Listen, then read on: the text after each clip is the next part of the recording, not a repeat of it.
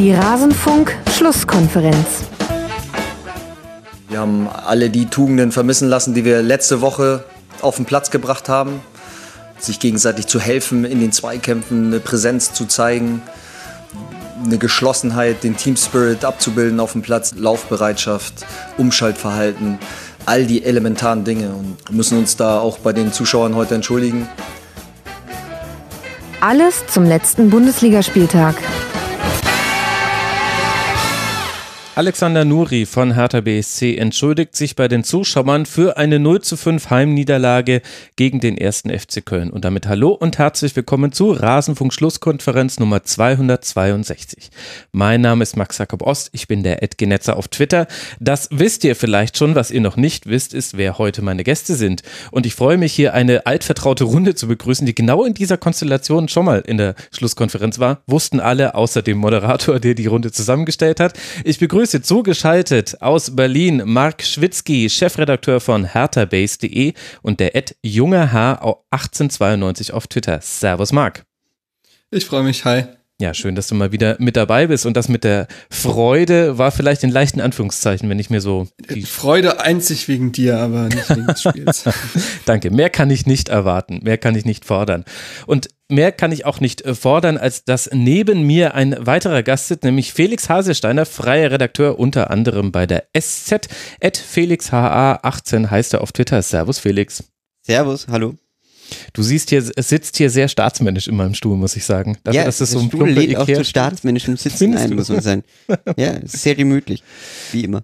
Das ist gut, das ist gut. Gemütlich soll es sein, denn wir haben ja noch ein bisschen was vor uns. Wir wollen sprechen über den 23. Bundesligaspieltag, exklusive des Spiels zwischen Eintracht Frankfurt und dem 1. FC Union Berlin. Montagsspiele werden im Rasenfunk nicht unterstützt. Das wird in der nächsten Schlusskonferenz angesprochen, wenn es denn so wirklich erwähnenswert ist. Sorry an alle Fans da draußen, die darauf jetzt gewartet haben. Ein nicht sorry, sondern danke geht an Volker, Micha, André, Tim, Tristan, Martin, Mison, Mileme, Ed Ollywood 1909, Fabian 09, Ed Ernie Tabby und Thomas Eschqueller aus Südtirol sowie sein Sohn, den Jo. Euch allen vielen herzlichen Dank für euren Rasenfunk-Support. Der Rasenfunk bleibt Werbesponsoren und Paywall frei. Und das kann er nur aufgrund eurer Unterstützung. Unter rasenfunk.de slash unterstützen erfahrt ihr, wie man uns direkt unterstützen kann. Und indirekt könnt ihr uns unterstützen, indem ihr auf kiosk.rasenfunk.de für euch, eure Nachkommen und noch zu zeugenden Nachkommen Rasenfunk-Merchandise erwerbt. Es wird sich lohnen. Hoffentlich. Ansonsten gibt es noch anzukündigen, dass ein Kurzpass erscheinen wird in der Nacht auf Dienstag zur Frauenbundesliga und letzte Woche erschien einer zu den Top-Talenten im Weltfußball außerhalb Europas. Das möchte ich euch beides ans Ohr legen. Und wenn wir zurückblicken auf Schlusskonferenz Nummer 17, das hat der liebe Cristiano im Forum für uns gemacht. Herzlichen Dank dafür. Auf den Rasenfunk vor fünf Jahren, dann sehen wir erstmal ein legendäres Line-Up. Desiree Wolf und Jalcin Imbre waren da. Das waren Zeiten, als man den Jalcin noch in Podcast kriegen konnte. Absolut, wow. Grüße, falls ihr das hört. Du fehlst. Äh, und da haben wir unter anderem die Spiele von Hertha mit Bio-Trockenkeksen verglichen. Also das habe ich wohl gemacht. Und ich habe komischerweise gesagt, dass man Hertha-Spiele parallel zu Wolfsburg-Spielen ansetzen solle, damit so wenig möglich Menschen wie möglich Hertha WSC gucken. Marc, ich frage mich langsam gehen, wirklich, warum du hier bist. Also das ist echt also, ein, halt wirklich. Das ist äh, ja. Ein. Ich habe dazu zwei Feststellungen. Also zum einen war Wolfsburg damals gut, also auch, auch spielerisch gut. War das? das war das Wolfsburg unter Bastost und deswegen war es spektakulär anzugucken. Wolfsburg unter Bastost oder mit Bastost, nicht unter, also wahrscheinlich wirklich unter Bastost, weil ja. Bastost einfach groß ist, aber, äh, äh, also, aber Wolfsburg unter Bastost sollte man eigentlich nicht erwähnen. Also das mein Gott, es war eine, eine, eine Es war eine andere Zeit. Zeit. Der Rasenfunk war noch sehr jung und ich bekomme langsam ein Gespür dafür. Da, also für mich ist dieses Retrofunk-Segment, glaube ich, am heilsamsten, weil ich langsam ein Gespür dafür bekomme, warum mir so viele Aversionen gegen Vereine unterstellt wurden. Von Hertha-Fans, von HSV-Fans, ich glaube Stuttgart-Fans waren es zwischendurch auch, Schalke-Fans definitiv auch. Dortmunder haben auch oft gesagt, ich mag sie nicht. Aber das liegt, glaube ich, daran, dass vor allem am Anfang im Rasenfunk äh, noch häufiger ein Aspekt auf Humor gelegt wurde. Es war noch nicht ganz so trocken analytisch. Gut, das können wir ändern. Ich, ich, ich muss nämlich auch einen Witz über die Frisur von Aubameyang gemacht haben und das würde ich heutzutage nie mehr machen. Ist- Jetzt aber- steckst du deinen kompletten Humor in den Ti- Sendungstitel. ja. Ja, gut, was auch sehr viel über meinen Humor aussagt. Und jetzt geht's hier ernsthaft zu. Also es ist auch mal hier, ich würde jetzt auch gerne langsam mal anfangen, Leute. Also jetzt komm, Ja, okay. wir sind ja hier Äh, Völlig, nicht aus Spaß. völlig Aber ganz Recht. kurz, war das noch die Zeit, wo man im Rasenfunk am Ende noch so sich dachte, ah, wollen wir jetzt noch über in- internationalen Fußball reden? Ja, ja, ja, ja, wobei da hatte ich das noch nicht gemacht, aber das habe ich dann später angefangen, dass man dann am, am Schluss, dass ich dann nochmal geguckt habe auf die schottische Liga und auf, ich wollte damals, ich habe mich ein bisschen am Guardian-Format an Football Weekly orientiert, aber in deren Brillanz kriegt das eh keiner hin, deswegen habe ich das dann irgendwann wieder gekickt. Mit anderen Worten, es war schon noch ein bisschen hipster damals. Also ich muss ehrlich sein, ich habe damals noch nicht so viel Rasenfunk gehört, aber es klingt jetzt schon so ein bisschen so Schande. cool und hip. Ehrlich, es klingt cool und hip, ich finde. Es klingt nerdig, aber ich wollte jetzt nicht nerdig sagen. Also mich wundert es ehrlich gesagt, dass es den Rasenfunk noch gibt. Wenn ich in alte Folgen reinhöre, sowohl von der Tonqualität her als auch von der Qualität des Moderators her, unglaublich, dass, äh, dass das so viele Leute gehört haben, dass es es wert war, sich zu verbessern, ist eigentlich schon irre. Aber das ist ja der Effekt. Also wenn ich alte Texte von mir lese von 2014, da wundere ich mich auch, dass ich noch Journalismus mache. Also Naja, Journalismus, SZ.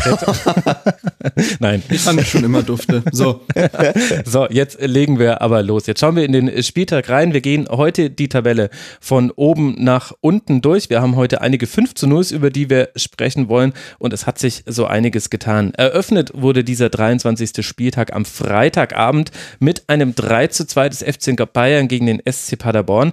Also einer eher knappen Geschichte. Man hat eine Dreierkette gesehen beim FC Bayern. Das heißt, irgendwie kann man auf nichts mehr vertrauen in dieser Welt. Der FCB zeigt Licht und Schatten in diesem Spiel. Zweimal kann Paderborn die Führung der Bayern ausgleichen. Einmal Sobeni, einmal Michel, aber am Ende schießt Bayern dann doch das letzte Tor. Nabri und zweimal natürlich Lewandowski besiegen dann dieses 3 zu 2 und damit dann doch noch den Dreier, der dafür sorgt, dass der FC Bayern nach diesem Spieltag einen Punkt vor Raba Leipzig liegt.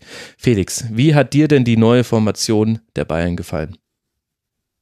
Äh, naja, offensiv fand ich es gut, ähm, gerade in der Anfangsphase, aber es ist halt einfach klar, dass ähm, das ist ja das, was äh, ja auch meine ehemaligen Kollegen bei Mirsanroth immer wieder schön schreiben, dass du halt diese Dreierkette, die, die wäre ein gutes Konzept und die könnte auch funktionieren, Ja. wenn man sie denn auch mal sozusagen stringenter und öfter, öfter spielen würde. Aber ich glaube einfach, dass das immer noch so eine, das ist so ein, oh, das sollten wir eigentlich mal machen. Und dann machst du es und dann kommt halt so ein 3-2 gegen Paderborn raus und dann sagst du wieder, oh Gott, also garantiert Dreierkette lassen wir jetzt erstmal wieder. Und diesen Effekt gibt's ja schon immer wieder in den letzten Jahren, dass sie hatten schon immer wieder mal Spiele oder Momente dabei, wo sie dann so situativ in so eine Dreierkettenformation Mhm. weil das einfach diese Mannschaft gibt das ja her. Also ich meine, die Dreierkette aus Hernandez, Alaba und Kimmich, gut, die ist ja, kann jetzt, da kannst du ja nichts dagegen sagen, vor allem mit Davies, der äh, natürlich offensiv mit seiner Dribbelstärke dann noch viel befreiter aufspielen kann, wenn er sozusagen nicht an seine Defensivaufgaben gebunden ist. Also eigentlich ist es ideal, aber es funktioniert halt nicht, wenn du es nicht konsequent auch mal durchsetzt und, und, und drauf setzt, wie das halt die italienischen Mannschaften machen. Ähm, sie schaut zum Beispiel Inter oder, oder Atalanta an oder was auch immer, die halt das vielleicht einfach von Anfang an bis Ende im- im- immer durchspielen. Wobei Atalanta würde ich jetzt nicht für defensive Stabilität. Ja, gut, okay, aber, aber äh, ihr wisst, was ich meine. Ja, ja. Aber warst du nicht der, der sich gerade noch darüber beschwert hat, dass wir so hip waren, dass wir früher in internationale Ligen geguckt haben? Ja, aber nach Schottland habt ihr geguckt. Also, Ja. Ich habe jetzt hier Champions League geschaut und Europa League. Also insofern. Okay, okay, okay, okay, okay. Marc, wie hat dir äh, das äh, Dreierreichen beim FC Bayern gefallen? Ich würde mich da anschließen. Nach vorne war das schon insgesamt ordentlich. Ich fand auch Neuzugang Odriozola, ich glaube, das war sein Startelfdebüt. Ähm, der hat das ähm, offensiv zumindest äh, wirklich gut gemacht. Also ich glaube, vier von neun Flanken angekommen. Das ist jetzt keine so schlechte Quote. Äh, drei Torschussvorlagen, auch ein paar ordentliche Dribblings angesetzt, auch eine sehr, sehr hohe Passquote. Also, das fand ich war jetzt echt ein ordentliches Debüt. Ist vielleicht genau so ein Spieler, den du da halt äh, hinstellen möchtest. Defensiv natürlich anfällig, aber das ist Bayern ja in den letzten Jahren sowieso äh, auffällig für deren Qualität, wie viel Wiese da teilweise ist. Und das war jetzt gegen Paderborn halt auch so. Also ich erinnere mich da vor allen Dingen an das Tor vom 2 zu 2, da gewinnt Advia J den Ball, ja. äh, kann einen Steckpass auf Jaschemski spielen, ähm, mhm. übrigens Hertha-Leihgabe. Logisch. Und der hat dann, der hat dann die komplette Wiese da frei, äh, zieht dann ab, naja, und dann wehrt Neuer noch ab und Michel staubt ab, aber äh, solche Szenen gab es öfter, besonders halt eben in diesem äh, halb linken Raum von äh, Paderborn aus gesehen, also eben auf der Odrio-Sola-Kimmich-Seite. Mhm. Also offensiv äh, wirklich nicht verkehrt, auch um Gegner vielleicht besser zu kontrollieren. Du hast mit Alaba und Kimmich dann halt auch sehr, zwei sehr spielstarke Innenverteidiger da stehen, die auch nach vorne spielen können, die in Halbräume laufen können. Aber defensiv wie es aber auch schon jetzt gesagt wurde von Felix, halt natürlich auch anfällig, wenn du es nicht oft genug spielst und da die Automatismen noch nicht wirklich stimmen können. Mhm. Also Flick hat ja auch nach dem Spiel gesagt, es wäre eher der personellen Situation äh, geschuldet gewesen, dass man diese Dreierkette gespielt hat. Also es war jetzt kein, kein taktisch herbeigeführtes mhm. Experiment. Ich muss ehrlich sein, mich hinterlassen solche Spiele wie das jetzt gegen Paderborn jetzt nicht ratlos. Ich kann da ganz viele Dinge zu sagen. Wir könnten uns da, glaube ich, ganz angeregt eine Dreiviertelstunde drüber unterhalten. Ich bin mir aber nicht sicher, welchen Wert dieses Muster hat. Nicht, weil Paderborn schlecht gewesen wäre. Ganz im Gegenteil. Paderborn hat es ja ganz herausragend gut gemacht. Aber mhm. die Probleme sind eigentlich egal ob jetzt Dreierkette oder Viererkette, die altbekannten. Bayern hat immer viel Raum hinter der letzten Kette, den müssen sie auch haben, wenn sie kompakt nach vorne verschieben. Das heißt, wenn sie nicht ins Gegenpressing kommen, sind sie anfällig für Bälle hinter diese Kette und dann fehlt manchen Spielern das Tempo, da die Geschwindigkeitsnachteile aufzuholen. Sie haben aber noch den Bonus, dass Manuel Neuer immer noch einer der besten Spieler da drin ist, herauszukommen und zu klären. Schöne Überleitung. Genau, der Felix hat es schon in meinem Blick gesehen. Jetzt hat das aber halt natürlich auch bei einem Gegentreffer nicht, nicht äh, geklappt. Und den muss man dann auch Manuel Neuer anlasten. Und gleichzeitig haben aber auch andere Dinge nicht geklappt, denn Bayern hatte viel den Ball, Bayern hatte auch einen tiefen Ballbesitz, aber das Füllhorn an Chancen hatte der FC Bayern auch nicht. Und das ist jetzt aber auch keine neue Erkenntnis und vor allem nicht, wenn Coutinho auf dem Platz steht, was vielleicht noch das Interessanteste an diesem Spiel war, dass du Coutinho in so einer Halbraumrolle hattest, im linken Halbraum, wo man eigentlich sagen müsste, okay, also wenn Coutinho in dieser Saison dem FC Bayern etwas geben kann für sein Spiel, dann aus dieser Position heraus. Und da war das Ergebnis dann eher ernüchternd. Ja. Ehrlich gesagt. Ich würde aber noch gerne zu dem 1 zu 1 von Serbeni sagen, dass natürlich Neuer da pennt, äh, beziehungsweise ganz schlecht aussieht. Ähm, aber auch da äh, ist menschlich und wird jedem Spieler irgendwann mal passieren. Es gibt genug Szenen, wo Neuer das in dieser Saison herausragend gut gemacht hat. Ja, auch in Aber dem auch Spiel. da ist zu erkennen, auch da ist zu erkennen, dass er die Bayern-Abwehr bei diesem Ball von Strodig ja komplett gepennt hat. Die bleibt ja komplett stehen und merkt dann irgendwann, oh ja, wir müssten vielleicht auch noch nach hinten laufen. Also äh, dann schafft es auch niemand mehr, Sabini irgendwie in den Zweikampf zu verwickeln. Also das hatte äh, von der gesamten Bayern-Abwehr hatte das eher, war das eher so eine Slapstick-Einlage. Ähm, ich würde da gar nicht den Neuer komplett, äh, dem Fehler komplett neuer anlasten, weil wie gesagt, das kannst du eigentlich auch in der Entstehung deutlich besser verteidigen, wenn du allein schon einfach wacher bist und schneller nach hinten umschaltest. Aber ja, es war aber auch vielleicht auch bezeichnend, dass Bayerns Tore eben aus Pressing-Situationen entstanden sind. Also mhm. du hattest äh, das 1 zu 0 in der 25. Minute, das ist natürlich ein wahn, wahnwitziges Dribbling von Pröger, da am eigenen 16er da anzusetzen, äh, führt dann fast schon folgerichtig zum Ballverlust und dann wird Nabri halt nicht mehr richtig angegangen und der macht aus so kurzem Raum, der macht das halt gut, hat so zwei schnelle Bewegungen, die die Abwehr nicht mitgeht und dann schiebt er halt rein. Ähm, und auch das äh, 2 zu 1 ähm, fiel wieder durch den Ballverlust in der eigenen Hälfte und dann ist Nabri wieder nicht zu stoppen und Lewandowski ist dann im Rückraum komplett frei. Ist dann vielleicht auch bezeichnend, dass die Tore äh, bis auf das, glaube ich, 3 zu 2 nicht aus eigenem statischen Ballbesitz gefallen sind. Ja, das stimmt. Hm. Und sagt ja auch auf der anderen Seite, Felix, was über die Leistung des SC Paderborn aus, wo man auch das Gefühl hat, im Grunde können wir jetzt jede Woche dasselbe sagen, vor allem gegen, gegen höherklassige Gegner, also egal ob das jetzt Dortmund ist oder Bayern. Sehr, sehr gutes Spiel gemacht, nicht dafür belohnt worden. Ja. also geschlossener wird eine Frage auch nicht mehr. Ja. Aber ähm, ja, aber es stimmt ja einfach. Also du hast es ja auch äh, gesehen, ich fand auch die Reaktion nach dem Spiel wo, wo Flick dann äh, rübergeht zu Steffen Baumgart und, und äh, ihn sozusagen noch eine, eine halbe Minute lang, ähm, glaube ich, genau das auch erzählt hat. Was? Also ähm, da hast du auch so richtig gespürt, so Steffen Baumgart hört das, glaube ich, jede Woche von einem Bundesliga-Trainer sozusagen so, hey, cool, also echt super gespielt, äh, wisst ihr, macht so weiter. Ich wünsche euch ganz Und viel Erfolg. Ich wünsche ganz noch. viel Erfolg in den 16 anderen Spielen. Das, aber- das wurde tatsächlich sehr häufig. Ich gucke immer alle Schlusskonferenzen nach den Spielen. Das haben sehr häufig die gegnerischen Trainer gesagt. Ja. Ich hoffe sehr, dass wir uns nächstes Jahr wiedersehen. Ja, absolut. Also Ja. glaube ich auch. Ja, ist ja auch so eine, meine, denen die Mannschaft kannst du ja wirklich nicht sagen, weil die kämpfen, die haben, ähm, die haben ja auch einfach eine gute defensive Ordnung drin. Das Hm. hast du ja auch, das darf man auch nicht vergessen. Also, mh, was ich noch sagen wollte, ist auch, dass, dass, wenn du dir die Bayern anschaust, die in den letzten Wochen schon oft diese, diesen Anfangselan hatten, der halt dann gegen Köln zu einem 3-0 geführt hat, zu einem sehr frühen. Mhm. In dem Spiel war das aber einfach nicht möglich, weil du einfach, sie sind auch wieder mit dieser, die erste halbe Stunde war sehr gut, aber du hattest irgendwie das Gefühl, okay, da spielen sie eine sehr gut defensive, sehr gute defensiv organisierte Mannschaft. Das wird nicht leicht, ja, und da tun sie sich schwer und ähm, ja, das ist echt, ähm, das ist echt, das ist schon, schon bemerkenswert, wie, wie sie es einfach, wie die, wie, wie Paderborn da defensiv ineinander greift. Und ja, ich meine, zu Bayern, ich, ich würde schon noch sagen, dass, ähm, weil, weil Marc vor Odriozola angesprochen hat, ähm, der hat halt eine sehr offensive Rolle gespielt. Mhm. Das, glaube ich, hat ihm ganz gut getaugt. Ansonsten hört man doch schon von einigen Leuten, so aus diesem Bayern-Umfeld, Dunstkreis, dass sie ihm anscheinend schon im Training eindeutig taktische äh, Defizite so ein bisschen bescheinigt werden. Das ist auch anscheinend der Grund, warum er bisher einfach noch nicht so zum Zug gekommen ist. Und da bin ich sehr, sehr gespannt, wie sich das mal auswirkt, wenn er mal als klassischer Außenverteidiger Ja. verteidigen soll, wie er dann sich sozusagen einfühlt mit seinen Defensivaufgaben, weil eigentlich hat er die in dem Spiel mit Kimmich hinter sich so gut wie fast nicht gehabt. Ja, also weil über, über, die, über die linke Seite lief relativ wenig, Ja. wenn ich mich nicht ganz falsch irre.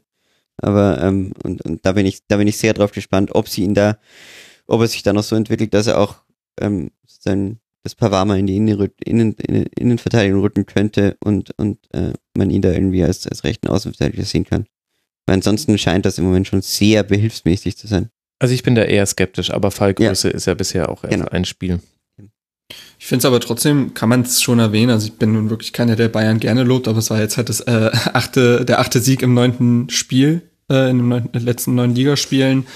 Und sie zeichnen sich halt eben aus, solche Siege dann zu holen. Also Dortmund hat nur ein 3-3 gegen Paderborn geholt. Sicherlich mit einem ganz anderen Spielverlauf und dem äh, zunächst großen Rückstand, aber äh, das ist dann halt wieder dieser FC Bayern. Ne? Du kannst das, es gibt da zwei Lesarten. Du kannst sagen, gegen den Tabellenletzten sollte man äh, auch zu Hause deutlich souveräner auftreten, ja.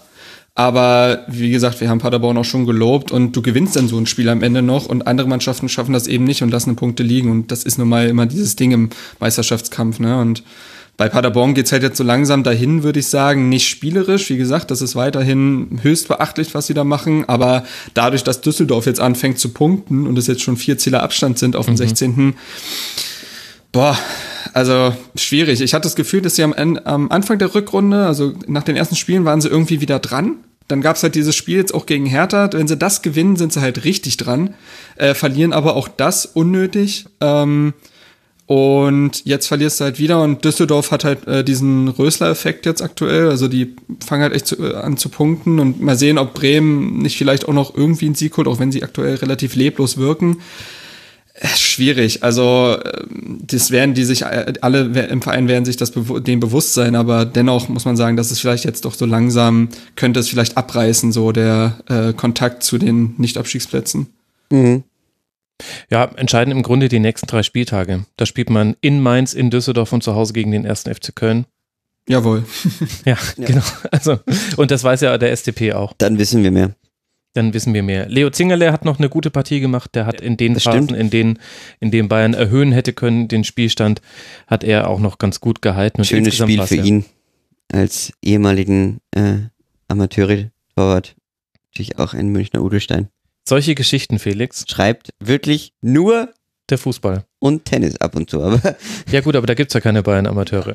Äh, Das Lob stimmt. vielleicht noch für Sebeni, ne? Der hat jetzt in sechs Ja. Ligaspielen drei Tore gemacht, eine Vorlage. Das ist schon für einen Stürmer beim Tabellenletzten gar keine schlechte Quote. Ähm, also wenn vielleicht noch irgendwas gehen sollte in dieser Rückrunde, dann wird das, denke ich mal, auch von Sebeni abhängen, der eben dann doch diese Entschlossenheit hat, die äh, Paderborn im Abschluss oft fehlt.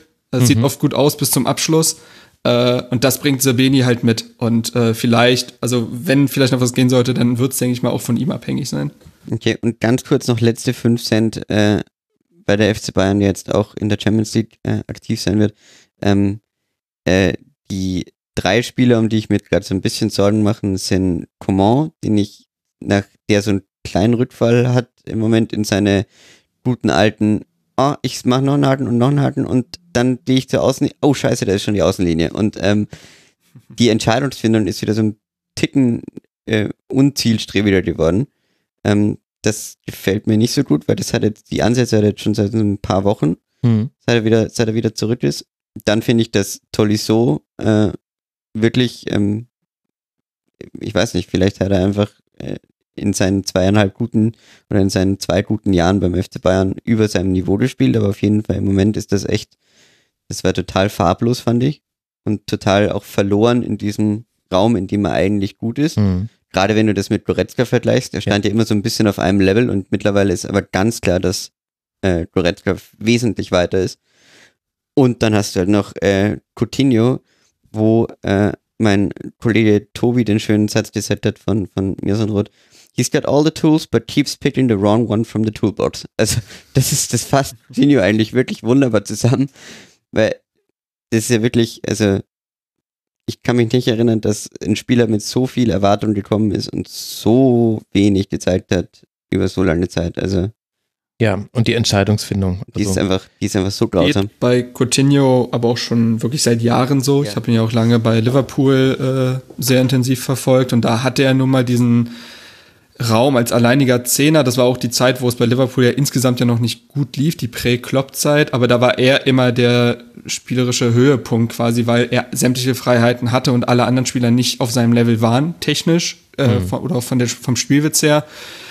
Äh, du hast dann relativ schnell gemerkt, als es dann unter Klopp systematischer wurde und es auch eben nicht mehr diese Zehnerrolle gab, sondern halt eben nur noch Achter oder klare Außenspieler, dass er da schon keine Rolle mehr hat, dann war es eigentlich schon irrwitzig, was äh, äh, Barcelona für jemanden gezahlt hat, der bei seinem aktuellen Verein ja gar keine Rolle mehr so richtig gespielt hat, zumindest nicht die, die er spielen sollte. Und deswegen geht das bei Coutinho jetzt eigentlich schon seit Jahren so. Ähm, was ein bisschen bitter ist, weil nun mal ein unfassbar geiler Kicker ist, wenn er auch in seinem Flow kommt. Aber das ist, wie gesagt, das ist jetzt nicht seit, seit der Bayern-Zeit so, das geht eigentlich schon seit, weiß ich gar nicht, drei Jahren oder sowas äh, so. Und das ist halt, äh, das wird jetzt, glaube ich, auch bei Bayern zumindest nicht mehr besser, weil es eben kein System mehr geben wird, glaube ich, wo man einzig auf Coutinho setzen wird. Also mhm. das ist ja nicht realistisch.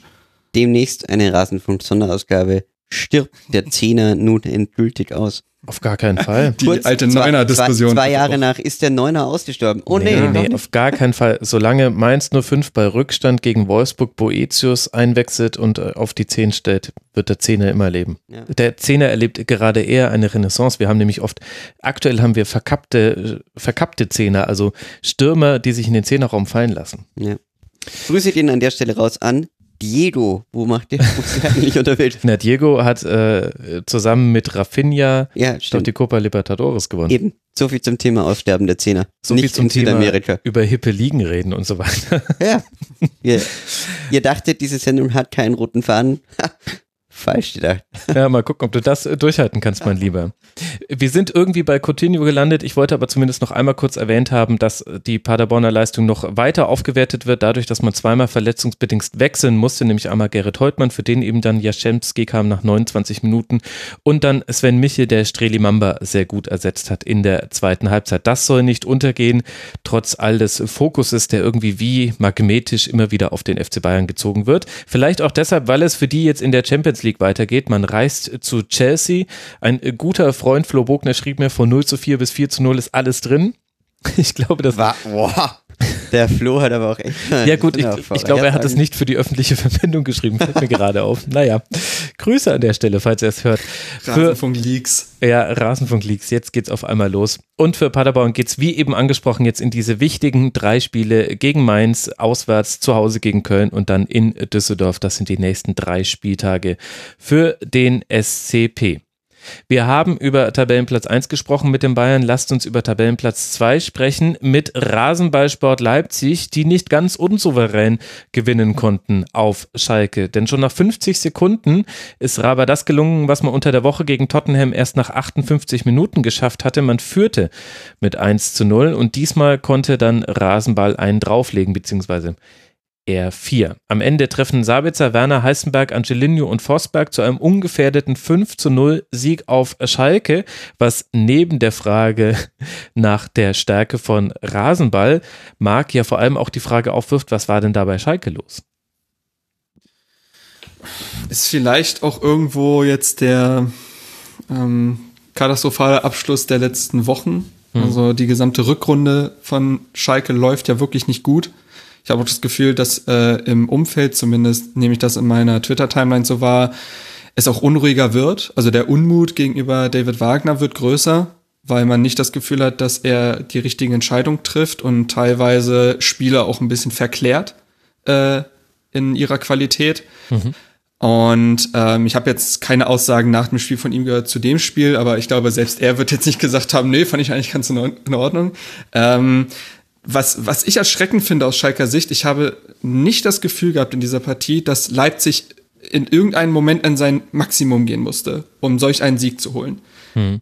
Leipzig hatte jetzt auch Champions League unter der Woche gespielt und man hat deutlich gemerkt, dass sie die Kräfte ähm, taktisch eingeteilt haben. Natürlich bedingt durch diesen äh, Sabitzer-Treffer nach 55 Sekunden, gar keine Frage. Äh, das hilft natürlich, um dann es vielleicht ein bisschen ruhiger angehen zu lassen, aber ähm, der Ansatz mit Matondo und Raman in der Startelf und dann schnelle Umschaltmomente zu sorgen, in diese, äh, in diese Steckpässe zu bekommen, hat gar nicht funktioniert. Mhm. Also Raman ist natürlich jemand, der besonders gegen den Ball nochmal ordentlich anläuft und deswegen irgendwie immer so eine gewisse Präsenz im Spiel hat, aber Matondo war nicht existent.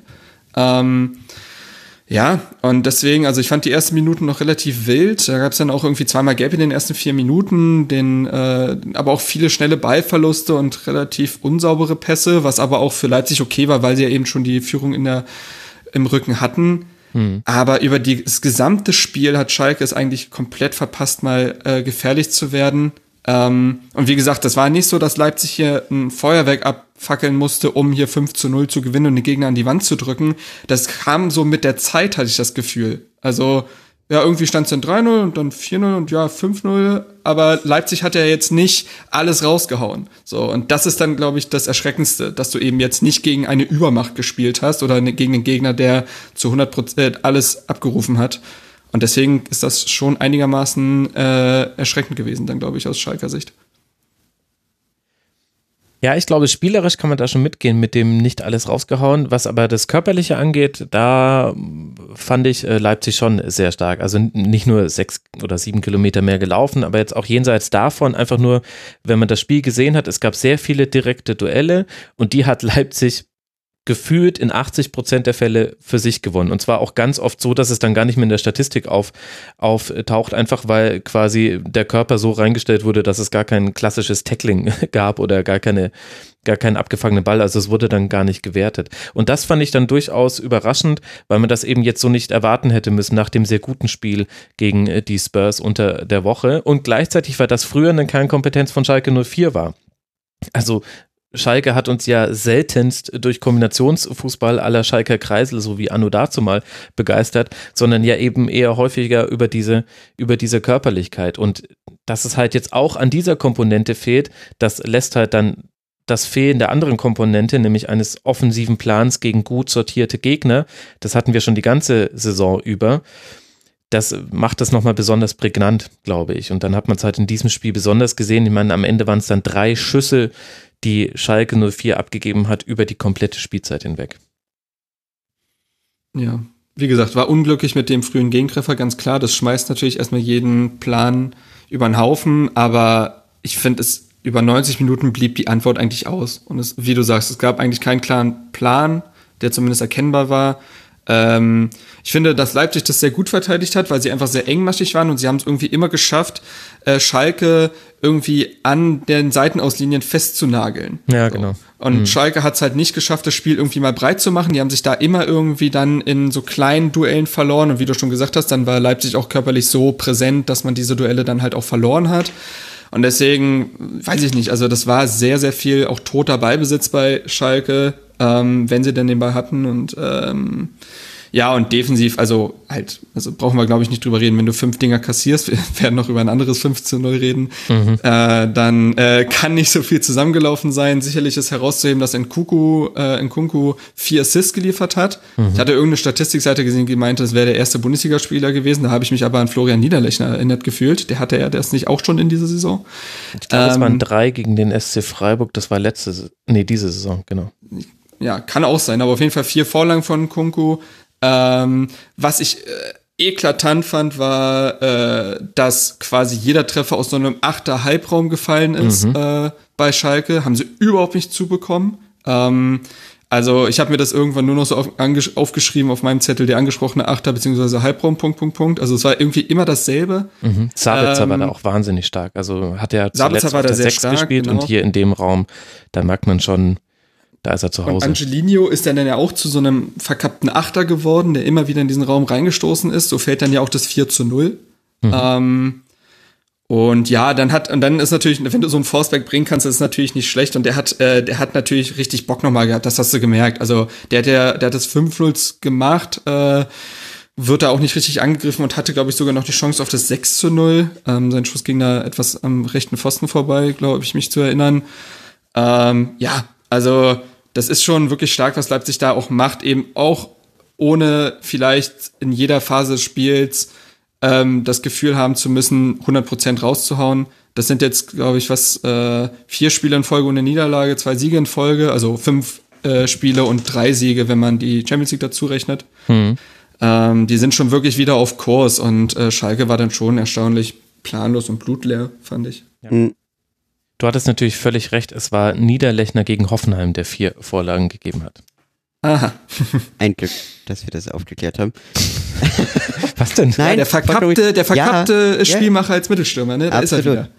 Ähm, da ist er wieder. Ne, ich fand, äh, ich fand äh, taktisch gesehen, um das noch kurz abzuschließen, fand ich äh, eine ganz, ganz komische, Schrägstrich, ich sag's ungern, aber beschissene Positionierung von Weston McKenney in der ersten Halbzeit mhm. der wirklich, also ich, ich, wunderschöner Ausdruck, der war überall und nirgendwo.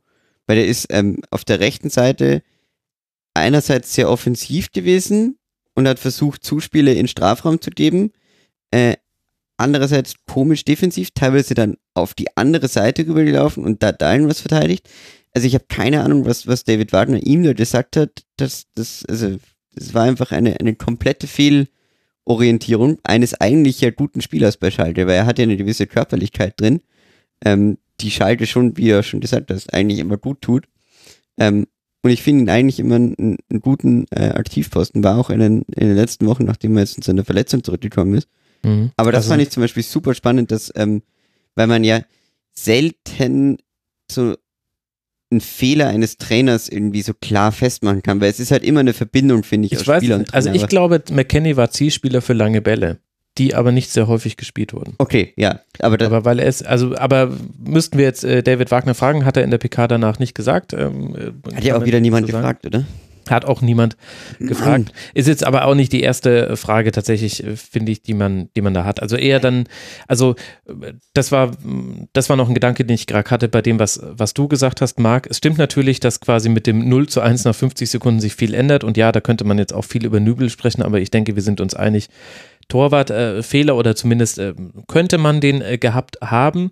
Aber gegen Rasenballsport Leipzig 0 zu 1 zurückzulegen, ist ja jetzt auch nicht so im Bereich des Unmöglichen, dass man dafür nicht wiederum einen Plan haben könnte. Also ich finde, manchmal sind wir da fast zu gnädig dann mit Mannschaften, dass wir sagen, ja gut, ab dem 0 zu 1, da war es ja dann schwierig, ihren Plan durchzudrücken.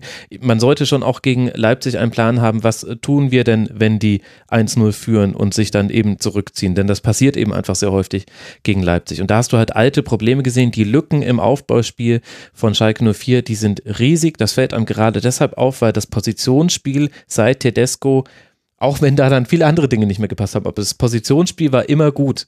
Die, die Abstände zueinander haben in der Regel immer gestimmt. Und das ist bei Schalke völlig anders. Das war am, am härtesten zu sehen. Marc, das hast du sehr genau verfolgt beim Auswärtsspiel in Berlin, wo einfach vier, fünf Spieler in die vorderste Kette reinschieben und es keinen Übergangsspieler gibt von der Dreierkette ins Offensivspiel. Sada hätte Hättest du es nicht angesprochen, hätte ich es getan. Also, ja. also und, und das ist, das ist schon erstaunlich, dass man das jetzt auch mit Sada auf dem Platz und Harit, dass man äh, das nicht besser gelöst bekommt. Leipzig hat ein sehr, sehr gutes Spiel gemacht. Äh, Schalke hat aber halt auch äh, gezeigt, dass es gerade nicht nur Pech hat und deswegen so schlechte Ergebnisse abliefert, sondern da liegen jetzt gerade echt einige Probleme zutage, die man in der ersten Hinrunde, in der Hinrunde auch schon erahnen konnte, die jetzt aber echt gut aber Es ist halt auch wieder, weil, weil Marc vorher das Schalke-Umfeld angesprochen hat, das natürlich dann sofort wieder kritisch gegenüber David Wagner ist. Ich ja, weiß aber gar nicht, ob das wirklich so ist. Ich weiß auch nicht, ob das so ist. Ich, wie gesagt, nee, aber, das ist ja auch, auch äh, Bubble. Twitter ja, ist nicht ja, das Leben. Nee, Twitter ist nicht das Leben, aber trotzdem, ähm, also dasselbe Schalter-Umfeld hat ja auch äh, Alexander Nübel nach einem Fehler in der ersten Minute, Minute, wo er ja danach sichtlich verunsichert war, er hat ja dann noch zwei, drei Aktionen ja. gehabt, die, die nicht ganz so souverän waren das Schalter Umfeld hat ja dann auch wieder gepfiffen, wo ich auch sage, okay, ich verstehe wir da natürlich mit Alexander Nübel jetzt gerade auch ein besonderes. Ja, ich verstehe die ganze Thematik, ja, aber also. wie kann man denn, also völlig unabhängig, was zur Hölle muss der Torhüter meiner eigenen Mannschaft für mich, gegen mich machen, ja, dass ich den auspfeife nach einem Fehler äh, in der ersten Minute, wo ich weiß, der, ja, ja aber das ist der einzige, ist da schon. Ja, aber das ist, okay, aber ich meine, dann sind wir wirklich auf so einer ganz dummen emotionalen Ebene. Ich finde das schon furchtbar. Also ja gut, ich, aber ich, äh, ja, ja, ich habe da, ich, ich hab da, null, ich hab da null Verständnis für, dass du, dass du in solchen Situationen nicht sein kannst, boah, der Trottel wechselt zu Bayern. Ich verstehe das überhaupt nicht, aber ich muss ihn jetzt einfach nicht auspfeifen. Ja, also das ist einfach so eine. Du hast ja gesehen, wie das. Ich meine, die, die halbe Schalter Mannschaft ist in der ersten Halbzeit irgendwann zu Nübel hingegangen und hat ihn aufgerichtet. Ja, ja, das stimmt. Und das habe ich in der Form auch noch nicht gesehen, dass in der Bundesliga also ich meine, da musst du einfach, da musst du einfach erfolgsorientiert auch denken können als Fan und sagen, es hilft jetzt dem Typen auch nicht und es macht unser, unseren Verein auch nicht besser, wenn ich den jetzt auspfeife. Naja, äh, in der auf Schalke Halbzeit. ist es halt so, entweder du gehörst dazu, dann wirst du auch sehr lange unterstützt, auch wenn du schlecht spielst, ja. oder du gehörst nicht dazu und dann wird aber alles Mögliche über dich ausgeschüttet. Dann bist du kein Teil der Familie mehr. Das siehst du vielleicht. Gut, außer du bist Clemens Tennis, aber das ist jetzt ein anderes Thema.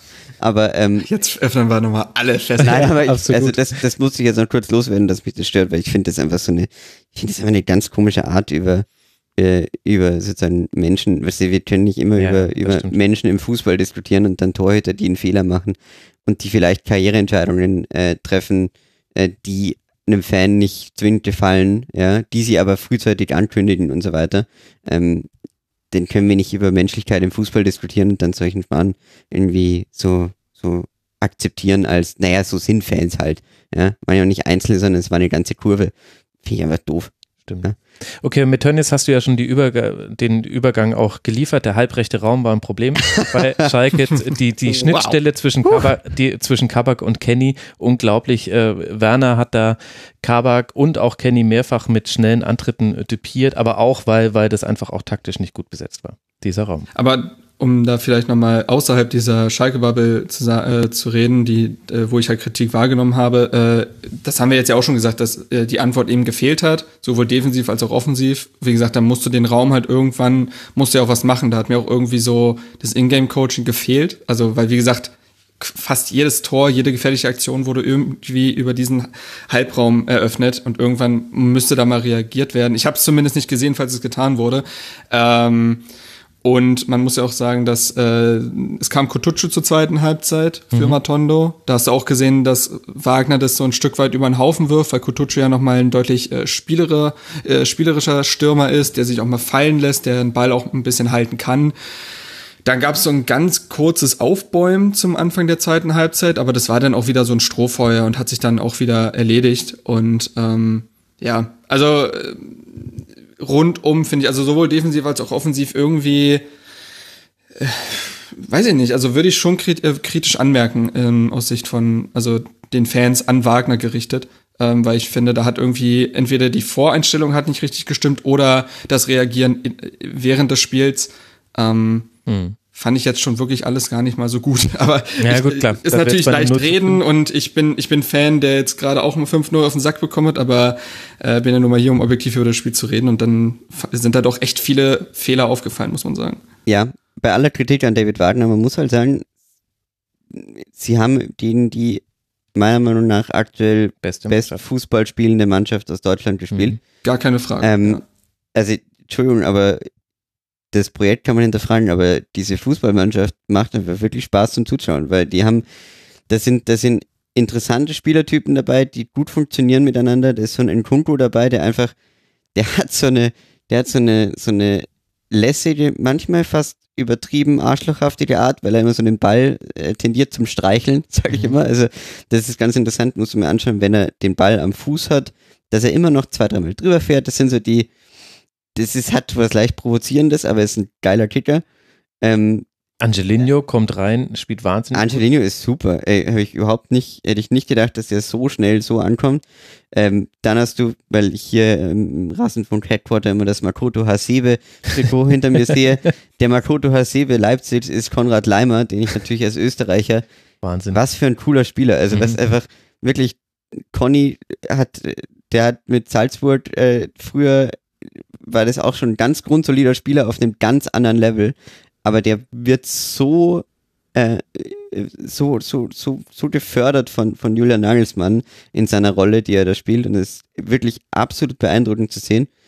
Der Einzige, der aufpassen muss, und der bei Schalke natürlich schon längst unten durch wäre, ist Timo Werner. Weil Timo Werner äh, hat die Tendenz dazu, äh, Nörgler zu sein am Platz mit seinen eigenen Leuten. Das finde ich ganz oft, dass das noch niemand aufgefallen ist. Also das ist, äh, hm. dass er ständig sich beschwert über alles Mögliche. Und er hat die Tendenz, ein unfassbarer Schwalbenkönig zu sein. Und das, äh, also das finde ich ja, echt. wieder eine Szene gegen Schalke, ne? Wo Boah, da diese, ja, wo er dann, wo er dann da rumliegt und aus dem Tor Linien genau. aus irgendwie da ra rausrollte irgendwie. Genau, das hat, also im Spiel gegen Bayern war es crazy. Da war das wirklich, da war ja, ist er ja alle zwei Minuten ähm, schreiend da gelegen. Hm. Äh, und das, das muss er sich abgewöhnen. Also sonst wird er auch, um die Überleitung dazu zu schaffen, in Liverpool keinen ah. Spaß haben. also, ähm, ich dachte schon, wann bringst du den nächsten Champions League-Verein, äh, internationalen Champions League-Verein ja, rein? Nee, aber das, äh, also das, das, das finde ich schon interessant. Er, er, ist ein super Fußballer, spielt äh, übrigens genial äh, mit, mit Schick zusammen da vorne, was ich auch nicht so gedacht hätte, dass, dass äh, Schick so Paulsen verdrängen würde, hm, ja. sozusagen in dieser Kombination mit Werner. Aber äh, funktioniert echt gut. Und da haben wir auch so einen Dani Olmo, der überhaupt nicht gespielt hat auf der Bank. Ähm, was den, den, den kannst du dir so einem Spiel schenken und äh, ja, echt beeindruckend zu sehen. Würde mich nicht wundern, wenn die nochmal. Ich traue ihnen schon sehr viel zu weiterhin, weil ich äh, Bayern immer noch äh, nicht so gefestigt sehe als, als Mannschaft, die jetzt durchmarschieren wird. Auch wenn sie die Spiele gewinnen, ja, aber ähm, Leipzig, Leipzig macht das auch gerade.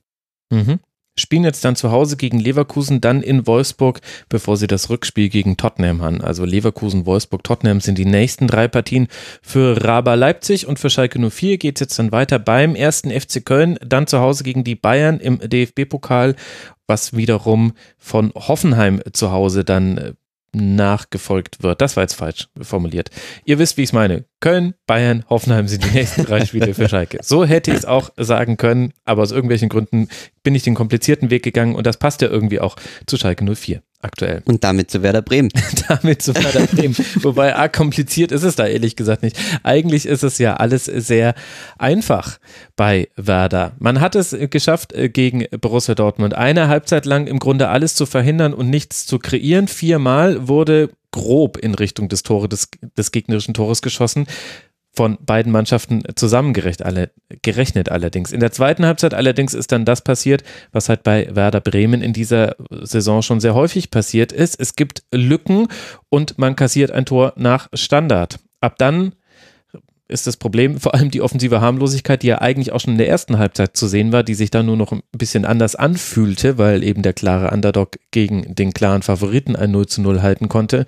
Und dann kassiert Werder noch einen weiteren Treffer. Es hätten durchaus aber auch noch mehr sein können. So steht am Ende ein 2 zu 0 für Borussia Dortmund und mal wieder eine Niederlage für Werder, die jetzt auch in der Tabelle immer dramatischere Auswirkungen haben, diese Niederlagen. Denn, wir haben es vorhin schon mal kurz angesprochen, Mannschaften wie Düsseldorf fangen an zu punkten. Es sind jetzt drei Punkte auf den Relegationsplatz. Es sind fünf Punkte auf das rettende Ufer für Werder und die Tendenz, die muss ich ja, glaube ich, nicht mehr beschreiben. Felix, was nimmt man denn jetzt aus diesem Spiel mit? Wie positiv oder negativ würdest du es werten? Es gab ja diese zwei unterschiedlichen Halbzeiten.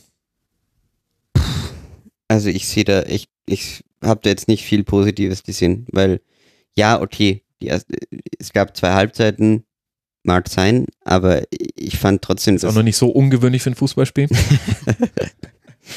Ach Gott, ich dachte, ich könnte ihn übergehen, aber ist eiskalt als Moderator. Ähm, nein, ich fand schon, dass das Dortmund das über, also sowas von kontrolliert hat die ganze Zeit, dass ich eigentlich immer das Gefühl hatte, naja, sie haben es im Griff, sie, klar haben sie haben sie, haben sie Dortmund im, im Zaum gehalten, aber eben auch deshalb, weil das, weil Dortmund so eine gewisse andere Taktik hat, die so ein bisschen, äh, bisschen zurückhaltender war und nicht ganz so wild stürmisch wie, wie ähm, zum Anfang der, der Rückrunde. Mhm. Und das hat, das hat halt auch dazu geführt, dass es aus Bremer Sicht so ein bisschen aussah, so, oh, wir haben es ja eigentlich ganz gut im Griff.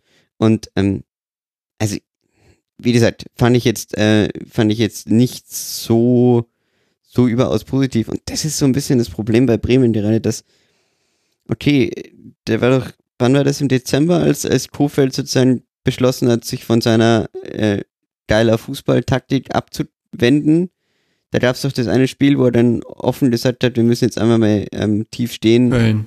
War das mhm. Köln? Okay. Das war äh, Köln.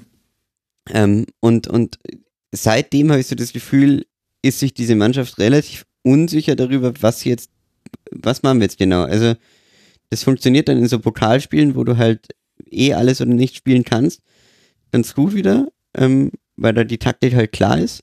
Mhm. Aber ansonsten finde ich, ist, ist Bremen, du merkst ihnen halt die Verunsicherung an. Ich, ich finde, ich, ich sehe da echt keine, keine große Lösung, ehrlich gesagt. Also, Nö, ich auch nicht. Ich, ich sehe Kofeld entlassen nicht als klassische, als, als klare Lösung. Wäre es bei jedem anderen Verein, Wäre es bei jedem anderen Verein, haben wir einen anderen halt Blick nicht. und auf Kofeld haben wir einen anderen Blick.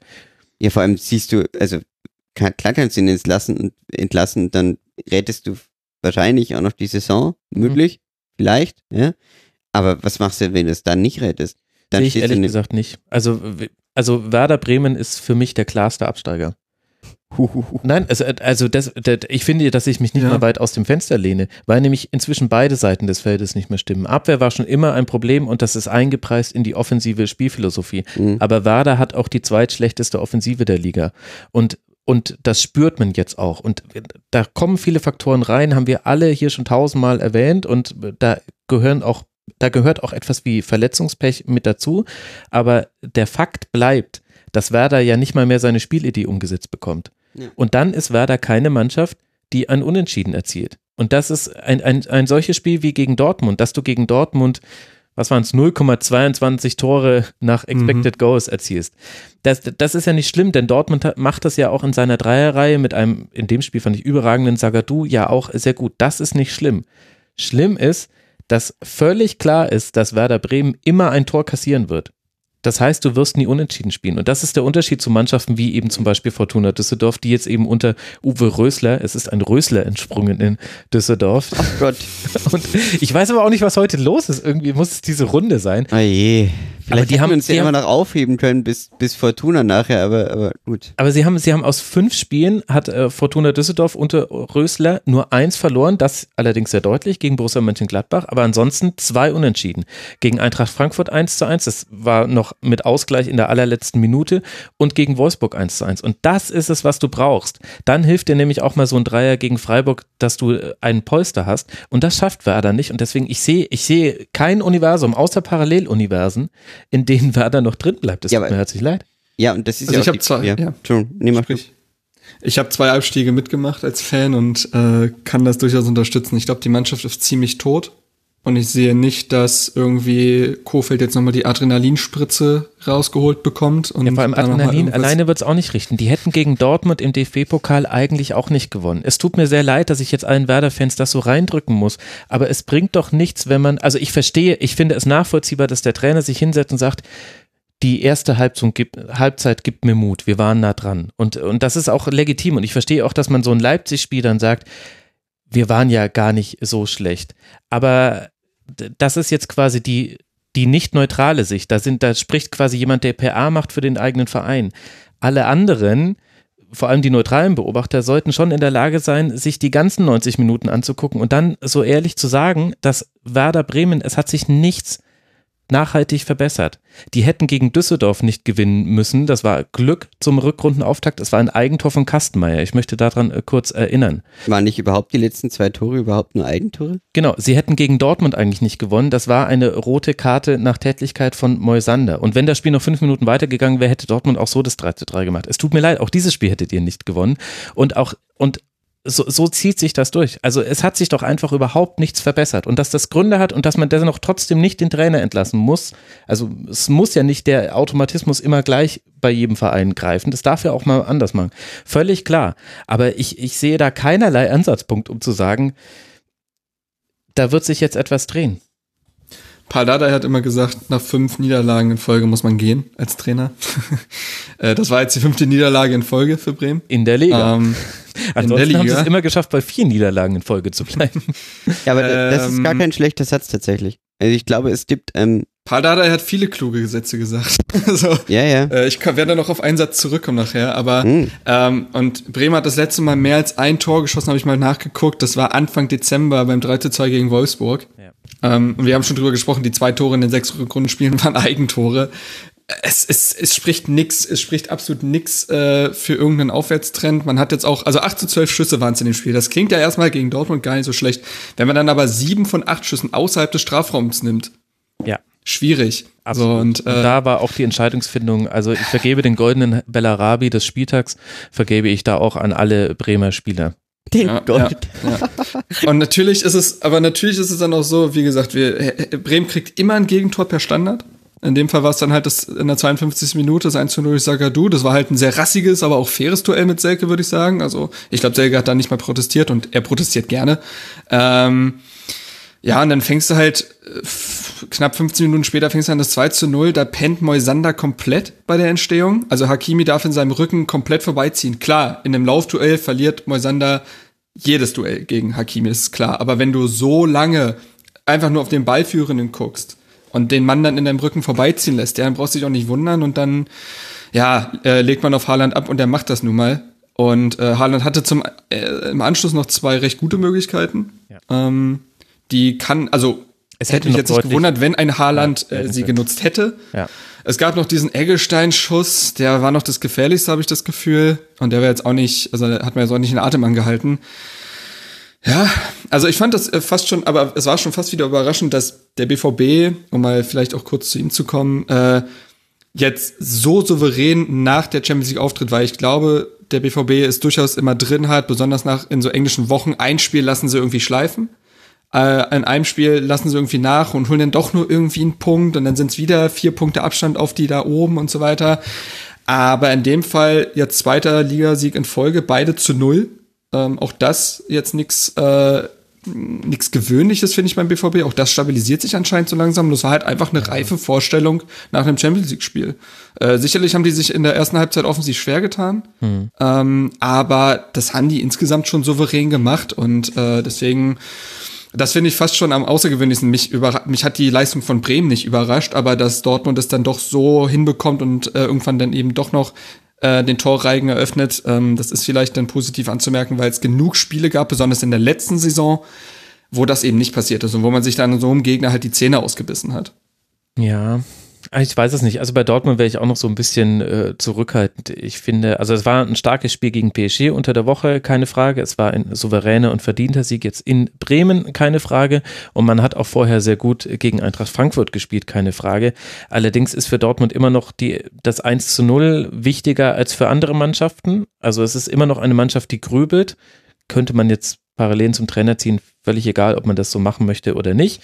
Das war gegen Eintracht Frankfurt, ging nicht viel bis zum 1 zu 0 von Piszczek. Also so zwei, drei Chancen gab es vorher, die sich so angedeutet haben, aber dann fiel auch das 1 zu 0 und gegen Werder ging jetzt auch nicht so viel bis eben zu dieser Standardsituation. Und trotzdem hattest du aber auch in beiden Spielen den Eindruck, die Qualität wäre gut gewesen, vor allem mit einem Holland, der halt auch wirklich ein sehr, sehr guter Stürmer ist. Das Findest du? Eigentlich so, ja. Der ist schon gut. Wobei, ja. weil Felix da gleich das, das, noch ergänzen kann durch eine Beobachtung, die wir schon im Vorgespräch abge, abgesprochen haben. Aber auch da würde ich sagen, also man kann viele gute Dinge gerade bei Dortmund sehen. Ich finde es interessant, dass Witzel jetzt äh, offensiver rausschiebt und Schahn absichert, dass wir gerade äh, generell eher eine Tendenz zu einfachen Sechsern haben bei den Top-Teams der Liga. Also Leimer macht das bei Leipzig alleine, Can macht das bei Dortmund weitgehend alleine, wenn Witzel vorne im Ballbesitz mit rausschiebt. Und äh, bei Bayern ist es ja auch häufig so, dass nur einer auf der Sechserposition steht. Finde ich interessant weil da gab es mal ein, eine Tendenz wieder zum, zum Auffüllen dieses Raumes, um den äh, Gegner auf den Flügel zu drücken. Ja, da macht es auch so, um das Quartett aufzufüllen. Ja, genau. Ich sage ja, alle Spitzenteams machen ja, das. Genau, das, genau. Das, das, da haben ja alle eh schon im Kopf ergänzt. Aber darüber hinaus finde ich, dass äh, auch dieses Bremen-Spiel schwer äh, zu bewerten ist. Für Dortmund war ein gutes Spiel, aber ich sehe da jetzt noch nicht alle Probleme verschwunden. Ich sehe aber auch nicht Probleme, von denen man dachte, dass sie kommen, jetzt irgendwie gerade schwelen. Es war halt einfach nur der 23. Bundesligaspieltag für den BVB. Ja, Ui. aber das, wie gesagt, ich finde, oft genug hat der, Bund, der BVB eben da Punkte. Ja, da, das, das, stimmt, ja, das kann man sagen. 23, also so, stimmt schon, in dieser Saisonphase, in dieser 20 bis 25 Spieltag-Phase war schon. Klar, war schon, letztes Jahr. Ja. Das ähm, war mein Punkt noch, eigentlich nur was ich noch interessant fand, ist, ähm, dass, bevor ich zu Haaland komme, äh, fand ich, dass ähm, Can und Hakimi äh, in ihrer sozusagen mentalen Art und Weise so eine gewisse Ähnlichkeit haben, wenn du dir das anschaust, dass sie sehr oft in Situationen äh, so ein bisschen den Charakter dieser, dieser Dortmunder Mannschaft jetzt schieben. Und das ist das, was mir letztes Jahr eben so gefehlt hat, dass sie, da, da, da waren das alles sehr gut Fußball spielende, aber sehr brave Jungs. Und jetzt hast du halt einen Hakimi, der eine schöne Szene in der, in der, in der ersten Halbzeit, wo er einmal äh, sozusagen bevor der Ball überhaupt im, im Aus ist, schon einen Einwurf fordert. Und ähm, was solche, also wirklich, die sind, das Bei sind Timo beides, Werner würdest du es kritisieren. Da hat er dich. Ja, da hat er mich. Nein, ähm, aber, aber ich finde schon, dass äh, auch wenn du diese Emre Can gegen Neymar-Aktion, um nochmal auf die Champions League ja. ja, ja. zu kommen, ähm, es ist so, es sind schon so, so gewisse Charakterzüge der Kemba, die einfach so eine, so eine, ja, so eine Unfreundlichkeit dieser, dieser Dortmund-Mannschaft haben. Und das, das macht schon einen Unterschied, finde ich. Ja, also, klar. Und das brauchst du auch bei so einem Spiel in genau. Bremen, bei den Witterungsverhältnissen. Absolut. Äh, um auf Erling zu sprechen zu kommen, äh, Martin und ich hatten im Vorgespräch schon kurz gesprochen. Der Zauber-Erling. Ja, das. Oh, oh, oh Leute, also mein Gott, einmal schickst du also, einen aus Deutschland äh, nach, äh, aus Österreich nach Deutschland und dann macht, alles, was ihr macht, ist Sprichwörter über ihn finden. Zauber-Erling und äh, ähm, Ohne Holland fahren wir zur WM, leider. Ja, ja den, leider. den hatte ich ähm, auch noch rumliegen, ja. Na, aber, aber ähm, äh, das also du beobachtest, du beobachtest Salzburg genau. Völlig aus dem Konzept gebracht. Wunderschön. Oje, ohne Holland. Jetzt, jetzt kapiere ich ihn erst. oh Gott. Gott, oh Gott. Ach weh. Soll ich dir doch einen Kaffee anbieten? Naja. Ja, vielleicht. Also wir, wir sprachen im Vorgespräch darüber, dass du ja Salzburg sehr äh, eng verfolgst, unter anderem ja auch für die SZ. Genau, ich bin für die SZ öfter in, öfter in Salzburg und habe ihn auch da letztes Jahr schon verfolgt, wo er ähm, interessanterweise auch keine guten ersten Monate hatte und echt gebraucht hat, um sich da zurechtzufinden. Damals ja noch im, äh, unter Marco Rose ähm, und äh, durchaus seine Schwierigkeiten hatte. Aber du hast immer schon in Ansätzen gemerkt, dass der einfach vom Gesamtpaket her so viel mitbringt. Hm. Und ähm, das Einzige, was du in Salzburg immer gemerkt hast, äh, was, ihm, was ihm abgeht, ähm, war eine gewisse ähm, Geduld in Spielen. Also ähm, der war sehr Äh, er war sehr darauf aus, dass die ersten Situationen sofort funktioniert haben, die er im Spiel hatte. Und ähm, sozusagen daraus hat sich dann seine Spielmentalität irgendwie entwickelt. Also deshalb hat er auch dieses, dieses äh, Dent-Spiel äh, im, im, im Herbst gehabt, wo er, wo er Salzburg äh, 6-2 gewonnen hat und wo er sozusagen sich irgendwie vorgestellt hat auf großer Bühne. Hm. Ähm, da war das auch so, dass seine ersten zwei, drei Aktionen waren perfekt. Und in dem Moment geht so ein Haaland-Spiel total gut auf. Und es war dann beim BVB äh, im ersten Spiel auch so, dass seine ersten drei Aktionen mhm. genau perfekt gelaufen sind. Ja, waren ja gleich Tore. Alles. Und das fand ich jetzt den Bremen zum Beispiel interessant. Er ist mhm. gar nicht so gut reingekommen in diese, also er, er mhm. war, er wurde viel angespielt, ähm, sie haben ihn immer wieder gesucht, aber ihm ist auch mal der Ball versprungen. Er hat einen Pass zu kurz gelassen, also er hat sozusagen nicht gut prallen lassen. Da waren einige Aktionen dabei, die gar nicht mehr so optimal waren. Mhm. Und es waren in Salzburg dann immer die Spiele, ähm, wo er sich dann total schwer getan hat und wo er vielleicht mal ein Abstaubertor geschossen hat, aber wo er nicht eben diese Haaland-Tore, äh, ich sage jetzt mal Strafraum-Anspiel, erster Ballkontakt perfekt und wuchtiger Abschluss. Ja? Ähm, das das, das ähm, hat ihm dann immer gefehlt. Und das hattest du jetzt heute oder am, am Wochenende gegen Bremen gesehen, dass er geduldig geblieben ist, dass er gewusst hat, sie werden irgendwie diese drei Zuspiele auf ihn bekommen und dann wird er machen. Und das ist das, was, äh, was, was ich glaube, wenn er, wenn er das schafft, dass er diesen Entwicklungsschritt jetzt schon gehen kann, mit in dem jungen Alter, dass er sagt, ich werde in jedem Spiel meine Chancen bekommen und auch wenn die ersten drei, vier Aktionen nicht gut sind, ich komme in jedes Spiel rein. Mhm super. Weil das ist zum Beispiel das, was äh, Lewandowski so auszeichnet. Der hat auch, der hat keine überragende erste Halbzeit gespielt gegen Paderborn. Der ist zweimal ähm, eigentlich frei vom Tor angespielt worden und hat nicht die, hat nicht die richtigen, die richtigen Sachen gemacht. Aber er lässt sich davon überhaupt nicht verunsichern. Der weiß genau, er bekommt noch zwei, drei und dann macht er sie.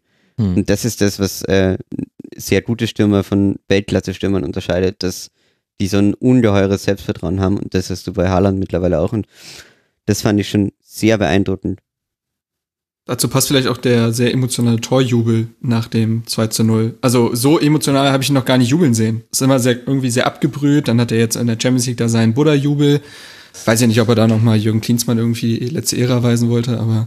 Das war doch muss, der muss, Architekt, wie oft soll ich das noch sagen? ich weiß, ich wollte, ich wollte nur Max triggern, ich kenne die Geschichte. Da finde ich es doch viel interessanter, ähm. das kam jetzt nämlich erst neulich raus, dass Jürgen Klinsmann, äh, äh, das Konzept war ja, dass die Spieler viel Zeit an derselben der Straße verbringen und sich dort weiterbilden und da hat er unter anderem mhm. einen Computer installiert, auf dem ein Sprachprogramm lief, damit mhm. die Spieler in ihrer Freizeit eine andere Sprache lernen können, damit der Wechsel ins Ausland dann leichter fällt oder keine Ahnung, was da der Gedanke dahinter war und äh, das ging dann insofern schief, als da dann den ganzen Tag nur Erwachsenenfilmchen liefen. oh, Marc. Ja, wirklich. Ey. Also Wirklich? schön. Ähm, das stand angeblich in einem Medium der Springerpresse. Ich, konsu ich konsumiere ja nichts von Springer, aber ein guter Freund hat es mir erzählt. Und ich wüsste jetzt nicht, oh, warum er sich das ausgedacht haben sollte. Hm. Ja. Na, auf jeden naja. Fall, wie gesagt, ich fand den Torjubel halt auffällig emotional, als, als ob ich wollte, um die Kurve wieder zu bekommen. Sehr gut, danke dir. Ähm, ja, ähm, ja, das, ähm, das, weil, hat er tatsächlich, ja. ja. das hat er tatsächlich in Salzburg auch schon oft gemacht, ähm, dass er, er, er ist ein sehr äh, emotionaler Jubler, der auch voll, und das fand ich immer super, der voll aufs Publikum einwirkt. Also der aktiv immer zum Publikum hinrennt und sozusagen ja. aktiv das Publikum. Ja, auch gut, mal, in Salzburg braucht es das ja auch hin und wieder. Ja, aber, aber in, so, in so random Aktionen, weißt ja. du, also es gibt, keine Ahnung, es gibt jetzt nicht Eckball oder irgendwas, sondern es gibt Einwurf und, und Haaland läuft durchs Stadion, winkt mit den Armen und, und reißt die Leute mit. Also dieses Bild vom, ähm, irgendwo gab es ja diese schöne Fotomontage, wo er als, als Jesus stilisiert war mit, mit einem mit einem Heiligen Der Haaland war geboren. Genau, der Heiland, ähm, Haaland. Äh, äh, das, ähm, das, das hat damals schon immer so ein bisschen gewirkt, aber ja. Und man sieht übrigens, um das noch kurz zu sagen, dann höre ich auf mit Salzburg, aber äh, faszinierend und frappierend zu sehen, ähm, was für ein genialer Zielspieler wirklich ist, äh, erkennt man daran, dass Salzburg im Moment ja. komplett der Fußball abhanden gekommen ist. Ja. Nur weil sie keinen Zielspieler mehr haben. Der war halt so überragend, dass es im Moment überhaupt, da, da, da fehlt, da fehlt einfach so, das ist wirklich wie wenn du, keine Ahnung, ähm, bei einem Lego-Schloss die mittlere Zinne einfach rausnimmst und dann sagst du, okay, ist irgendwie, ich erkenne, ich erkenne, was sein soll, aber irgendwie da fehlt jetzt einfach der entscheidende Baustein. Schlechte Metapher. keine Ahnung, wie ich auf Lego-Schlösser komme, aber Gut. können wir dann im Retrofunk äh, in fünf Jahren darüber Genau, reden, dass da werden wir dann, da werden wir dann sagen, ach weißt du, damals haben wir noch Vergleiche gemacht, inzwischen hat sich der Rasenfunk so sehr weiterentwickelt. Für Dortmund geht es jetzt dann weiter zu Hause gegen Freiburg und dann nach Gladbach, bevor dann eben das Rückspiel in Paris ansteht. Für Werder Bremen steht jetzt zweimal Eintracht Frankfurt als Gegner im Spielplan. Einmal zu Hause in der Liga und dann auswärts im DFB-Pokal. Das sind die nächsten beiden Partien für Werder Bremen. Bei Dortmund habe ich die Tabellenkonstellation noch nicht nacherzählt. Dortmund liegt auf Tabellenplatz 3, vier Punkte hinter Bayern, drei Punkte hinter Leipzig. Dann kommen wir zu Tabellenplatz 4 und sprechen über Borussia Mönchengladbach. Die liegen zwei Punkte hinter dem BVB mit 43 Punkten, hätten aber, wäre pünktlich abgepfiffen worden, unberechtigterweise, wären sie vor Dortmund gelandet mit 46 Punkten. Was war geschehen? Ein 1 zu 1 war geschehen in einem insgesamt merkwürdigen Spiel zwischen Gladbach und Hoffenheim, angefangen mit einer Spielunterbrechung wegen Plakats gegen, an, gegen Dietmar Hopp in der Gladbacher Kurve, dann über einen vergebenen Strafstoß von Plea, den, es, äh, den, den Strafstoß gab es erst nach minutenlanger Unterbrechung. Dann einen zurückgenommenen Treffer nach sehr schönem Konter von äh, Gladbach wegen vorher äh, vorangegangenen Handspiels und dann eben eine sehr lange Nachspielzeit, in der dann eben Hoffenheim den Ausgleich schießt und sogar noch Chancen auf mehr hatte. Marc, was bleibt von dieser Partie übrig für beide Mannschaften, außer ein Punkt? Ja, also du hast ja eigentlich schon sehr viel gesagt und ich habe das Spiel ja auch gar nicht über 90 Minuten gesehen. Ich habe es mir zumindest versucht noch irgendwie anzueignen. Also es muss zumindest relativ flott gewesen sein, weil 16 zu 21 Schüsse ist jetzt nicht so schlecht. Bei Hoffenheim wiederum natürlich das Ding von 21 Schüssen nur vier aufs Tor. Das kannst du dann wieder negativ auslegen. Ähm, ja, also ich, also eigentlich ein Spiel, was Gladbach gewinnen kann. Ne? Also ähm, wie gesagt, du hast den Elfmeter, der das Spiel schon zumachen kann.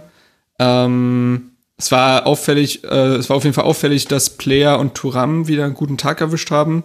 Beide mit einigen äh, Schlüsselpässen, mit vier Abschlüssen, äh, Turam mit drei erfolgreichen Dribblings. Das hatte Hoffenheim auf jeden Fall Probleme, das in den Griff zu bekommen. Ähm, ja, wie gesagt, ich habe das Gefühl gehabt, jetzt auch, nachdem ich mir das noch so ein bisschen versucht an, äh, habe anzueignen, das Spiel, dass äh, Gladbach es einfach verpasst hat, das Spiel zuzumachen. So. Und ähm, das ist halt ärgerlich. Und Hoffenheim beweist in der Saison, ohne jetzt ihre äh, Leistung in dem Spiel jetzt unbedingt schmälern zu wollen, ich habe es ja wie gesagt auch nicht komplett gesehen, aber ich hatte nicht das Gefühl, dass die jetzt ihr bestes Spiel in der Saison bestritten hätten. Aber sie schaffen es irgendwie trotzdem, aus solchen Spielen immer wieder Punkte rauszuholen, im Gegensatz zu anderen Mannschaften. Also das ist halt wirklich krass, wenn du dir mal die Werte anguckst, auch mit Expected Goals und so weiter. Das ist jetzt gar keine berauschende Saison und trotzdem klopft Hoffenheim weiterhin an Europa an. So, und das ist halt irritierend irgendwie, aber eben weil sie in solchen Spielen dann doch noch irgendwie einen Punkt holen. Hier war es halt dann Tor von Ribeiro nach Ecke in der 92. Ähm, und deswegen wirkte das wie so ein typisches Hoffenheim-Spiel. Ja, müsstest du oder könntest du eigentlich verlieren, aber du holst halt irgendwie einen Punkt. So. Und äh, ja, ich meine, Gladbach ist jetzt seit vier Spielen umgeschlagen. Das ist jetzt auch okay, glaube ich, einen Punkt gegen Hoffenheim zu holen. Das ist jetzt nicht ein Spiel, wo du noch in Monaten zurückblickst und sagst, ah, da, da ist es die Saison wieder hingegangen. Wer weiß, wer weiß. Kann sein, aber ich würde es jetzt erstmal noch nicht sagen. Ähm, und Hoffenheim hat sich jetzt mit dem Punktgewinn zumindest etwas stabilisiert, nachdem sie die letzten beiden Spiele ja verloren hatten. Ähm, ja, also mehr kann ich dazu jetzt aufgrund meiner wenigen Beobachtung auch gar nicht zu sagen. Vielleicht ein Spiel, was Gladbach für zumachen soll, muss, aber Hoffenheim bleibt halt irgendwie immer dran. Klar können sie das öfter zumachen, äh, früher zumachen, aber ich fand, ich fand Hoffenheim in diesem Spiel eigentlich, äh, mir sind sie, mir sind sie schlechter weggekommen, als sie eigentlich waren. Man muss ja die Gesamtsituation, die Gesamtsituation be beobachten. Ähm, dass, also äh, erstens mal, sie ist mit Kramaric der eindeutig beste Mann und wichtigste Spieler ausgefallen, kurz Mhm. davor. Ähm, dann hattest du mit Munas Dabur der Ersatzmann, der auch sofort ausgefallen ist. Das heißt, du hattest überhaupt keinen zentralen Stürmer. Ähm, hast damit so einer ganz komischen Formation gespielt, ohne, ohne sozusagen eigentlich diesen zentralen Spieler vorne, der für Hoffenheim wichtiger ist, als man, glaube ich, im ersten Moment denken würde. Ähm, und äh, vieles ist zurückgefallen auf äh, meine Entdeckung der Saison, Herrn Baumgartner, Mhm. ähm, der wirklich Mann, ja. Supermann ist. Also ähm, ich, ich war letzte Woche ähm, beim Knallerspiel zwischen Hoffenheim und Wolfsburg im Stadion und äh, habe ihn da auch nochmal beobachtet. Ähm, es ist Wahnsinn, wie, wie, äh, wie der sich mit 20 Jahren schon unheimlich geschickt zwischen den, zwischen den Positionen bewegen kann. Hm. Also erstens mal ist er unheimlich flexibel, Hm. äh, als, als Zielspieler gut, trotz seiner kompakten Größe, äh, kann aber auch, hat dann den Wolfsburg letzte Woche Sechser gespielt, hat heute oder hat, hat am Wochenende jetzt auch munter hin und her gewechselt. Sehr guter Spieler.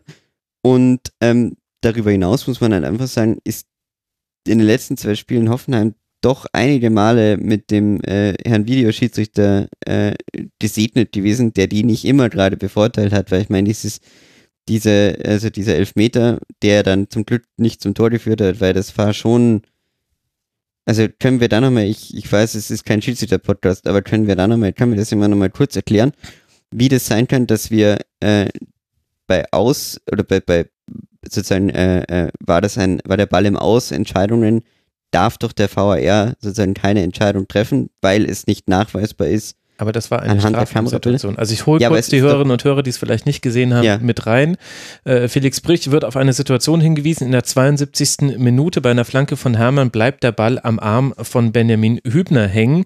Er hat ihn weit von sich gestreckt und es sieht aus, als wäre der Arm über der Linie des Strafraums gewesen und damit kann dann eben der VRR eingreifen und das bestätigt dann Felix Brich so nach einer Unterbrechung des Spiels. Okay, also heute ist es wirklich schlimm. Und es gibt dann äh, den Strafstoß. Und aber der Grund, warum der VR da eingreift, ist eben, weil es eine, eine Strafraumszene war. Ja, aber woher weiß ich denn, dass der Ball sicher im Strafraum ist? Das ist ja doch meine, mein, ist ja doch mein Punkt, dass du ja anhand der Kamerabilder nur nachweisen kannst, dass Benjamin Hübner nicht im Strafraum steht. Äh, Ja, aber- sie, sie anhand der Bilder haben sowohl der Videoassistent als auch Felix Brüch gesagt, die Hand war über dem Ja, ja. 16, über der 16er Linie. Ja, aber das, Und dann wie ist es gesagt, ich habe ja auch, ich habe ja die, die Bilder da. Du, das, aus meiner Sicht kannst du es einfach nicht eindeutig nachweisen, so du ja, wie du ja nie eindeutig nachweisen kannst, dieser Ball schaut in der Kameraperspektive aus. Ich würde den Podcast an dieser Stelle gerne beenden. ja, ich ehrlich gesagt auch. Also ich habe gerade entschieden, das war jetzt unser Wiedereinstieg ins, äh, in deine Antwort, Felix. Liebe Hörerinnen und Hörer, für euch ist was verloren gegangen, für uns auch. ja. Und wir wissen nicht mehr genau, wie wir den Anschluss finden. Heute ist der Technikteufel, hat sich eingeschlichen in das sonst so zuverlässige Ultraschall. Mehrere Abstürze gab es schon. Hoffentlich ist das der erste, von dem ihr merkt. Wir haben aber gerade in einer Nachbesprechung dessen, was ihr gerade nicht gehört habt, beschlossen, dass wir das jetzt nicht nochmal wiederholen wollen, weil Felix sagt, es ist es nicht wert. Genau. Wir machen jetzt weiter mit, naja, wie auch immer. ähm, wenn man sich die TSG Hoffenheim so anschaut, finde ich, die stehen eigentlich, wie Marc ja auch schon richtig gesagt hat, die stehen sehr gut da, obwohl sie gar nicht oft so überragend spielen, aber sie haben ein unglaubliches Talent äh, da entwickelt, ähm, gut zu sein. Sorgen mache ich mir eher um so ein paar Positionen. Also ich finde zum Beispiel Brün Larsen hat mir im Spiel nicht gut gefallen. Hm. Ähm, der sind individuelle Themen, aber der im Moment einfach noch nicht so angekommen zu sein scheint. Ähm, Munas Dabur hat sich jetzt natürlich verletzt, hatte ich, hätte ich ansonsten eher auch auf die Kandidatenliste so, U wird noch ein paar Wochen brauchen, um wirklich wieder auf das Niveau zu kommen, auf dem er, Achtung, äh, Flashback in Salzburg mal war. Ähm, äh, und ansonsten muss ich sagen, finde ich die, finde ich die ganze Aufstellung ist immer wieder flexibel. Gut, Rudi als Rechtsverteidiger ist der Schreuder der Woche. Rudi als Rechtsverteidiger ist der, Schreu ist der Schreuder Das der ist Woche nach fast dem das, Bellarabi das der. Woche. Rechts außen war ist doch fast schon der Schreuder der Woche, oder? Also damit hat doch niemand mehr gerechnet. Ja, wobei das Inverse macht er, glaube ich, ganz gerne. Ja. Also das, das gab es phasenweise auch schon in der letzten Partie gegen Wolfsburg. Da war es allerdings nur so, dass die mal Flügel getauscht hatten. Ja, und man muss einfach sagen, also wenn du dir die Hoffenheimer Mannschaft so anschaust, klar, gut, talentiert mit, mit Leuten wie Baumgartner und so weiter, aber es ist jetzt, äh, also, wie gesagt, ähm, für mich eher um Platz, um Platz 10 herum einzuordnen, aber sicher nicht äh, mit, mit, äh, mit Ambitionen überhaupt noch nach Europa, weil äh, das ist schon, da, da holt er schon echt viel raus und ähm, ja. Findest du? Nee, Ich meine, das sind ist zwei es gut, Punkte ja. Rückstand. Also Ambitionen sollten doch da sein. Und ich finde, Na, Ambitionen sind auch da. Also das ist auch, das meine ich ja, das ist überraschend, dass du aus der Mannschaft Hm. wirklich äh, noch einen Europa League Contender machst, ist nicht, ist zumindest nicht einfach gesagt. Also ist nicht Ja. automatisch. Ja. Ja, okay. Weil äh, das, ähm, wenn du ein guter Trainer bist und ein Konzept hast, dann ist das möglich, aber das ist nicht automatisch. Und muss man auch sagen, diese ganze Unruhe, die kurzzeitig entstanden ist aus äh, der ganzen Kevin Vogt-Geschichte und so weiter, die haben sich relativ gut hinbekommen. Also das hat sich nicht zu lange ausgewirkt. Also ich weiß natürlich nicht, wie sehr das in der Mannschaft noch drin ist, ähm, aber ich glaube, dass äh, zumindest öffentlich hat sich das Ganze doch, ähm, doch ganz gut, ganz gut beruhigt. Was man auch nicht unterschätzen sollte, weil das hat auch schon Mannschaften kaputt gemacht. Ja, das stimmt. Wobei natürlich jetzt das, äh, die Sinsheimer Medienwelt jetzt auch nicht berüchtigt ist. Außer ich fahr mal hin. Dann Außer natürlich. Stahlbad. Stahlbad. Ja, Stahlbad. Und Könnt was? euch übrigens gar nicht vorstellen, kurze Insider, sorry, äh, wie, wie, wie sehr man belächelt wird dafür, wenn man anbietet, nach zu Hoffenheim gegen Wolfsburg zu fahren. Das ist in deutschen Medien immer noch ein Hehe-Spiel. ja, aber ist ja, solange du dann noch hinfahren darfst und nicht eingewiesen wirst, wird ja. Sagen, geht das ja noch. Ja. Was, was ist denn zu Gladbach zu sagen, Marc? Also, was mir aufgefallen ist, war, zum einen hat man wieder viele Abschlüsse nach Standards zugelassen. Das schleicht sich so ein bisschen eine Problematik bei Gladbach ein, die sich jetzt noch nicht immer in Toren ausdrückt, meiner Meinung nach.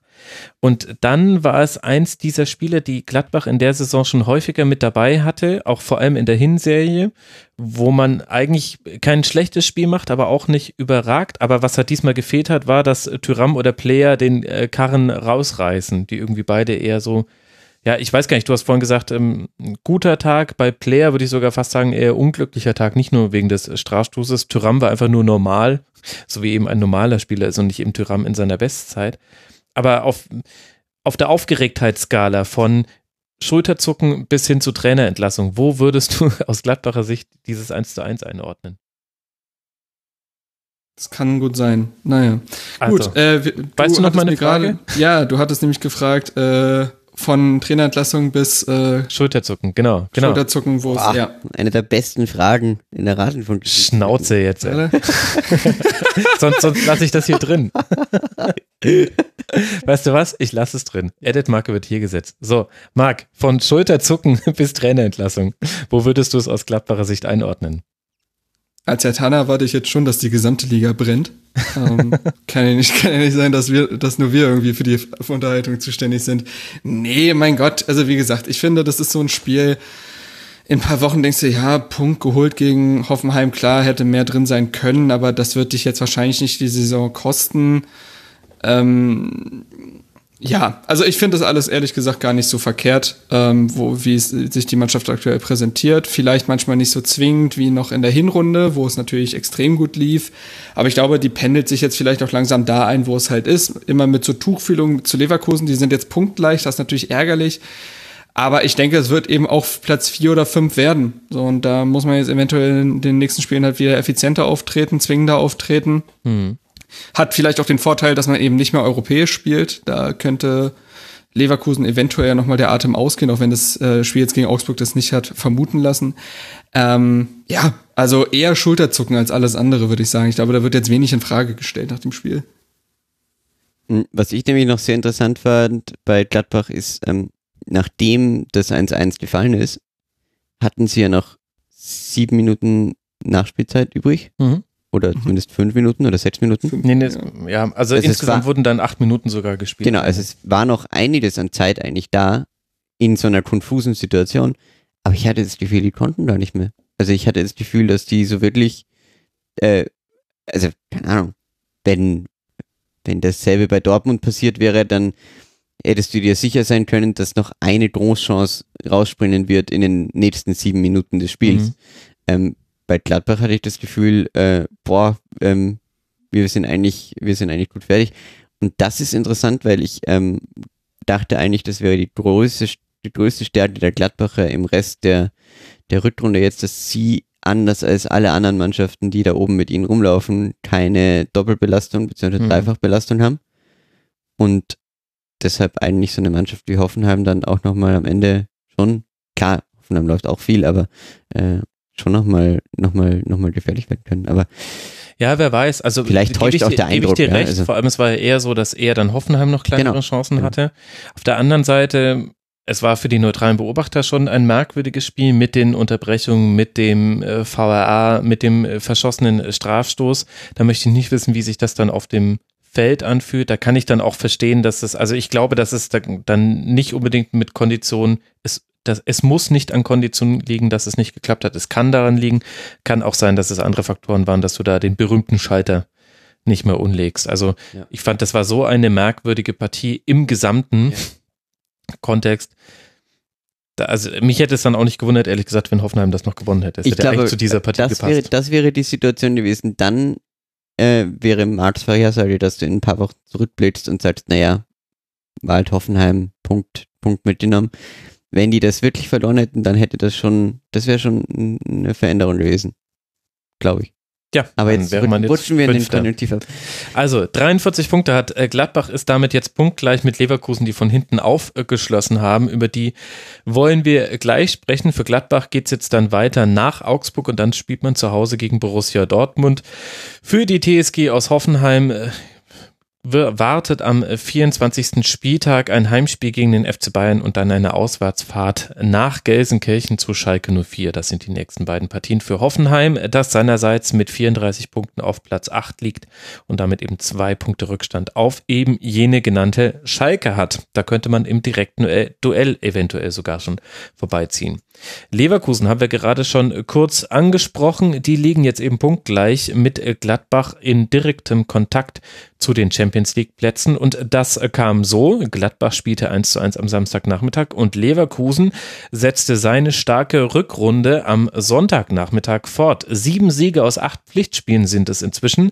Gegen den FC Porto unter der Woche und jetzt gegen den FC Augsburg kamen nochmal zwei mit dazu. Diaby schießt nach einem Zauberpass von Havertz das 1 zu 0. Amiri nutzt dann sehr passive Augsburger für einen Schuss zum 2 zu 0. Und hinten raus hat der FC Augsburg zwar auch noch Möglichkeiten, aber letztlich kann man keine davon verwerten. Marc, in der Nachbetrachtung war Peter Boss sehr kritisch mit seiner Mannschaft eben wegen dieser Schlussphase, weil er gesagt hat, da hätte man auch noch das Spiel hergeben können. Auf einer Skala von Schulterzucken bis Nein. Äh, wie siehst du es? Ähm, ja, hat er ja an sich nicht unrecht, ne? Also es gab dann wirklich diese sehr komischen Minuten, wo dann die Innenverteidigung echt einen Luftschlag nach dem anderen geleistet hat oder einen zu kurz geratenen Pass oder ähnliches. Mhm. Kann bestimmt natürlich so einem, ähm, heißt der Tapsido? Tapsibo? Tapsoba. Äh, Tapsoba. Ja, sag ich, sag ich doch. Ach nee, Todibo. Ich verwechsel den mit, gerade mit dem Schalker. So. Genau. Ähm, kann so einem jungen Kerl natürlich auch schon mal passieren. Ähm, aber natürlich gefährdest du da, da nochmal einen eigentlich sicher geglaubten und ja auch souverän eingefahrenen Sieg insgesamt dann über die 90 Minuten gesehen. Kann ich verstehen, dass man da eventuell seine Mannschaft nochmal äh, wachrütteln will. Beson es ist ja auch immer schön als Trainer, wenn du gewinnst, aber trotzdem Kritikpunkte hast. Ich glaube, eine schönere Trainingswoche kannst du dir kaum vorstellen.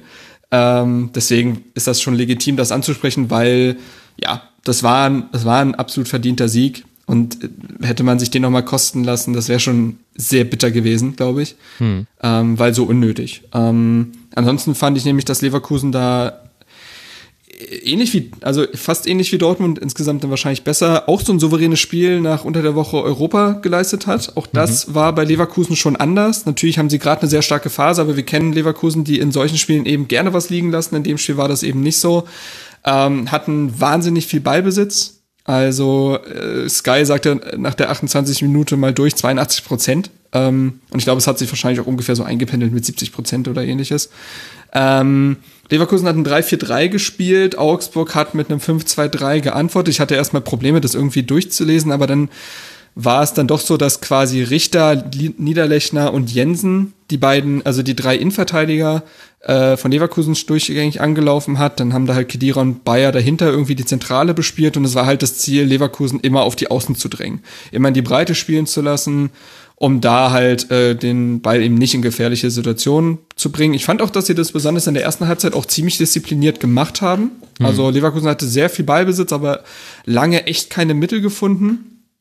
Ähm, ja, dann war es auch quasi symptomatisch, dass eben die Tore auch, äh, also auf jeden Fall das äh, 1 zu 0, kann man sagen, in der 24. Minute von Diaby durch einen Ballverlust äh, äh, Augsburgs im Mittelfeld gefallen ist. Also Tar machte dann das Spiel halt schnell mit seinem Kopfball, der zu Harvards kommt. Du hast es dann erwähnt, der hat dann echt ein exzellentes Auge und super handlungsschnell passt er dazu Diaby und der hat dann etwas Glück im Abschluss, muss man sagen. Den trifft er irgendwie sehr eigenartig, so dass er so leicht ja, rein springt der Ball. Mhm. Ähm, Wäre vielleicht sogar ansonsten haltbar gewesen. Ähm, ja, und das war genau diese Phase, wo Augsburg merkte, okay, gegen den Ball funktioniert das gerade sehr gut, lass uns jetzt mal langsam anfangen, was mit dem Ball zu machen. Und die wurden mutiger und genau in diese Phase fällt dann halt das Tor. Ähm, wie, wie, gesagt, aus statischem Ballbesitz war das kaum, ging da kaum etwas. Das war so, wir Herr Hertaner haben immer gesagt, wenn Hertha Ballbesitz unter Dardai hatte, dass die hinten rumscheiße. So ähnlich hat sich das auch bei Leverkusen lange gestaltet. Sehr toter Ballbesitz. Der Ball pendelte quasi die ganze Zeit zwischen den Innenverteidigern hin und her und hin und her, weil ja. irgendwie nicht die Möglichkeit gesehen haben, den Ball mal in die gefährlichen Zonen zu bringen. Das war also lange Zeit echt, boah, du kannst, auch da gibt es zwei Lesarten. Du kannst halt sagen, ja, Leverkusen ist einfach geduldig geblieben. Mhm. Eben in den Phasen noch gar keine Fehler gemacht, gar nichts angeboten. Genau darauf hatte ja Augsburg eigentlich spekuliert. Und dann in den Szenen, wo Augsburg wiederum Fehler macht, dann halt zugeschlagen. Das kannst du halt so oder so sehen. Ähm, insgesamt fand ich, war das dann doch ein ziemlich souveräner Auftritt. Die Tore dürfen eigentlich so nicht unbedingt fallen. Also besonders fand ich halt das Tor von Amiri in der zweiten Halbzeit dann, das 2 zu 0 in der 58. Das darf nicht so passieren. Also natürlich wieder Umschaltsituation, aber wahnsinnig schwach von Augsburg verteidigt. Da, hat, da ist niemand in den Zweikampf gegangen mit ihm. Und der hat dann halt freie Bahn, macht, glaube ich, auch jetzt, war jetzt ein Premierentreffer für Leverkusen. Ja. Mhm. Ja, und infolgedessen lief Augsburg erstmal nicht mehr so konsequent an, lief ein bisschen hinterher. Äh, Diaby war eigentlich nicht äh, wirklich nicht einzufangen. Der hat ein tolles Spiel gemacht, fand ich mal wieder. Ähm, echt ein geiler Kicker. Ähm, kann man sagen, man wird langsam zum Diabetiker, wenn man sich ihm anguckt. Um Gottes Willen. Was habe ich getan mit meinen ganz schlechten Wortspielen? Ich äh, ähm, gehe jetzt ja, nee, langsam aber, auch, glaube ich. Ja. noch, noch, noch ein Systemabsturz hier und du bist weg. Ja. Die Wortspiele gut. sind ähm, wirklich nee, der wahre Systemabsturz, muss man dazu sagen. Ja, also letztendlich, äh, klar, nochmal eine sehr hektische Schlussphase. Radetzky hält auch nochmal sehr stark gegen Niederlechner in der 89. Hm. Aber insgesamt fand ich das schon ein souveräner Auftritt Leverkusens, die dann die Chancen, die sich geboten haben, genutzt haben. Und äh, ja, also äh, ich würde eher sagen, dass Augsburg da Kritik üben muss, weil klar, wie gesagt, das sah lange gegen den Ball ordentlich aus, bis sehr gut sogar. Aber mit dem Ball war das doch schon wirklich arg harmlos. Ähm, und äh, ich meine, Schmidt hatte vor der Partie sogar noch gesagt, es geht darum, also wir werden jetzt hier nicht die Leverkusen an die Wand spielen, aber er will schon wieder mehr Fußball sehen. Es sollen die Umschaltaktionen sollen ähm, sollen besser ausgespielt werden, konstruktiver nach vorne gespielt werden, nicht nur lang rausdrischen, aber wirkliche Torchancen gab es bis auf diese Schlussphase eigentlich nicht und das war dann schon sehr harmlos. Ja, da würde ich mitgehen. Mein Eindruck bei Augsburgs Offensive ist so ein bisschen, dass sie sind immer dann gut, wenn einer der Spieler vorne einen Sahnetag hat. Also wenn Niederlechner einen überragenden Tag hat, dann ist er einer der gefährlichsten Bundesliga-Stürmer und dann funktioniert das auch super. Aber ansonsten, wenn sozusagen das System an sich ist nicht das Gefährliche, sondern das hm. Gefährliche ist dann halt einzelne Spieler. Würdest du da mitgehen oder Max oder, oder ja, also äh, sie haben halt nicht mehr so systematische Spielzüge, die es halt früher gab. Also unter Manuel Baum war es halt, linke Seite wird überladen, äh, Max schiebt vor, ähm, Kajubi äh, ist oft Zielspieler für den langen Ball und so kommt man dann in den Strafraum rein. Meistens dann tatsächlich am Ende über eine Flanke. Und so, du hast zwar solche Elemente, die es immer mal wieder noch bei Augsburg gibt, aber die sind nicht mehr so wiederkehrend, dass du sagen kannst, ah, das ist so jetzt die typische genau. Augsburger Art. Das stimmt schon. Und das, das ich finde halt, wenn, wir hatten auch vor ein paar Spieltagen war doch mal, hat, hat mal Vargas einen super Tag gehabt, ja. dann ist der ein sehr guter Außenstürmer, ähm, der aber sozusagen auch jetzt nicht, keiner von den Jungs da vorne ist irgendwie, finde ich, so ein wirklicher, äh, in, in so ein wirkliches System gepresst und wie du sagst, das ist so ein gutes Angriffskonzept, sehe ich jetzt aktuell nicht. Es ist halt, also.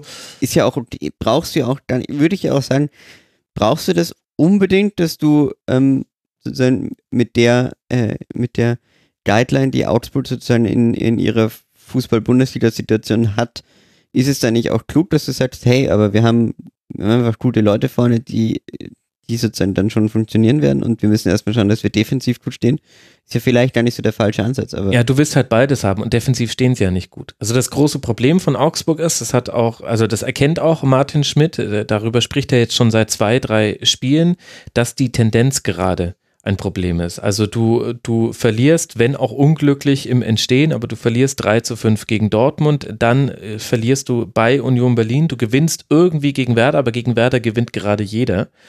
Dann kriegst du von Eintracht Frankfurt so richtig auf die Mütze mit 0 zu 5, spielst ein 1 zu 1 in Freiburg, in das man zwar auch Gutes hineininterpretieren kann, in dem aber halt auch viel Negatives äh, drinsteckt und hast jetzt eben dieses Spiel in Leverkusen, wo ja auch keiner damit rechnet, dass du das gewinnen musst, oder? Also da ist ja jedem, sind ja da die Kräfteverhältnisse klar, aber du möchtest einfach sehen, dass sich, dass sich etwas gegen diesen Trend in der Mannschaft äh, zeigt. Und so wirklich feststellen kann man das nicht, weil auch die, die gefährlichen Situationen gegen Ende des Spiels waren ja eher aus Nachlässigkeiten der Leverkusener entstanden. Und hinten hat zwar Augsburg auch nicht so viel zugelassen, aber ein Gegner mit der Qualität äh, Leverkusens, wo eben einfach ein Harvards äh, tolle Diagonalbälle genau in die Schnittstelle zwischen Framberger und Jedwai spielt, was auch so ein bisschen eine Schnittstelle mit Ansage war, also dass das ein Problem werden könnte, ähnlich wie bei Schalke mit Kenny und, und Kabak. Ähm, genauso hat halt auch ein Diaby eine Möglichkeit, in so engen Situationen, die es ja auch sehr häufig gibt, da auch was auszulösen. Und da hat jetzt Leverkusen nicht brilliert, aber es gab auch in der ersten Halbzeit äh, Szenen, in denen Diaby mit ganz kurzen Bewegungen drei Spieler hat stehen lassen. Und das reicht ja dann in der Regel schon, damit man eine gute Chance herausspielen kann. Deswegen. Dann, und dann hast du das Output schon Faktor, dass du ja, was sind das dann, ich glaube so äh, um den 30. Spieltag herum, 29., 30. hast du dann drei, vier Partien nochmal den direkte Abschieds, äh, Genau, also es könnte sein, dass man jetzt hinten reinrutscht, weil genau. die nächsten Gegner sind äh, Gladbach zu Hause, Bayern auswärts, Wolfsburg zu Hause, Schalke auswärts. Sind, da kann man auch Punkte holen. Das Klar. war auch in der Hinserie, war das 2 zu 2 gegen Bayern so ein bisschen eins der Schlüsselspiele. Dann kamen die leichteren Gegner und man konnte sich von da unten. Ja, ja, Wolfsburg ist ja auch, kommen wir gleich noch dazu, ist aber jetzt auch nicht äh, die Mannschaft, gegen die Augsburg garantiert verliert. Aber ich sag nur, es könnte halt, wie du sagst, wenn der Trend not your friend ist, ähm, dann könntest du in diesen vier Spielen schon nochmal ein bisschen in die gefährliche Zone rutschen und dann hast du halt wieder so Endspielsituationen, wo du sagst. Genau, dann spielst du gegen Paderborn, gegen halt Hertha, gegen, Paderborn gegen Köln, gegen Mainz. Und ich glaube, der warnt Schmidt dann schon auch davor und das hat er sicher auch im Blick, dass er genau weiß. Ja, okay. Also sieben Punkte sind es aktuell auf den Relegationsplatz. Das heißt, es sieht eben aktuell noch gut aus, aber genau dieser Es entwickelt sich ja generell da unten so eine leichte Situation wie letztes Jahr, dass du sagst, okay.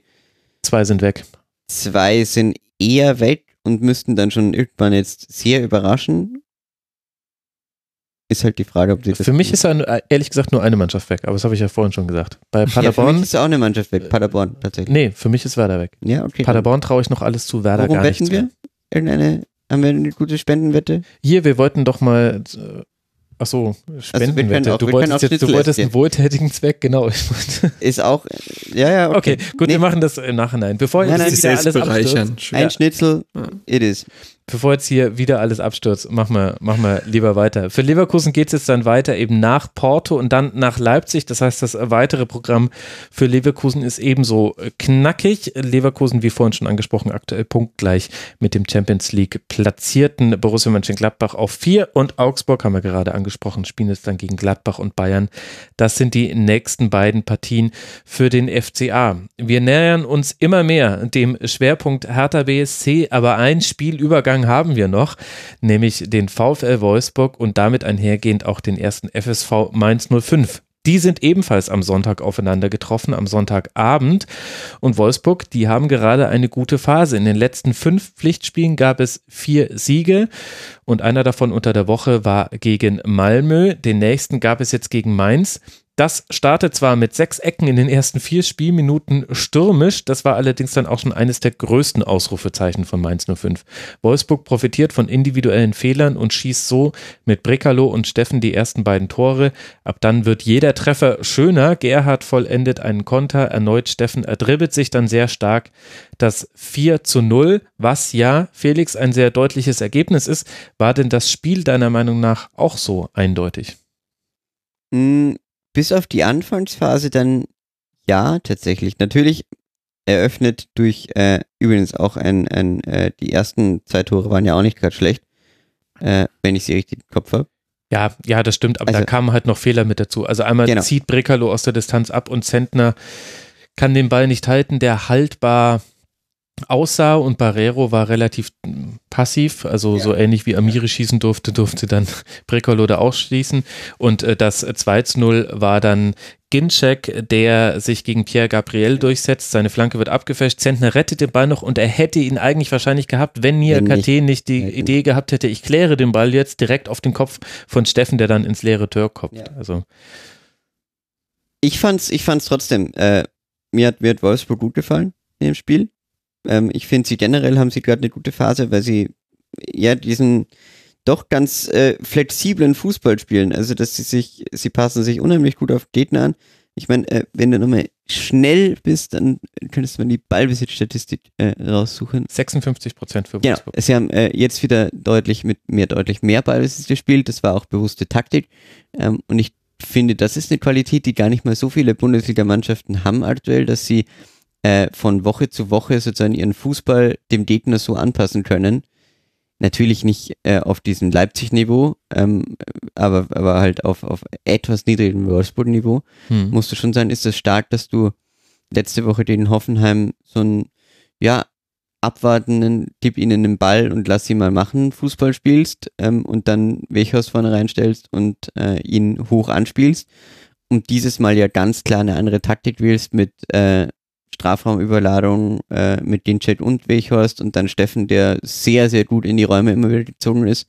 Hm. Und, und Bretolo, der übrigens ein richtig großes Talent ist, wenn der ja auch nur irgendwie eine annähernde Konstanz in sein Spiel reinbekommen würde, glaube ich, hat Abmir Mimedi auf Dauer da ja wenig Chancen, ähm, äh, sozusagen seine Position irgendwie zu halten, äh, wenn man das mit Bretolo vergleicht. Aber ja, gefällt mir gut und ähm, ja, mit, mit Schlager hast du einen super Verbindungsspieler. Also, der diesmal ja auf der 6 gespielt hat, neben genau, hat. Also das kommt noch mit dazu, kann. dass du auch und ohne Dilabogie. Genau. Ähm, Otavio beginnt auf links, also ja.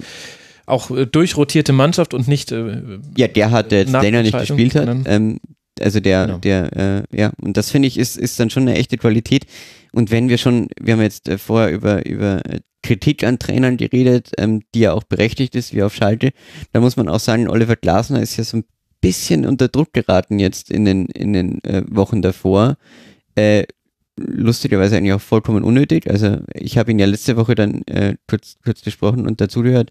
Der hat dann auch äh, den über den, den Wolfsburger Journalisten erzählt. Ähm, das ist so eine komische Situation, weil sie haben überhaupt anscheinend wirklich keinen Druck gespürt, gespürt und das glaube ich ihm auch, das, weil der ist eigentlich ein sehr ruhiger Typ und ähm, äh, haben sozusagen nicht das Gefühl gehabt, ähm, unter Druck zu kommen, aber irgendwie Ehrlich? ist es so von außen, es ist halt einfach da gewesen und keiner wusste so wirklich, wie es entstanden ist.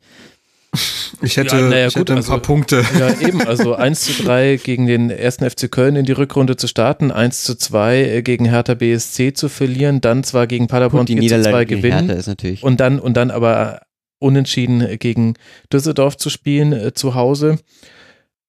Also auch mit teils ja grausigem Fußball. Ähm. Genau, also es ist natürlich interessant, dass da das, das Empfinden von Mannschaft und Öffentlichkeit so auseinandergeht. Klar. Da positioniere ich mich aber sehr auf Seiten der Öffentlichkeit. Aber ich fand zum Beispiel diese, diese Vierer-Niederlagenphase gegen äh, äh, Leipzig, Dortmund, Gent und Leverkusen, wo man komplett chancenlos war im Herbst. Das da habe ich mir andere, viel mehr Sorgen gemacht stimmt. als jetzt. Also muss ich auch die Entstehung dieser Niederlagen da zum Anfang anschauen. Ähm, ich fand jetzt nicht, fandet ihr das so schlecht? Vielleicht habe ich das falsch gesehen, aber ich fand's. Ich, Für ich den eigenen Anspruch fand ich das dünne, ja. Aber Deswegen weiß ich auch noch nicht, was ich mit dem Spiel anfangen soll. Hm. Also, ähm, ich habe auch irgendwie dann danach so über die Saison drüber irgendwie nachgedacht und die letzte und ich hatte das letzte Saison das Gefühl, es gab sehr viele unattraktive Spiele, weil alle irgendwie wussten, was sie gegen Ball tun sollen und dann fielen wenige Gegentore. Hm.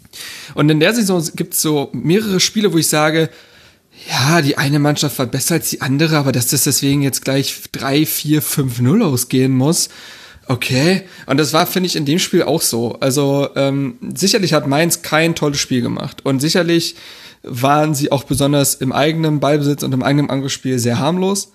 Aber du musst dieses Spiel nicht 4-0 verlieren. Und Wolfsburg hatte, ich finde, Wolfsburgs Einzelspieler offensiv hatten echt einen Zahnetag erwischt, waren alle an Toren beteiligt. Ginczek mit äh, zwei Vorlagen, glaube ich. Ähm, äh, Steffen hat zwei Dinger gemacht, ähm, Brekalo hat das, äh, das Ding eröffnet und auch Wekos hatte immer seine Füße irgendwie im Spiel. Die waren also alle gut drauf und die haben jetzt aus sechs Torschüssen aufs Tor vier Tore gemacht. Mhm. So. Und deswegen weiß ich nicht, ob man das jetzt schon irgendwie, weiß ich nicht, als Befreiungsschlag oder als neue Offenbarung oder als weiß ich nicht was deklarieren sollte. Ich bin mir, ich weiß nicht, wie nachhaltig das ist. Das war ein gutes Heimspiel, will ich überhaupt nicht äh, in Frage stellen und das war auch ein verdienter Sieg.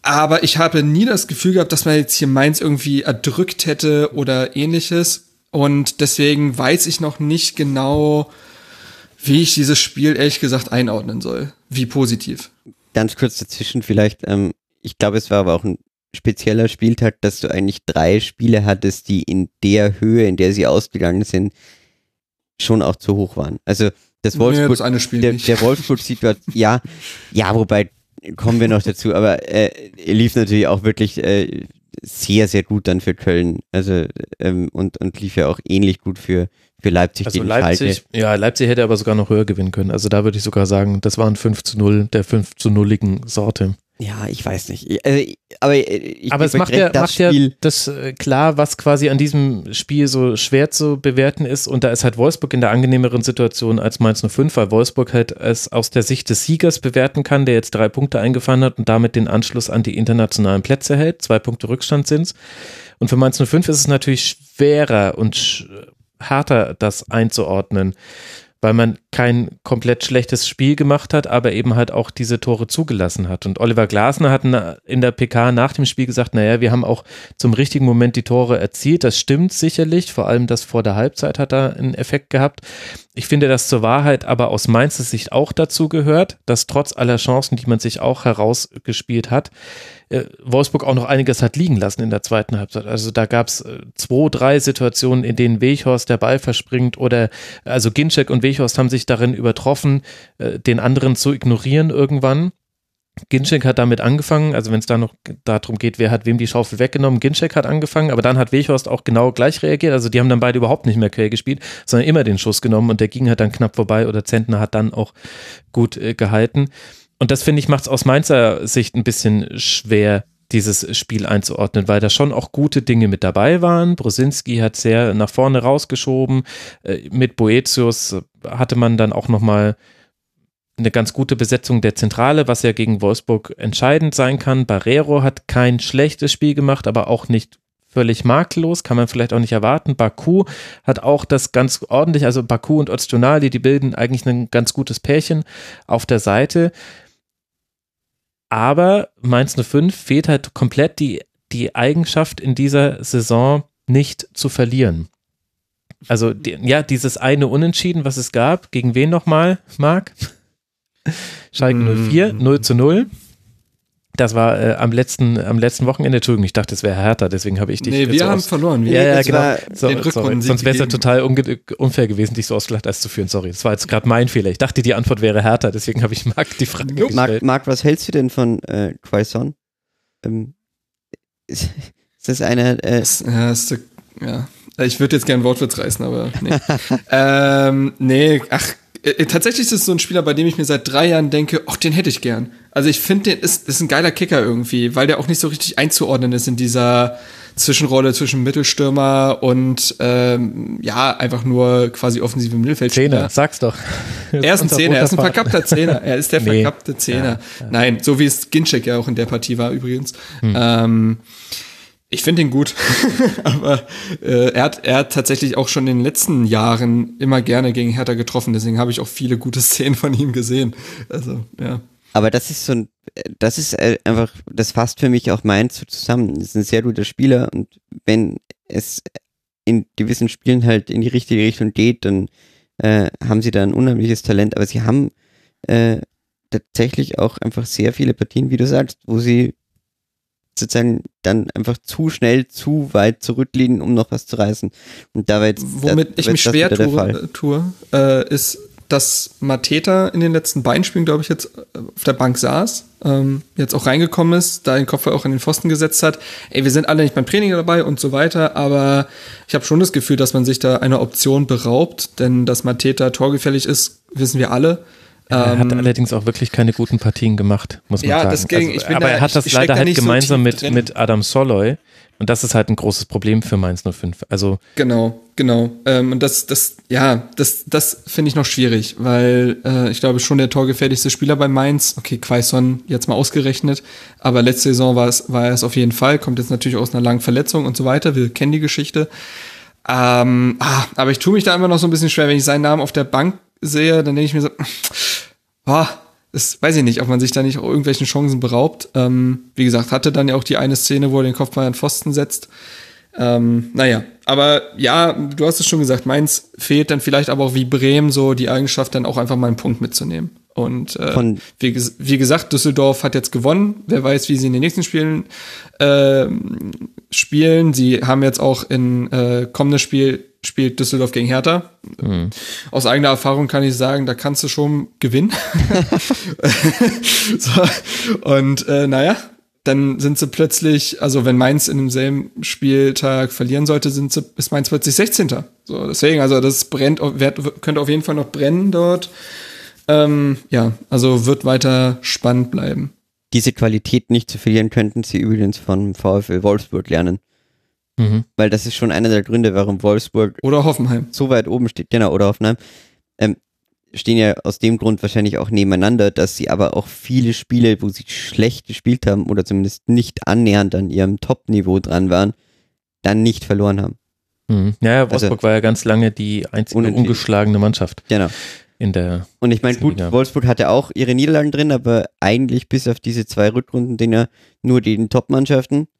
Ähm, deshalb sind sie auch nicht Vierter, aber äh, dass Wolfsburg nicht mehr annähernd irgendwie im, ums, ums Tabellen, untere Tabellenmittelfeld mitspielt, so wie Mainz, hängt schon auch damit zusammen, dass sie einfach, ja, nicht, nicht oft verlieren.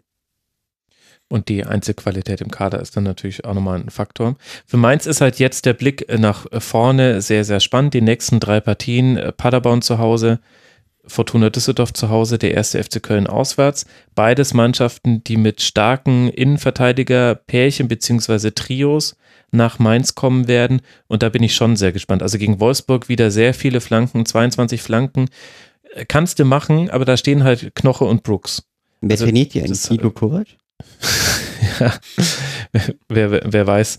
Äh, was, woher da das kommt. Also es hat ja auch seine Gründe, es ist ja auch eine Stärke von Wolfsburg, den Gegner auf den Flügel zu drängen.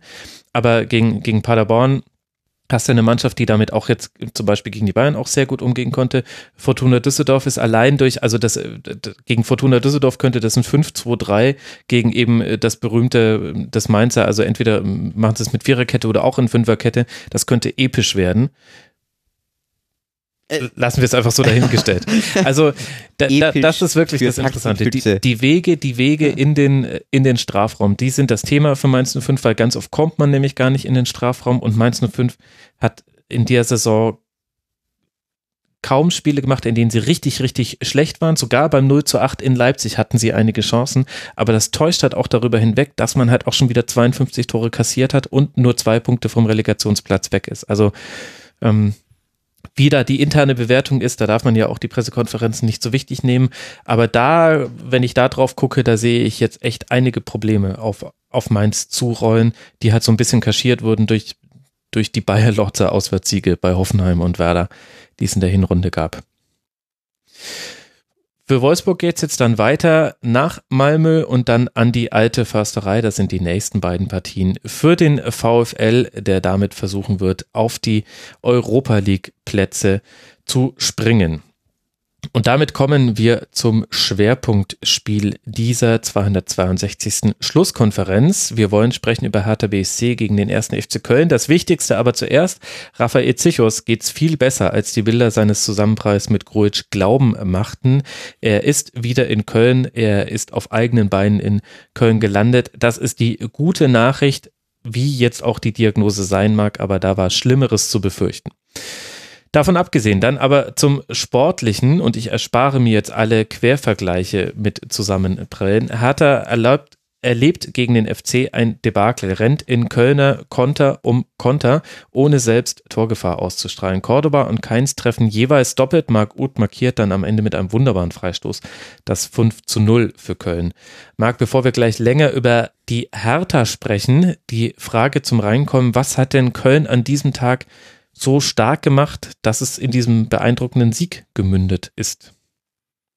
Ich musste nochmal an die Worte von Arne Steinbeck aus der letzten Folge denken, der ja sagte, dass wenn eins unter äh, Gistol stimmt, dann sind es wieder die Basics. Mhm. Giftig sein, laufen, Zweikämpfe richtig annehmen, ähm, pressen und das ist das, womit sie Hertha zunächst einmal den Schneid abgekauft haben. Weil was bei Hertha an dem Tag eben zu 0% da war, war bei Köln zu 100 Prozent da. Und wie äh, Arne schon sagte, wenn du allein die Basics abrufst in dieser Bundesliga, dann gewinnst du von zehn Spielen vielleicht drei bis vier. Und wenn die andere Mannschaft gar nichts davon abruft, dann gewinnst du ein Spiel auch mal richtig hoch.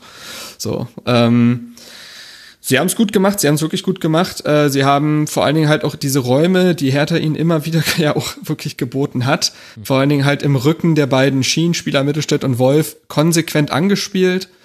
Ähm, wussten dann auch um die Strafraumqualitäten eines Cordobas, ähm, der die beide, seine beiden Tore innerhalb des 16ers erzielt, einen auch nach äh, direkter Flanke per Kopf. Ähm, und ja, also der Freistoß von Marc Uth war natürlich wunderschön. Das war ein schöner Abschluss. Kannst, äh, also kannst du dann dementsprechend auch nicht verteidigen. So, das ist das eine Tor, wo du vielleicht der Mannschaft von Hertha keine, keinen Vorwurf machen kannst. Aber ansonsten ja, also ist immer so, ist ja die älteste Frage des Fußballs, war man jetzt so schlecht oder der Gegner so stark? In dem Spiel kann man schon sagen, dass Hertha sehr, sehr schlecht war und Offenbarungseid geleistet hat, ohne aber, dass ich die Kölner Leistung ähm, schmälern will. Also ich glaube, selbst wenn Hertha einen normalen Tag erwischt hätte, wäre Köln ein mehr als starker Gegner gewesen. Die mhm. waren gut aufgelegt, waren sehr spritzig, sehr handlungsschnell, ähm, waren Hertha in sämtlichen Deu äh, läuferischen Disziplinen überlegen, habe ich nochmal nachgeguckt. Ja, also das war ein wirklich gutes Auswärtsspiel und das auch von der Mannschaft, die ja bislang auswärts auch nicht gut war. Also ich glaube, die haben elf Punkte aus elf Auswärtsspielen geholt oder ähnliches. Ähm, so wurde es zumindest, glaube ich, gesagt. Ähm, ja, die dürfen jetzt Karneval feiern, ne? Also haben sie sich verdient nach dem Spiel, kann man so sagen. Ähm, ja, gutes Auswärtsspiel von Köln und wurde dann aber natürlich auch begünstigt von der Nichtleistung Herthas. Was ich besonders überraschend fand an der Leistung von Köln waren die Umstände, unter der sie zustande kam. Also als oh ja, ich mitbekommen ich hatte, dass Hector noch ausgefallen ist kurzfristig, da dachte ich mir, okay, jetzt äh, bin ich gespannt, wie man das lösen will. Katterbach verletzt sich in der letzten, äh, am letzten Spieltag, in der letzten Woche, Hector jetzt eben vor dem Spiel. Und jetzt äh, gucke ich mir an, wie, wie der FC das gelöst hat. Und dann ja später auch den Ausfall von Zichos. Und Bornau war auch noch nicht, durfte auch nicht spielen an diesem Abend. Also Toni Leistner hat da auch noch eingegriffen. Das war das, was mich äh, Felix am meisten überrascht hat. Ja, äh, Toni Leistner, ähm, Legende von den Queen's Park Rangers übrigens, der hat sich einen Wahnsinnsruf in England erarbeitet, der ist auch völlig unterm Radar gelaufen, dass dann Deutscher äh, in der englischen zweiten Liga, die ja doch genau über die Elemente kommt, die die Marc auch gerade beschrieben hat, dass du eben, er ist halt du hattest es, glaube ich, auch rausgeschrieben, äh, wahnsinnige Interception-Statistik. Ähm, mhm.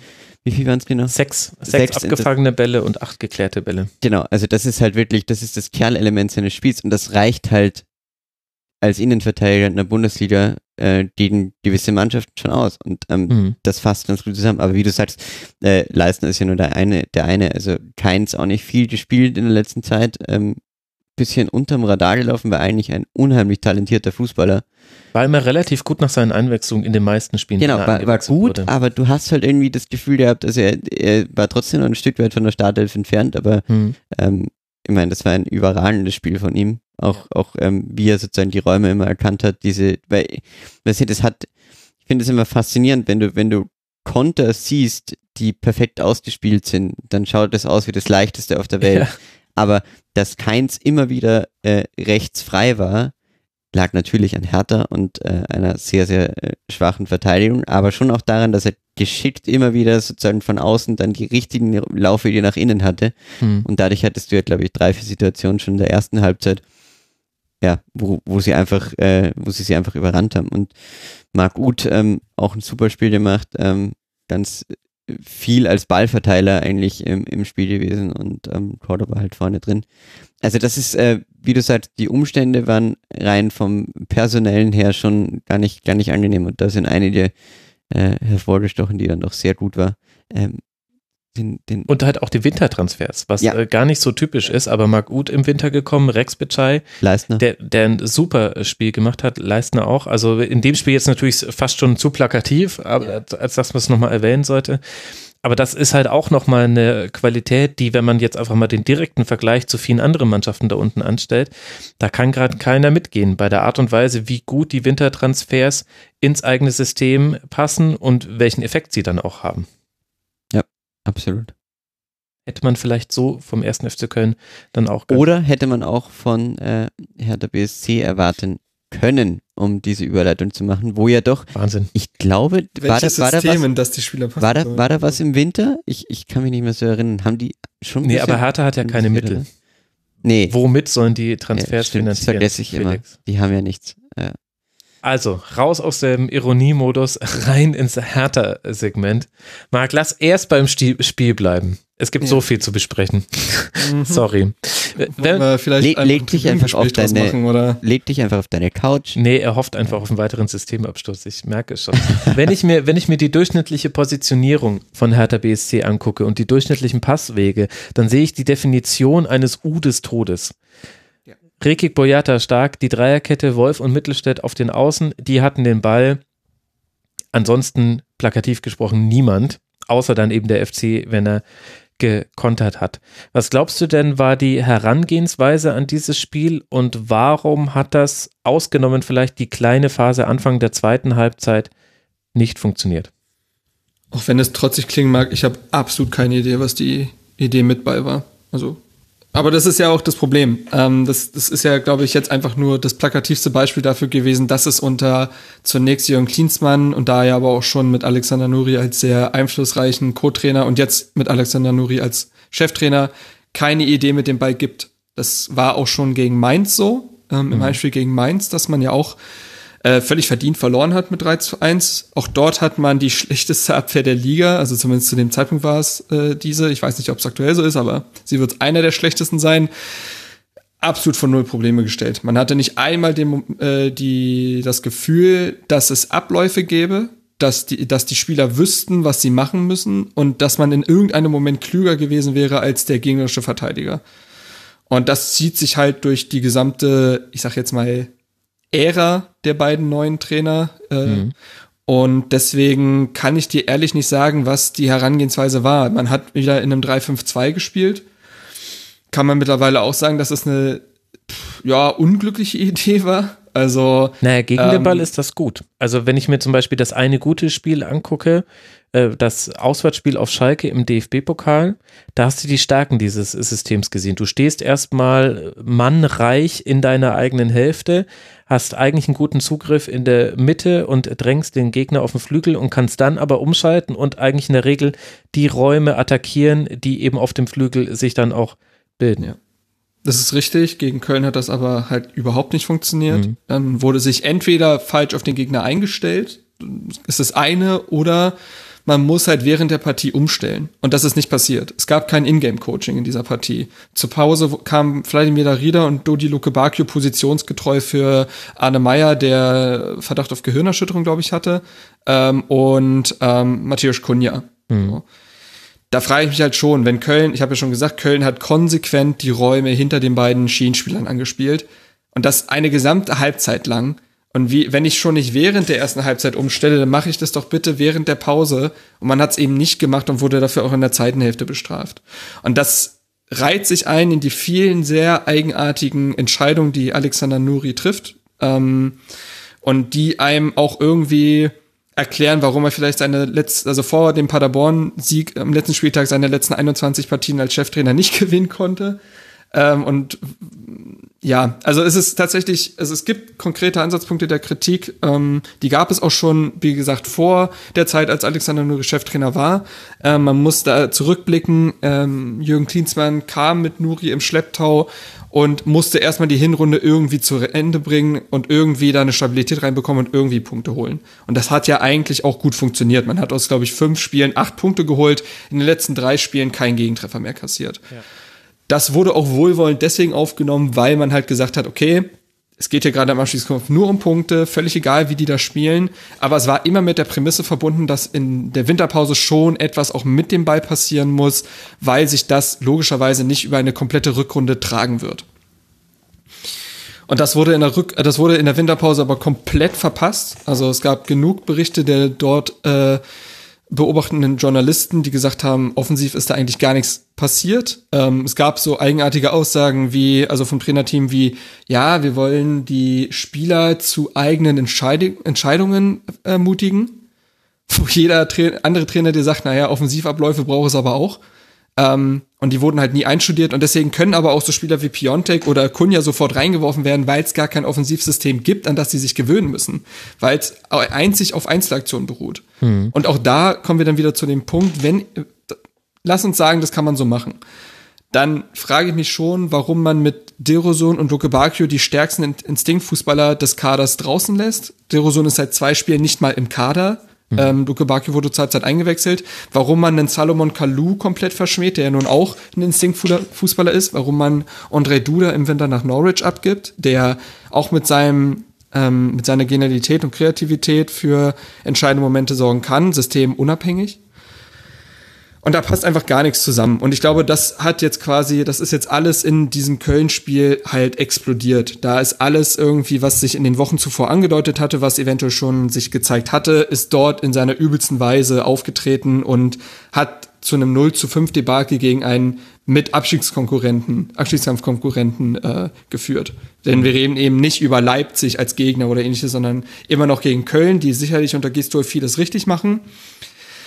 Aber das darf nicht passieren, auch nicht zu Hause. Und das war eine Offenbarungszeit und ich finde an sich, ähm, wir werden noch zu der Zukunft der Trainerbank und so weiter kommen. Aber es hat sich halt genauso angefühlt wie der Prototyp eines letzten Spiels für einen Trainer. Weil mhm. die Mannschaft völlig verunsichert war, niemand auf dem Feld wusste, was er machen soll, nichts mehr geklappt hat, die einfachsten Dinge haben nicht mehr geklappt und es gab auch keine wirklichen Impulse von außen. Also es war tot, das ganze Spiel. Und so hat sich ja auch schon gegen den FC Augsburg in der Hinrunde angefühlt bei 0 zu 4, wo dann Ante Czovic seinen Hut nehmen musste danach. Mhm. Und genau so hat sich das wieder angefühlt. Und ähm, aber man hatte ja. ja. auch dieses Spiel in Paderborn, wo man jetzt nicht die Sterne vom Himmel heruntergespielt hat, aber Hertha war überlegen, hat das Spiel auch durchaus äh, verdient gewonnen. Das ist, glaube ich, das, was, also, was der Unterschied ist zu der Czovic Ära in Anführungszeichen, denn unter Ante Czovic, da gab es zwar noch dieses Dynamo Dresden weiterkommen im Pokal, aber wir alle wissen wie, Toro Nariga in der 120. Minute und dann im Elfmeterschießen, aber da war das ein langer Prozess, in dem man dann sehen konnte, dass die, die Siege, die man gesammelt hatte, die waren in einem anderen Licht und jetzt unter, unter Nuri mit und ohne Klinsmann schlingert ja so ein bisschen die, die, das Spielerische bei Hertha BSC. Also du kommst an diesen vier ungeschlagenen Spielen äh, vor, vor der Winterpause nicht vorbei und das ist ja auch eine Leistung. Da waren Gegner dabei wie Borussia Mönchengladbach, wie Leverkusen, wie Eintracht Frankfurt und ähm, der SC Freiburg, der ja auch ähm, zumindest äh, in der Tabelle deutlich besser dasteht als Hertha BSC und vor allem damals auch besser dastand. Und du hattest ja jetzt auch letzte Woche dieses Spiel in Paderborn, was ja kein schlechtes Spiel war. Das, das, da hat ja eigentlich auch ja, wieder einiges Problem. Ja geklappt. Aber ich weiß nicht, ob das Paderborn-Spiel nicht sogar in der Retrospektive ein bisschen verklärt wird. Also man hat da die Tore erzielt nach einem Eckball und durch eine, ja, ähm, individuelle Aktion von Kunja. So. Ähm, und hatte einfach defensiv auch, naja, nicht das Glück, man hat es ja schon defensiv ordentlich gemacht, aber da war Paderborn eben wieder Paderborn und, und eben ja, nicht es war Paderborn. Genug. Wollte ich auch gerade sagen. Also so, und es war der Tabellenletzte. Kann man da auch wieder sagen, bei all dem Lob, das wir an Paderborn ja auch schon am Anfang der Sendung äh, zugeteilt haben, es war dann doch der Tabellenletzte. Und es gab eben nicht die Szenen, wo Paderborn irgendwas wirklich hätte erzwingen können, weil sie es selber gar nicht bewerkstelligt bekommen haben. Das war ja auch der große Kritikpunkt damals von äh, Baumgart nach dem Spiel, dass er gesagt hat, ja, wir hatten irgendwie den Ball, aber wir haben jetzt aber auch nicht wir hätten keinen Sieg verdient gehabt, weil wir gar keine zwingenden Chancen in dem Sinne kreiert haben.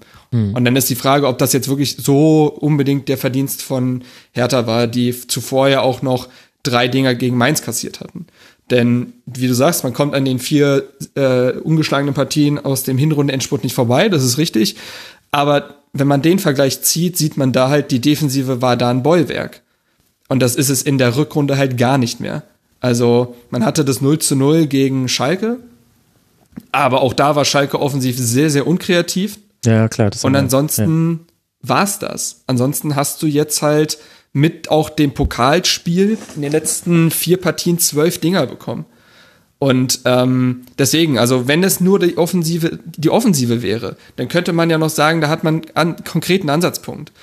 Aber es ist ja auch mittlerweile wieder die Defensive, die auseinanderfällt und daraus ergibt sich ein Gebilde, was mit dem ersten Tor gegen Köln komplett auseinandergebrochen ist, implodiert ist und auch infolgedessen nicht mehr aufgebaut werden konnte. Du hattest diese ganz kurze Phase nach der Halbzeit, wo Grujic einen Kopfball hatte und einen mhm. Schuss, die beide durchaus gefährlich waren und vielleicht sogar zum, ich glaube, dann 3 zu 1 ähm, mhm. Anschlusstreffer hätten führen können. Dann weiß man immer nicht, was passiert, ist das. Ist aber nicht passiert und die Mannschaft bricht dann halt weiter auseinander und verliert am Ende das Spiel 5 zu 0.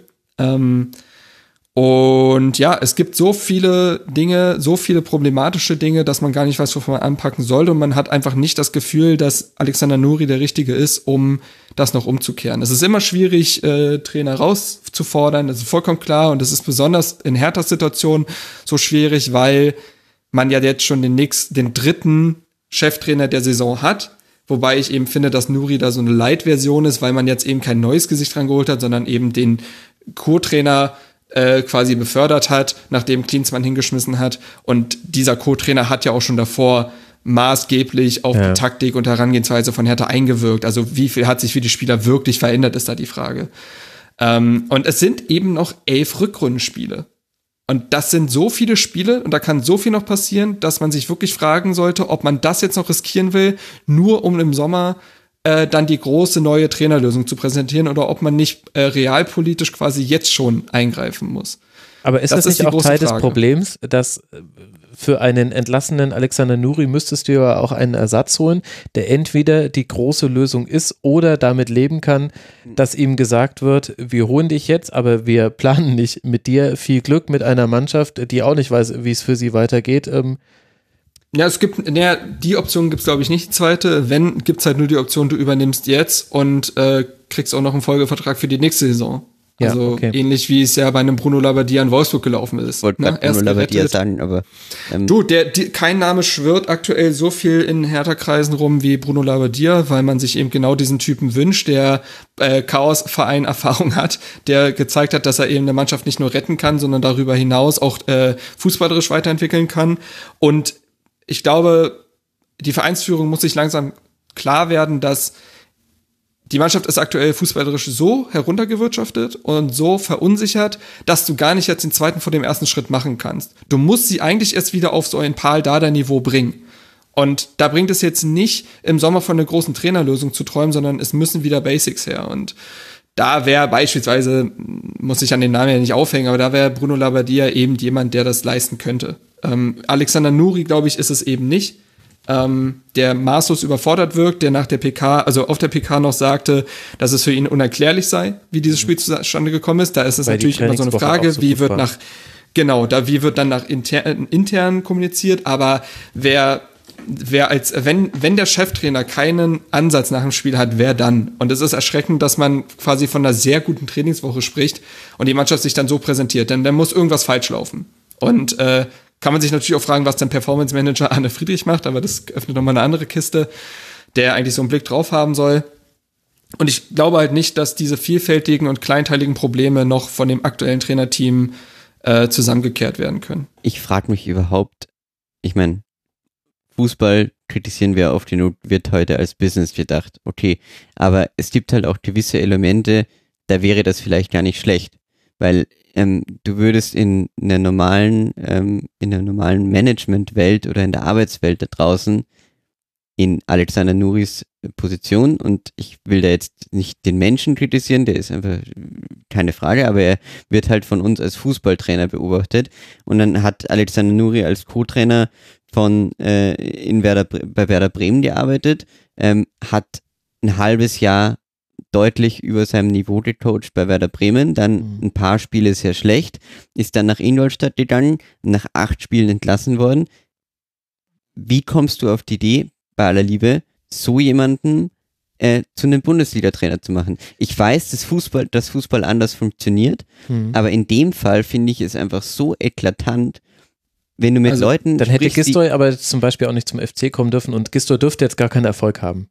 Mm, also ich sag nicht, dass es nicht funktionieren kann, aber ich sag nur die Grundvoraussetzungen und da musst du schon, du musst halt, verstehst du, die reden doch alle miteinander. Und wenn du mit Leuten in Ingolstadt über Alexander Nuri sprichst, dann stellst du relativ schnell fest, dass der, dass es kein Zufall war, dass der in Oldenburg und, und bei Werder Bremen Erfolg hatte, weil er da halt vollkommen zu Hause war. Ja? Mhm. Ähm, dass der in Ingolstadt von Anfang an überfordert war mit der Gesamtsituation, in Ingolstadt bei den Zweitligisten, der halt gerade abgestiegen war, okay.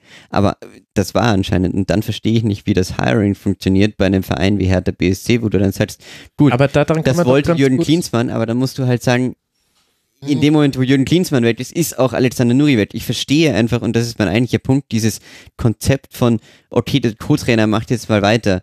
Ding nicht. Warum würdest du immer nur den, den, das ist wie bei der, bei der ja, mehrköpfigen Hydra, wo du den einen Kopf abschlägst und dann wachsen wieder zwei nach. Das stimmt, aber ich also, finde, da muss man dann schon auch mit in die Betrachtung einbeziehen, dass der Klinsmann-Rücktritt sehr überraschend, sehr plötzlich kam ja. und man dann, also ich finde, man kann das anhand der Trainerentscheidung kann man eigentlich ganz viele Probleme, die es bei Hertha gerade gibt, ganz gut, ganz gut nacherzählen. Ich will nicht sagen, dass man, dass man dann immer gleich sagen kann, jetzt muss anders gehandelt werden. Also auch an Arne Friedrich ist zwar lustig, dann den Verweis auf ihn zu bringen als Performance Manager, aber, aber, was macht der da? Ja, nee, das war durchaus ernst gemeint. Also, ja, aber, aber äh, ist, ist das jetzt wirklich, also der ist jetzt wie, wie lange jetzt dann an der Mannschaft? Nein, nein, Zwei also, Monate. Falsch.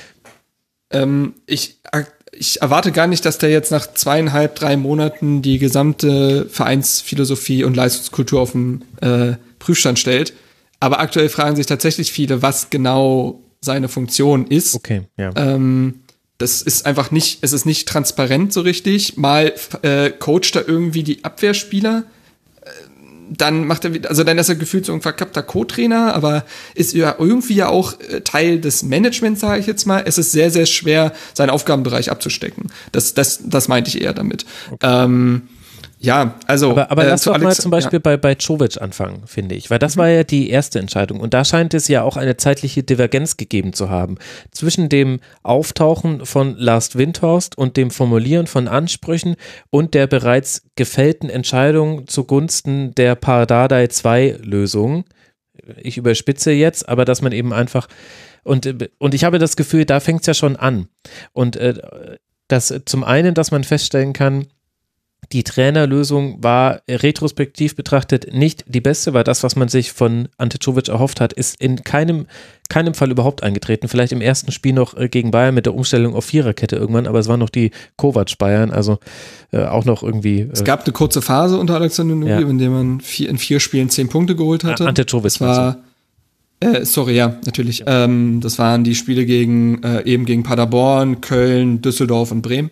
Genau, aber Paderborn ähm, hat man doch zum Beispiel ausgekontert im Heimspiel. Genau. Also da ja, war genau. eben nichts von genau, wegen, wir genau. wollen jetzt offensiv nach vorne spielen, wir wollen über das Zentrum das Spiel eröffnen. Das waren doch all die Dinge, die ihr mir alle in, ins Ohr gesetzt habt vor der Saisonvorschau. Ich hatte mich gefreut auf Hertha BSC und dann... Ja, wir uns, wir uns doch auch, wir uns doch auch, Max. Ähm, es gab, ich, ich, ich hatte es letztens getwittert, dass es in dieser Saison gab es ein einziges Spiel von Hertha, was restlos überzeugend war, wo es kein Aber gab, wo es einfach ein gutes Fußballspiel okay, war und das war das 3 zu 1. Oh, nee. das war das 3 zu 1 gegen Düsseldorf.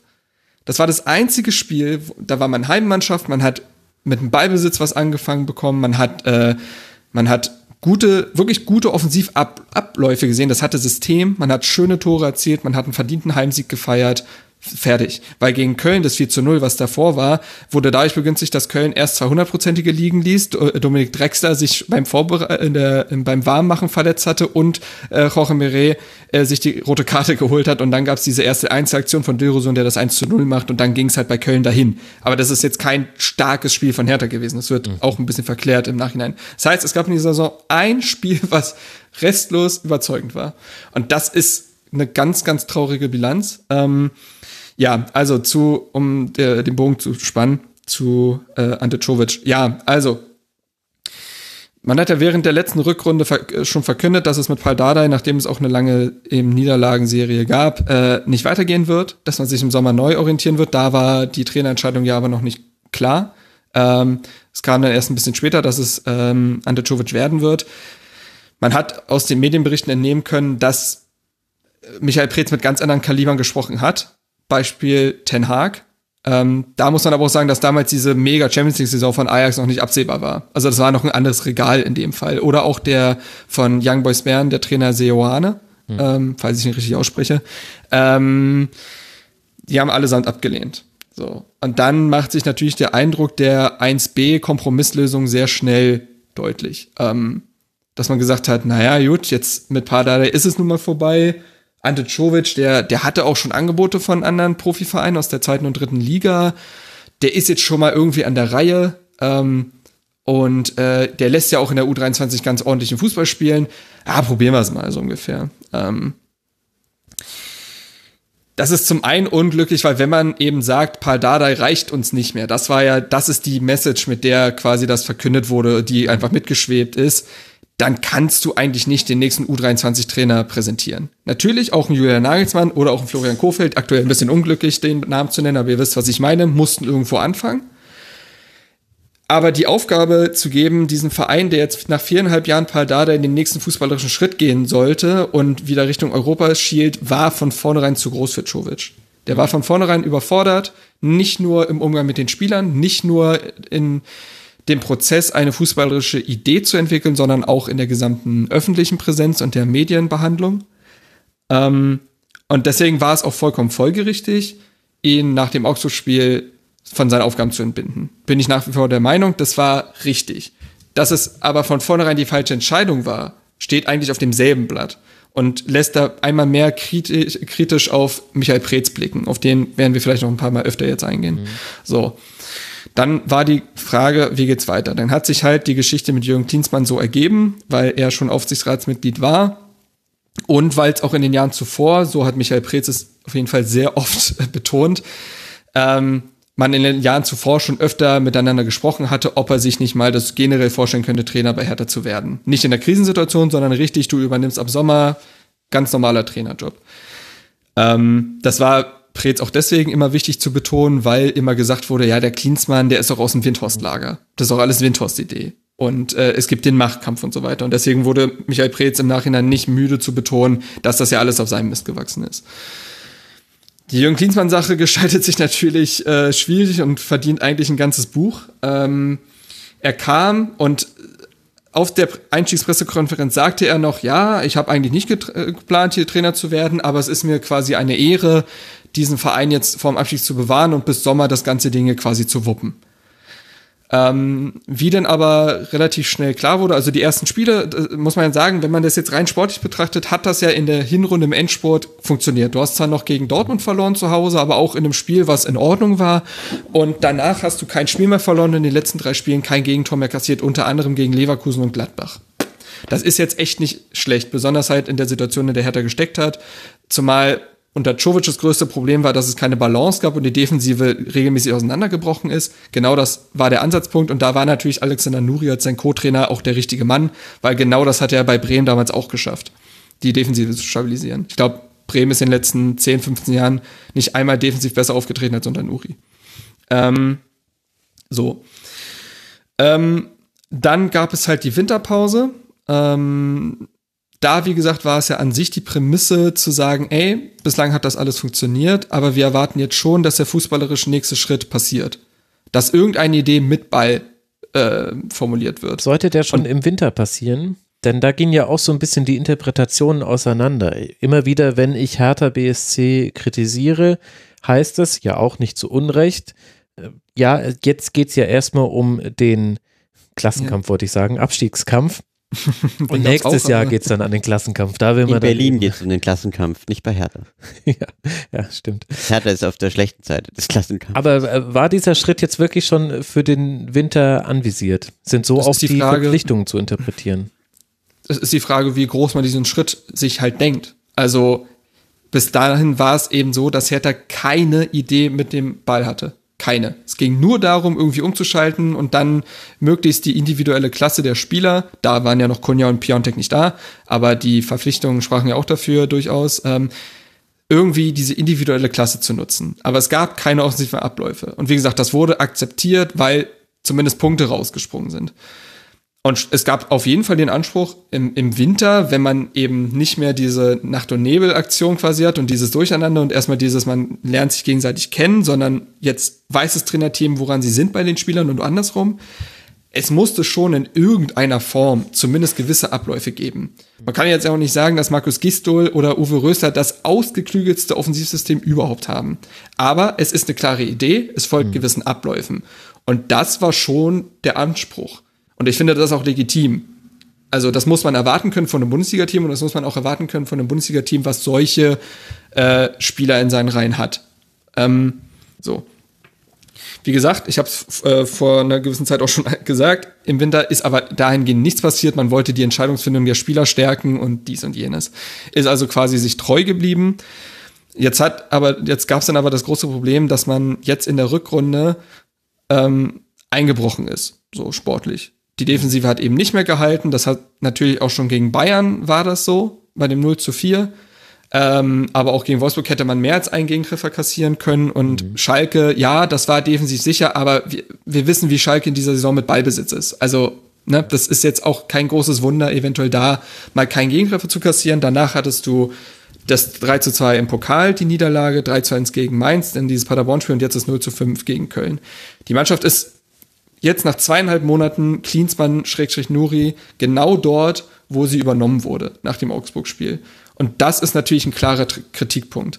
Ähm, wo also, man aber, aber ja dann auch sagen könnte, vielleicht ist, ist es dann auch trainerunabhängig. Also ja, ich ja. gehe ja mit bei aller Kritik, aber man müsste den Blick ja auch durchaus mal auf die Spieler legen, deren Bewertung schon immer war, sehr, sehr hohes Potenzial, habe ich hier ja auch äh, lange im im Rasenfunk äh, gerne propagiert, muss man jetzt aber vielleicht auch sagen, Potenzial ist dann halt auch nicht alles. Ja, aber du entmachtest auch die ganze Zeit Spieler bei Hertha. Das ist das, was ich nicht verstanden habe. Ich meine, André Duda hat die Saison davor, soweit ich es beobachtet habe, quasi durchgetragen. Ja? Mhm. Ähm, mit was weiß ich wie vielen Toren, elf Toren damals, ja? ähm, völlig weggebrochen, ist von, von, von, zumindest von meiner äußeren Position, völlig unverständlich, warum du so einen Spieler nicht einfach stärkst und, und einbindest, weil was, mhm. was soll der denn, was, was kann der denn getan haben? Dann hast du Arne Meyer, ein historisches Talent, ja? ähm, das zufällig bei Hertha spielt quasi, ähm, wo du dann sagst, ja, naja, Moment, Moment. Ja, nee, aber du weißt, was ich meine. Also das ist ja jetzt einfach, ist ja jetzt einfach da und äh, wird aber auch fast äh, im Winter ähm, vom Hof gejagt, wo er auch sagt. Wobei er ja eher vom das, Hof nee, nee, nee, nee, nee, also, oder? Ja, er wollte, das, okay, das er wollte würde ich, das würde ich differenzierter betrachten bei Arne Meyer. Ähm, um, ich will das gar nicht zu weit aufrollen, vielleicht dafür ist eigentlich auch gar nicht die Zeit, aber Arne Meyer hat relativ schlagartig sein Beraterteam, glaube ich, auch mal gewechselt. Der war auch bei Rogon erst, bei dieser Riesenberateragentur, ist jetzt bei einer Berateragentur, die neben ihm einen B-Jugendspieler haben. Kennt keiner. Und äh, dann kommt er nach sieben Monaten Verletzung auf die Idee zu sagen, ja, aber Hertha setzt ja gar nicht mehr auf mich. Ja, äh, wann denn? Also solltest du mit einem Bein auflaufen oder ähm, das war völlig unverständlich. Ergibt bis heute keinen Sinn. Ähm, er versucht sich heute immer noch zu retten mit sowas wie, ja, ich wollte, ich hatte das Gefühl, ich musste was sagen und ja, Winterpause ist ja eh mal so ein bisschen hitzig, da versucht ja jeder Spieler so ein bisschen sich zu positionieren. Das ist bis heute nicht klar, was sein Antrieb da war. Ähm, weil es einfach Quatsch ist zu sagen, Hertha setzt nicht auf mich, wenn ich sieben Monate verletzt war. Hm. So. Okay. Und jetzt spielt er durchgängig. Er spielt durchgängig. Also naja, also das würde ich differenzierter betrachten, aber ja, ich, wie aber gesagt, wir haben ja auch noch zum Beispiel Kalu und Ibišević, der zwar Kapitän Eben. bleiben durfte, aber kaum noch ja, gespielt hat. Ähm, also wie gesagt, die Hierarchie ist komplett, mm, ja, äh, verpulvert worden, beziehungsweise die ist jetzt auseinandergebrochen. Ähm, Was ja wahrscheinlich auch ein Ziel war. Also wenn ich so ja, also Klinsmann zuhöre, also, er spricht ja, ja, dann immer von Prozessen. Man habe sich überlegt, welche Prozesse man anstoßen wollte.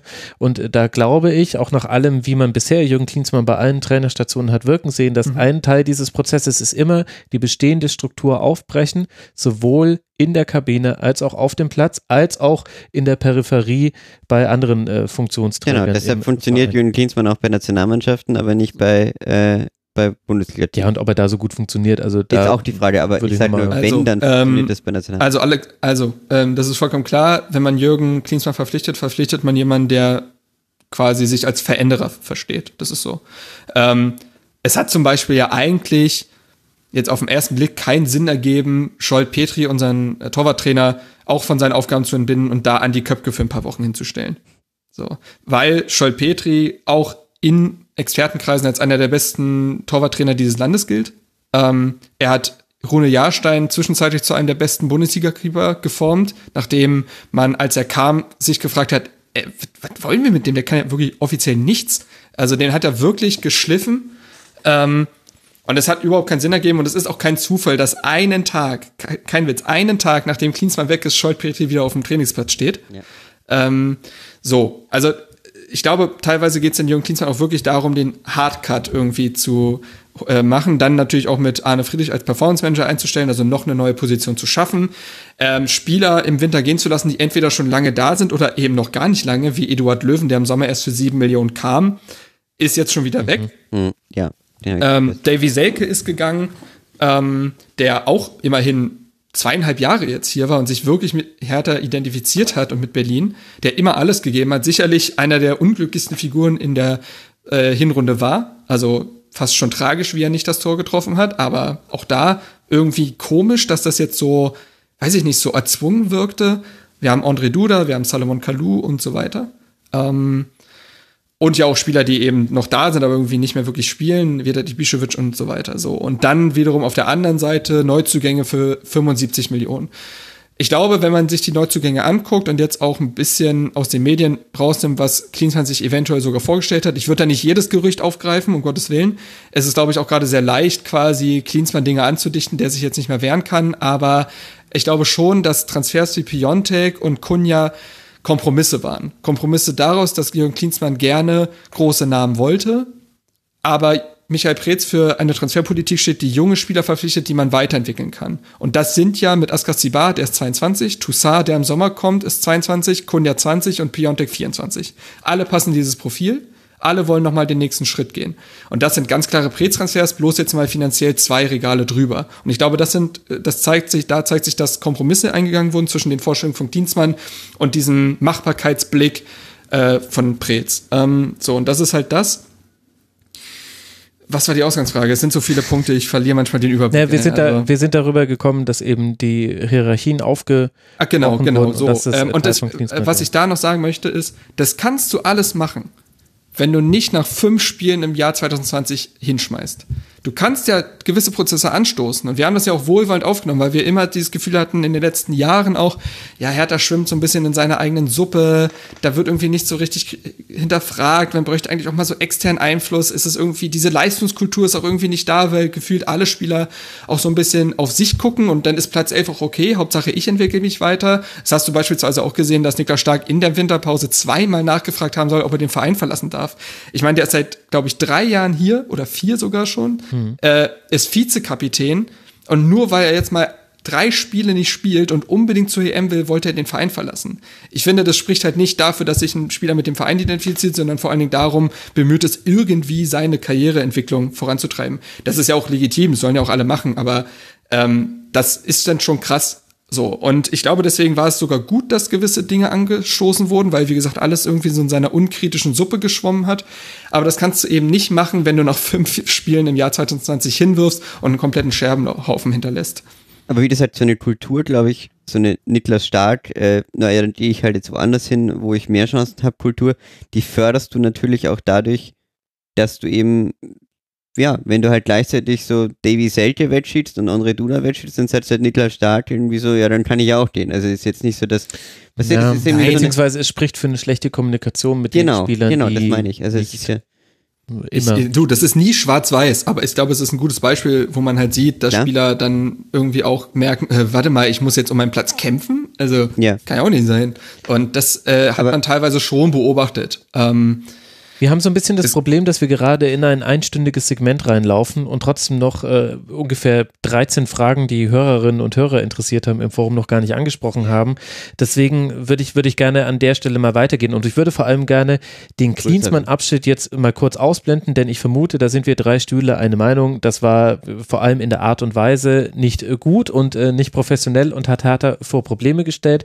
Lass uns aber mal auf denjenigen kommen, der ja jetzt die sportlichen Entscheidungen treffen muss, nämlich Michael Preetz. Ja. Wie bewertest du denn äh, seine Situation? Michael Preetz wurde noch nie so kritisch betrachtet, glaube ich, bis auf die beiden Abstiegssaisons. Ähm, lange hatte man irgendwie immer das Gefühl, es sind ja irgendwie nur die Trainer, die alles falsch machen oder ähnliches. Aber wie gesagt, irgendjemand sucht diese Trainer aus. Und ähm, wenn man sich die Bilanz von Michael Preetz anguckt, haben eigentlich nur zwei Trainer funktioniert. Es war Jos Lukai, weil er den Aufstieg geschafft hat und Hertha in dem ersten Jahr in der Klasse gehalten hat. Im zweiten Jahr hat es halt nicht funktioniert, aber wir wissen ja auch, dass Lukai taktisch irgendwann auch an seine Grenzen stößt. Ähm, und dann gab es halt jetzt die viereinhalbjährige Ära von Paul Dardai, die war aber niemals geplant. Paul Dardai kam als Feuerwehrmann. Dann hat man gedacht, ja, okay, versuchen wir es halt für den Sommer. Und dass er dann noch vier Jahre Trainer bleibt und hier solch ein stabiles Fundament hinbaut, das wusste Preetz nicht. Also das war die letzte Patrone für ihn mhm. ähm, und hat halt funktioniert.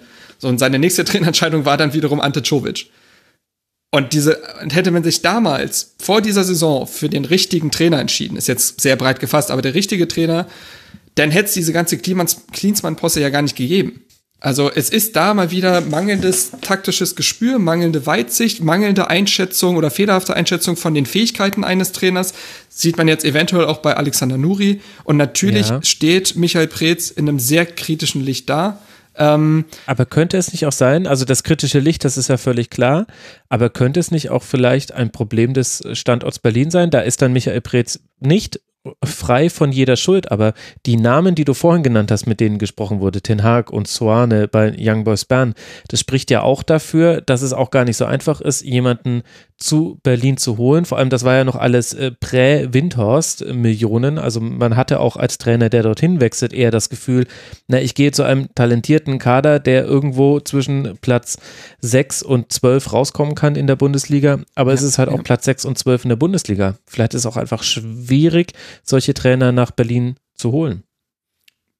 Klar, aber wir, wir sind alle nicht dabei, aber es wirkt eher so, wie man ist halt, man hat halt da davor veränderte Tatsachen gestellt, mhm. ohne einen konkreten Folgeplan zu haben und dann erst zu gucken, wer es denn werden könnte und dann hat halt nichts anderes als Schovic geklappt. Und das kann nicht sein. Also das kann nicht ja, sein. Aber es ist, ist ähm, aber ein aufrechter Umgang mit äh, jemandem sehr wichtigen für den Verein wie Pardadei. Also da würde ich jetzt dann fast die fußballromantische Kerbe schlagen wollen, ins Kerbholz zu sagen, das äh, finde ich äh, aufrichtig, dass man sich so lange, bis man die Entscheidung getroffen hat, nicht mit Nachfolgern beschäftigt. Ja, äh, ja, okay, aber es ist trotzdem mangelnde Professionalität, dann eben nicht die richtige Lösung schon zu haben. Weil das erwartet man ja von einer Vereinsführung, dass sie solche Entscheidungen sorgfältig und mit langfristigem Auge trifft. Mhm. Ähm, und wie gesagt, diese ganze Klinsmann-Nuri-Geschichte äh, hätte es nie gegeben, wenn es im Sommer wenn man im Sommer dem richtigen Trainer oder es irgendwie geklappt hätte, einen Trainer zu gewinnen, der halt eine ganz normale Hertha-Saison spielt, vielleicht mit Ausreißern nach oben. Man hat ja jetzt gar nicht erwartet, dass man diese Saison auf Platz zwei äh, sich schwingt, sondern es ging ja darum, ein, zwei Plätze nach vorne zu rücken und deutlich besseren Fußball zu spielen, um dann das Fundament zu bauen, um in der nächsten Saison, ja, da muss ich, ich muss das Wort leider im Mund nehmen, nach Europa zu kommen. Das ist aktuell, wirkt das sehr bizarr, dieses Wort im Mund zu nehmen, aber das war ja der Ausgangsplan.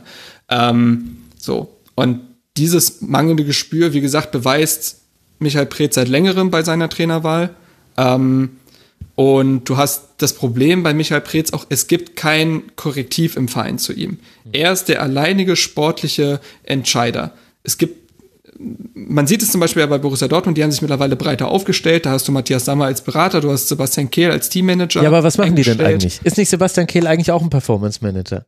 Weiß man nicht, weiß man Also- nicht. Das ist, äh, ja, aber. ist jetzt ein bisschen aber, populistisch, aber ich möchte nur darauf hinweisen, dass es auch, dass wir dazu aber ist, neigen, ist manchmal Sebastian in der Kehl nicht Leiter der Lizenzspielabteilung? Ja, also Ist er hat, so er hat einen klarer definierten Aufgabenkatalog, äh, klar. Aber, Und, aber trotzdem ähm, neigen bei- wir doch bei- immer dazu, wenn es bei jemandem läuft, dann sagen wir, Mensch, super, die haben sich breiter aufgestellt. Wenn es bei jemandem nicht läuft, dann sagen wir, was macht denn eigentlich diese Person? Gut, aber das ist eh der Effekt, den du von außen immer hast. In Wahrheit wissen wir es alle nicht. Ja, also wie, wie genau die Abläufe in einem Verein sind. Ich glaube nur, dass äh, du halt die klare Evidenz ja bei Hertha hast, wie, wie Marc ja richtig sagt.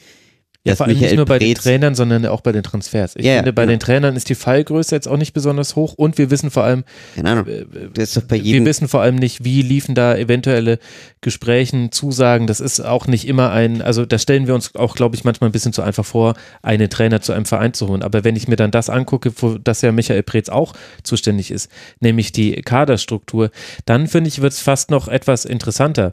Denn auch wenn man einen sehr guten äh, Trainer geholt hätte, Du sagst jetzt immer, Marc, es wäre nicht zu dieser Nuri Klinsmann-Posse gekommen. Das stimmt so an sich faktisch, weil wahrscheinlich ähnlich schlecht wäre es jetzt nicht gelaufen. Aber dennoch, ich gucke einfach, welche Akzente hat man im Sommer gesetzt und dann sehe ich mit äh, Luke Bacchio einen sehr teuren, sehr schnellen Rechtsaußen, der eine gute Saison mit allerdings auch ein paar Ausfallspielen, möchte ich sie mal nennen, bei Düsseldorf gespielt hat, den man geholt hat. Und mit Eduard Löwen jemand fürs zentrale Mittelfeld, der der Qualitäten hat, wo aber damals schon die Frage war, ist das tatsächlich die Problemstelle gerade bei Hertha BSC? Also vielleicht als Nachfolger für Kruic und so weiter und so fort. Aber die eigentlichen Themen, die man im Kader hat, nämlich die Besetzung der Außen, sowohl defensiv als auch im Mittelfeld, die wurden nicht adressiert, weil man da geglaubt hat, man kommt mit dem, was man hat, über die Saison. Und wenn ich mir jetzt einfach angucke, wie Hertha seinen Kader da strukturiert hat, dann sehe ich da Mittelstädt und Plattenhardt in der hintersten Reihe auf links, Klünter und Pekarik auf rechts.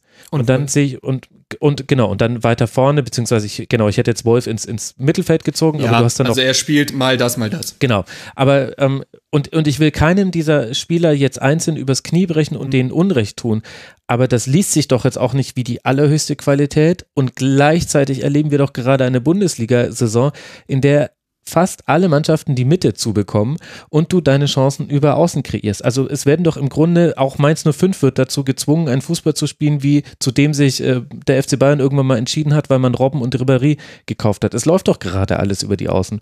Und, und das ist ein Problem, mit dem auch ein möglicher Klassetrainer hätte umgehen. Und noch dazu einmal ganz kurz, dass du Valentino Lazaro verloren hast, Sehr den du natürlich Punkt. nicht, Ja. nicht ersetzt hast. Ja, also du musst natürlich irgendwie sehen, Lazaro war schon, korrigier mich Marc, aber ich fand ihn letztes Jahr einen der aufregendsten Hertha-Spieler, ähm, der dementsprechend dann auch gewechselt ist, aber den musst du halt auch irgendwie zumindest versuchen zu ersetzen und es war ja wirklich ein sehr klassischer Außenspieler mit Defensivqualitäten, aber vor allem Offensivqualitäten. Ja, sehr guter Punkt. Ich glaube, dass, dass die, also ähm, Eduard Löwen, muss man sagen, so stellt es sich zumindest auch gerade dar, dass er ein klarer, ähm, klarer Czovic-Transfer war, der ihn auch halt über die Sommerpause hinaus ähm, sehr gelobt hat. Ähm, er hatte es dann tatsächlich schwer, weil Löwen kam aus der U21-EM, war dann verletzt, also hat sehr, sehr schwer in der Hinrunde reingefunden. Ähm, und unter Klinsmann hat er halt keine Rolle mehr gespielt. Das ist dann wieder dieses Problem der Planmäßigkeit. Du konntest halt nicht ahnen, dass ein neuer Trainer kommt, der dann gar nicht auf ihn setzt. Aber ich glaube, dass er ein klarer Czovic-Transfer war. Auch, wie gesagt, so ein Vorgriff auf, darauf, dass Grujic ein Jahr später gehen wird und man jetzt Löwen quasi schon mal aufbauen kann. Ähm, und Luke Bacchio wird, denke ich mal, der Kompromiss gewesen sein, dass man gesagt hat, okay, wir kriegen so einen Spieler wie Lazaro aktuell nicht, der beides mitbringt, der dieser Schienenspieler sein kann. Also lass uns das doch so machen, dass wir uns zumindest offensiv einen stärkeren Spieler dazu holen und hinten rechts macht's dann Klünter. Also dass man die Aufgabe quasi wieder aufsplittet. Hat man dann, und dann hat man wahrscheinlich das Fenster gesehen, dass Wolf irgendwie noch keinen äh, Verein gefunden hat. Da dachte man sich, okay, können wir jetzt auch nochmal ausleihen und gucken, der kann das ja eigentlich durchaus spielen. Ähm, ich glaube, das war die Idee dahinter, weil man eben so einen Lazaro-Typen. Hertha hatte einfach Glück, dass man zuerst Mitchell Weiser gefunden hat und der das ja in seiner Hertha-Zeit sehr gut gemacht hat und dann Lazaro auch im Anschluss gefunden hat, der das sehr gut gemacht hat. Aber ich glaube, du findest nicht immer solche Spieler der Qualität. Ähm, deswegen war das, glaube ich, dieser Kompromiss mit Luke Bakio, jemanden zu holen, der quasi einfach diesen offensiven Part von Lazaro komplett übernehmen kann. Und ich sehe auch Kritikpunkte an äh, Luke Bacchio, aber wir dürfen nicht vergessen, in dieser wirklich miesen Saison ist Luke Bacchio der beste äh, beste Scorer, also sowohl der beste Torjäger als auch der beste Vorlagengeber dieser Mannschaft. Also, das Ja. finde ich, darf man Ja, schon Punkt, sagen. Ähm, so. im, zu den Wintertransfers äh, kann man sagen, dass Askasibar, glaube ich, auch ein sinnvoller Transfer war, deswegen, weil sich dieses Fenster jetzt ergeben hat, dadurch, dass Stuttgart da keinen Trainer hatte und Askasibar ja auch ein talentierter Spieler ist und der ist ja auch jetzt 22. Und der, ja, tatsächlich ist der von ersten Tag an so drin, als ob der schon seit zwei Jahren bei Hertha wäre. Und Shelbrett geht im Sommer und du hast dir quasi Shelbrett 2.0 jetzt schon mal nachgeholt. Und bei Piontek und Kunja, das ist natürlich, ja, also äh, ich glaube, Piontek ist, ist ein außergewöhnlich guter Stürmer. Das hat er auch schon nachgewiesen. Nicht unbedingt dadurch, dass er jetzt schon sieben Tore gemacht hat, aber du merkst in jeder Aktion, dass der einfach ein extrem guter Stürmer ist. Der hat extreme Qualität und Kunja ist ein Spieler, wahnsinnig talentiert, kann aufgehen, kann nicht aufgehen. Er hat aber auch schon Aktionen gegen Padawan, wo du gedacht hast, krass, der ist wirklich technisch besser als jeder andere gerade auf dem Feld. Ähm, und könnte noch spannend werden. Und Toussaint ist halt auch dann jetzt, Toussaint ist jetzt quasi dieser Vorgriff auf Grujic im Sommer. Da kann man den jetzt noch nicht wirklich einschätzen, weil man ihn noch nicht gesehen hat. Aber auch da äh, weiß man ja, der kann, also der wird schon kicken können. Ähm, und wie gesagt, sind alles junge Spieler, die noch äh, entwicklungsfähig sind. Es hängt halt äh, natürlich, werden diese Transfers auch gerade kritisch gesehen, weil man aufgrund dieser ganzen Trainer, aufgrund dieses ganzen Trainerchaos kein, mh, kein sportliches Konzept dahinter erkennen kann.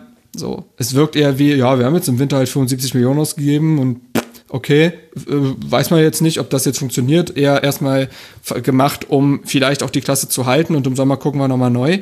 Aber an sich folgen die Transfers schon einem gewissen Konzept. Ob die dann aufgehen, das vom weißt typ, du nie. Vom Typ Spieler, ja. Aber, aber die Spielidee ja. ist doch das Spannende. Und ja, da genau, muss man doch jetzt die Entscheidung treffen, ja, wie möchte man in der nächsten Saison spielen. Also genau. ich find, ja, aber, ja, ja, aber ich, also aber ich finde ja zum Beispiel, dass der Kader, egal wir können jetzt noch dreimal durchgehen, der, der ist gut. Der, der, also aus meiner Sicht ist der jetzt, hm. okay, du hast ja, sicher, passt. du hast zwei Schwachpunkte äh, auf Außen, aber ähm, der ist aus meiner Sicht mindestens auf dem Niveau von Frankfurt, um jetzt mal in der, in der Bälle so ein bisschen mhm. einen Vergleich zu liefern. Ja, Frankfurt, mhm. Wolfsburg, irgendwie in der Denen musst du da schon rumspielen, weil da, also, wie gesagt, hast ja, hast ja viel Talent. Nur aus meiner Sicht ist es einfach eine, eine ganz klare äh, Trainersache im Moment. Das, äh, ich ja, glaub, natürlich. Ich glaube, das ist bei der Hertha. Ich glaube auch nicht, dass du, weil du vorher meintest, äh, das klingt jetzt illusorisch mit Europa. Ich finde überhaupt nicht, dass es illusorisch mit Europa klingt. Ähm, nächstes Jahr. Also ich, ich sehe da durchaus Potenzial, weil was das, schau dir Schalke an, ja, also äh, kannst, ja, du kannst eine klar. schlechte Saison zwischendrin haben und auf einmal in der nächsten äh, einen ganz anderen Aber weißt du, was das Impact Problem haben. ist? Das Problem ist, und jetzt äh, an der Stelle können wir dann vielleicht nämlich auch zu Windhorst kommen. Ich habe ja, überhaupt kein Problem damit äh, zu sagen, äh, ähm, wir wollen mal Europa League spielen. Wo ich wirklich Zahnschmerzen bis runter zu meinem großen C bekomme, ist, wenn jemand davon spricht und dann wollen wir in die Champions League. Denn über die Europa-Liga hat es noch kein Verein in den letzten 20 Jahren geschafft, in die Champions League zu kommen. Die Europa-Liga ist nur ein Klotz am Bein. Du verdienst nichts, du hast viel mehr Spiele, dein Stadion ist nicht ausverkauft, die Leute mit Ausnahme also von Gladbach Frankfurt. und Frankfurt, genau, mit Ausnahme von Gladbach und Frankfurt bekommen es kaum Mannschaften und vielleicht Augsburg noch in der einen Saison hin, eine etwas Positives aus dieser Europa League mitzunehmen. Und vor allem der aller, allerwichtigste Punkt, du verdienst nichts. Du wirst, die Europa League lohnt sich nicht. Die Europa League ist ein ist kein Wettbewerb für deutsche Mannschaften und sie zeigen uns das auch eindrucksvoll in Hör, jedem Jahr Hören Sie dazu einen Kommentar von Ralf Rangnick, ja, genau. der aber, letztes Jahr freiwillig ausgeschieden ist. Und ich glaube, die, die Europa League ist, äh, ist, ist ein realistisches Ziel, das kann klappen für, für Hertha, aber die Champions League No fucking way. Ich sag's jetzt einfach mal genau so, wie es ist. Wenn ich mir angucke, wie die Champions League wir in der letzten, in den letzten zehn Jahren belegt wurde. Also Bayern war immer mit dabei in der Champions League. Dortmund, glaube ich, achtmal. Ähm, okay, genau, müsste ich jetzt die Zahlen nochmal raussuchen. Ich habe sie nämlich neulich mal rausgesucht. Aber, aber Klar, einfach ist, dass drei Plätze an, zementiert genau, sind. Bayern, Leipzig, Dortmund, die sind zementiert, an denen kommst du nicht vorbei. Und dann streitest du, dann streitest du um den vierten Platz mit Gladbach, mit Leverkusen, mit Schalke, mit Wolfsburg, in einer guten Saison noch mit Hoffenheim, aber die müssen wir jetzt gar nicht mit dazu nehmen. Nehmen wir einfach mal die vier. Wie hoch ist die Wahrscheinlichkeit, dass du als Hertha BSC, außer mal in einer Saison vielleicht, in der alles zusammengreift, langfristig in die Champions League reinkommst? Die Champions League ist dicht es ist, es ist eine geschlossene Gesellschaft in der Bundesliga und, und dahin entwickelt sich es doch die letzten zehn Jahre. Und es ist schön, dieses Ziel zu formulieren. Und Aber ich, vielleicht werde ich auch Lügen gestraft, vielleicht helfen einem auch ein paar hundert Millionen. Aber, aber es wird nicht in dieser, dieser, dieser Dreiklang zwischen Klassenerhalt, Europa League, Champions League, der folgt ja keiner Logik, außer Wunsch. Aber gegen diese Hertha, Marc, wann war das? Hat die Hertha äh, um die Champions League gespielt? Lucien Favre 2000. 2008 und 2009. Ja, genau, aber du darfst, äh, okay, und das möchte das ich jetzt an der Stelle nochmal sagen, genau. Der ja, Fußball ja. in den letzten zehn Jahren hat sich dazu entwickelt, das ist doch kein Zufall, dass wir, dass, dass Bayern jetzt äh, zum achten Mal äh, vielleicht Meister wird. Der Fußball hat sich so entwickelt, dass die Spitze weggezogen ist von, von, von Mannschaften, die einen Anschluss halten und dass gleichzeitig von unten zwei Mannschaften nachgekommen sind mit Hoffenheim und Leipzig, die über abnormale wirtschaftliche äh, und sportliche Möglichkeiten verfügen. Aber also wir reden doch jetzt aus meiner Sicht reden wir darüber, dass Hertha es in dem nächsten Jahr schafft, äh, mit Hoffenheim, Wolfsburg und Schalke äh, in die Region zu ziehen, vielleicht noch Frankfurt in einer guten Saison. Das werden sie Ja. schaffen. Genau. Und dann glaube ich schon, dass du den nächsten Schritt gehen kannst, weil Gladbach war doch auch in der Gruppe vor zwei Jahren. Und Gladbach, ja, Und ein, Gladbach ist- eine Saison schaffst du das, aber du wirst dich doch dann nie festsetzen. ah, ich, ich, ich weiß nicht, wenn du. Welche Mannschaft hat es denn ich- geschafft, sich ich glaub- auf Platz 4 festzusetzen? Ja, niemand, aber ja, deshalb ist es da ja auch doch die Chance- eine, Leipzig. Mit, Ja, mit das- äh, das Brechen der Wettbewerbsregeln bis hin äh, zum fast Ja, die Hertha des wird- Reglements. Hertha, Entschuldigung, Marc, jetzt werde ich vielleicht etwas unschön, aber die Hertha wird auch die Wettbewerbsregeln brechen. Der einzige Unterschied, und das ist das, was mich, was ich jetzt eigentlich noch loswerden wollte, und dann kann ich von mir aus gehen. Äh, es fasziniert Stimmt, du musst mich, auch los, du musst sagen, es, bitte. na, es fasziniert mich zum Beispiel an der Hertha, dass du Lars Windhorst verpflichtet, einen äh, Investor, der, ich sag's jetzt wie es ist, schlimmer nicht sein könnte in gewisser Form, weil der ist, da ist kein philanthropisches Konstrukt dahinter. Äh, die Hertha hat, also Berlin hat genug Fußballvereine. Ähm, da ist kein, das ist einfach jemand, der ähm, sozusagen das Ganze als Finanztier noch anpreist, damit, dass man mit Fußball Geld verdienen könne. Was wir alle wissen, ist nicht der Fall, aber das und hat der ihm noch noch stolz darauf ist, dass er sagt, ich meine aber gar nicht Der- jetzt, sondern erst in zehn Jahren. Genau, der seine Mannschaften ähm, auf Yachten äh, empfängt vor Florida. Also da müsste doch der normale Fußballfan, sage ich mal, äh, total ausrasten dagegen. Jetzt ist aber der entscheidende Fakt und das fasziniert mich so.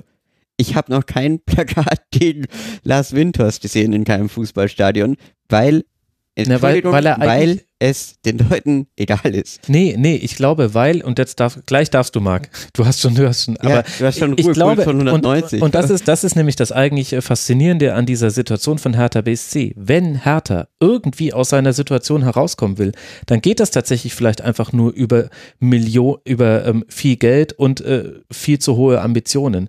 Denn wenn ich mir angucke, die, die Stadiondebatte völlig verfranst. 90.000 Das, statt das, 50.000. das Image Also, total schlecht. Die, die Konkurrenzsituation in der Bundesliga besorgniserregend. Also ne, es sind äh, Vereine vorbeigezogen mit Hoffenheim und Leipzig. Das heißt, wahrscheinlich ist tatsächlich, und das ist das, was es ja auch so ein bisschen bitter macht, dass auch diese Klinsmann-Sache genauso gelaufen ist, wie sie gelaufen ist. Jemand wie Klinsmann, vielleicht nicht Jürgen Klinsmann selbst, aber jemand wie Klinsmann, der von außen reinkommt und sagt, wir brechen jetzt ganz viel auf, wir, wir gehen positiv an die Sache ran, wir finden alles mega, mega, mega, wir, wir haben jetzt wieder Bock, wir machen, wir gehen nach vorne. Eigentlich ist das, glaube ich, der einzige Ausweg für Hertha BSC aus der Tabellenregion 8 bis 12. So, Marc, und jetzt kommst du. Ralf Rangnick, Entschuldigung. Was ist die Frage? Nein, ich hatte nur den Eindruck, dass wir, dass wir jetzt, viele Dinge du darfst sagen, jetzt die antworten, Marc, auf unsere Ja. gewagten Musst, musst du auch nicht. Aber Musst du ich meine, die nicht. These von Ja, Felix es ist natürlich schon interessant, dass an vielen anderen Standorten und äh, also Lars Windhorst, er verkörpert tatsächlich sehr viele Dinge, die an, an sehr Ich viele finde ihn andere schlimmer als Dietmar erinnern. Hopp. Entschuldigung, Dietmar Hopp hat in Hoffenheim äh, sozusagen einen langfristigen Plan gehabt und hat irgendwie eine Region aufgebaut mit drei, vier Fußballvereinen, äh, Sportvereinen, hat Eishockey gefördert und so weiter. Da kannst du sagen, was du willst. Das ist Hasso Plattner, sein SAP-Partner, macht Philanthropie vielleicht anders, aber Dietmar Hopp hat zumindest einen philanthropischen Ansatz. Das im Fußball kommt sowas nie an, aber es gibt Sachen, da kommt das an. Lars Windhorst hat aus meiner Sicht nichts mit Philanthropie zu tun, sondern einfach nur, äh, puh, Fußball wäre geil. Ja, und wir Ja, machen das jetzt ein Business Big City Fußball Club ist da. ein interessantes, weil Genau. es halt einfach Und das finde ich ist so, da muss doch, wenn daraus, dass ich hätte einfach erwartet, dass daraus mehr äh, Protest entsteht und irgendwie, aber verfolgt, ich bleibe bei meiner Kernthese, dass die, äh, dass sozusagen, da, da wird eher, und das würde ich mir als Hertha-Fan, Marc, das ist jetzt vielleicht meine Frage an dich, mir würde es eher Sorgen machen, wenn Leute sozusagen bei Lars Windhorst und meinem Verein das Schmunzeln anfangen und sagen, hihi, das wird ja eh nichts, ja, als wenn die sozusagen bei Leipzig dich offen anfeinden. Hast du das auch das Gefühl oder kommt es bei, bei dir vielleicht anders? Also spätestens, spätestens seit diesem Klinsmann-Kapitel ist Hertha der, die Lachnummer der Fußballnation. Das ist so. Also ähm, früher war es der HSV, ne? das haben wir auch schon oft äh, bei ihm gehabt. Wir haben es bei Hannover, wir haben es bei 1860 und aktuell, bloß halt noch in der ersten Liga, haben wir es bei Hertha und vielleicht auch noch in dem finanziell größten Rahmen, den es bisher gab. Ähm, boah, es ist super schwer. Also es braucht niemand glauben, dass irgendein Hertha-Fan sagt, juhu, Windhorst, geil. Äh, das, das, das, das ist nicht der Fall. Aber natürlich musst du als Fan irgendwie versuchen, dich damit zu arrangieren. Ähm, Dinge erstmal wohlwollend zu nehmen, aber nie unkritisch. Und ähm, bei Hertha ist natürlich gerade das Problem, dass sich die, dass sich der Anspruch und Wirklichkeit krass voneinander entfernt haben, dadurch, dass es jetzt diese finanziellen Möglichkeiten gibt mhm. und dadurch, dass es diese Zielsetzung gibt, in so und so vielen Jahren da, in so und so vielen Jahren da. Und das so ist ja auch, wie gesagt, Erfolg im Fußball ist ja auch nie planbar. Also das ist ja, wir haben ja schon drüber gesprochen, also wie wahrscheinlich ist es dann letztendlich Dritter, Vierter zu werden? Das kannst du versuchen äh, hinzubekommen, aber du wirst, du kann, wirst das nie sicher planen können. Ähm, und da hängt es dann natürlich auch von sportlichen Entscheidungen ab. Also wer ist, wer, also das ist, das kannst du ja ganz runterbrechen. Wer ist denn der nächste Trainer? Und wenn der nächste Trainer Erfolg hat, dann wird so und so weitergehen und so weiter. Also das äh, fängt ja im Kleinen an, was man sich im Großen vorstellt.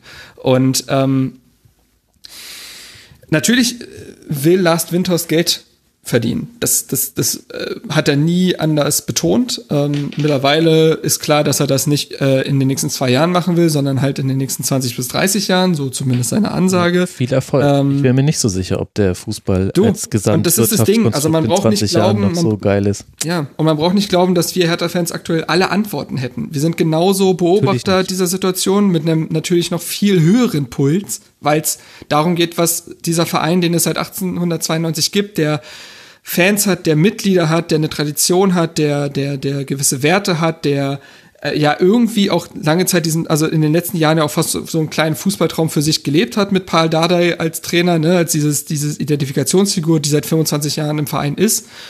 Und plötzlich will man der Big City Club sein. Und plötzlich ist alles groß. Und plötzlich ist alles geil. Und plötzlich muss alles europäisch und so weiter. Und das ist natürlich für uns total schwierig. Also uns platzen auch alle die Köpfe, weil wir das noch nicht einordnen können, weil man das erst in zehn Jahren machen kann, wahrscheinlich, über, wenn überhaupt, was all das bedeutet hat, wo der Verein, ob der Verein entwurzelt wurde, ob der Verein einfach nur auf die nächste Stufe gehoben wurde, ob man mittlerweile in der achten Liga spielt, weil alles auseinandergebrochen ist. Wir wissen es nicht. Ja, okay, Marc, also, nicht. also die Sorge möchte ich dir jetzt nehmen, da kann man ja, sich Not weißt, die Lizenz eines Fünftligisten kaufen. Das ist durchaus dann noch im Bereich des Möglichen. Aber, aber du aber, weißt, was ich meine. Aber das, das dass, stimmt dass natürlich, wir die Antworten nicht haben. Genau, man kann viele Dinge nicht, äh, nicht, äh, nicht beantworten, auch was viele sportliche Dinge angeht. Und trotzdem äh, finde ich, ähm, sollte man aber deswegen nicht aufhören, genau genug hinzuschauen. Und da finde nee, ich, und um da hö höre ich mir zum Beispiel, also, ja, ja, das werfe ich jetzt auch nicht dir vor. Ich habe damit Kritik äh, antizipiert, die vielleicht kommen mag. Man kann viele Dinge jetzt noch nicht bewerten. Piontek kann ein super guter Stürmer sein. Bisher sieht es halt nur ein bisschen anders aus. Was ich aber sagen möchte, ist, man, was man jetzt schon tun kann, und ich finde, das muss man bei externen Leuten, die reinkommen in den Fußball aus wirtschaftlichen Interessen, noch viel mehr machen als bei anderen, ist, man kann genau zuhören, was diese Menschen sagen. Genau und wie sie ihre Entscheidungen begründen. Und da war Last Windhorst in dieser einen Pressekonferenz, die es gab, in einer fast schon bemerkenswerten Art und Weise naiv und offen. Also man kann es auch positiv ausdrücken. Er war einfach sehr transparent. Er hat aber auch deutlich gesagt, warum wollte man Jürgen Klinsmann haben? Weil man einen großen Namen haben wollte. Es ging um Folgeverträge für Sponsoren. Es ging darum, ja, Aufsehen ja. zu erzeugen. Und da würde ich sagen, das ist ein Weg, den kann man gehen. Dieser Weg hat allerdings keine sportliche Referenz.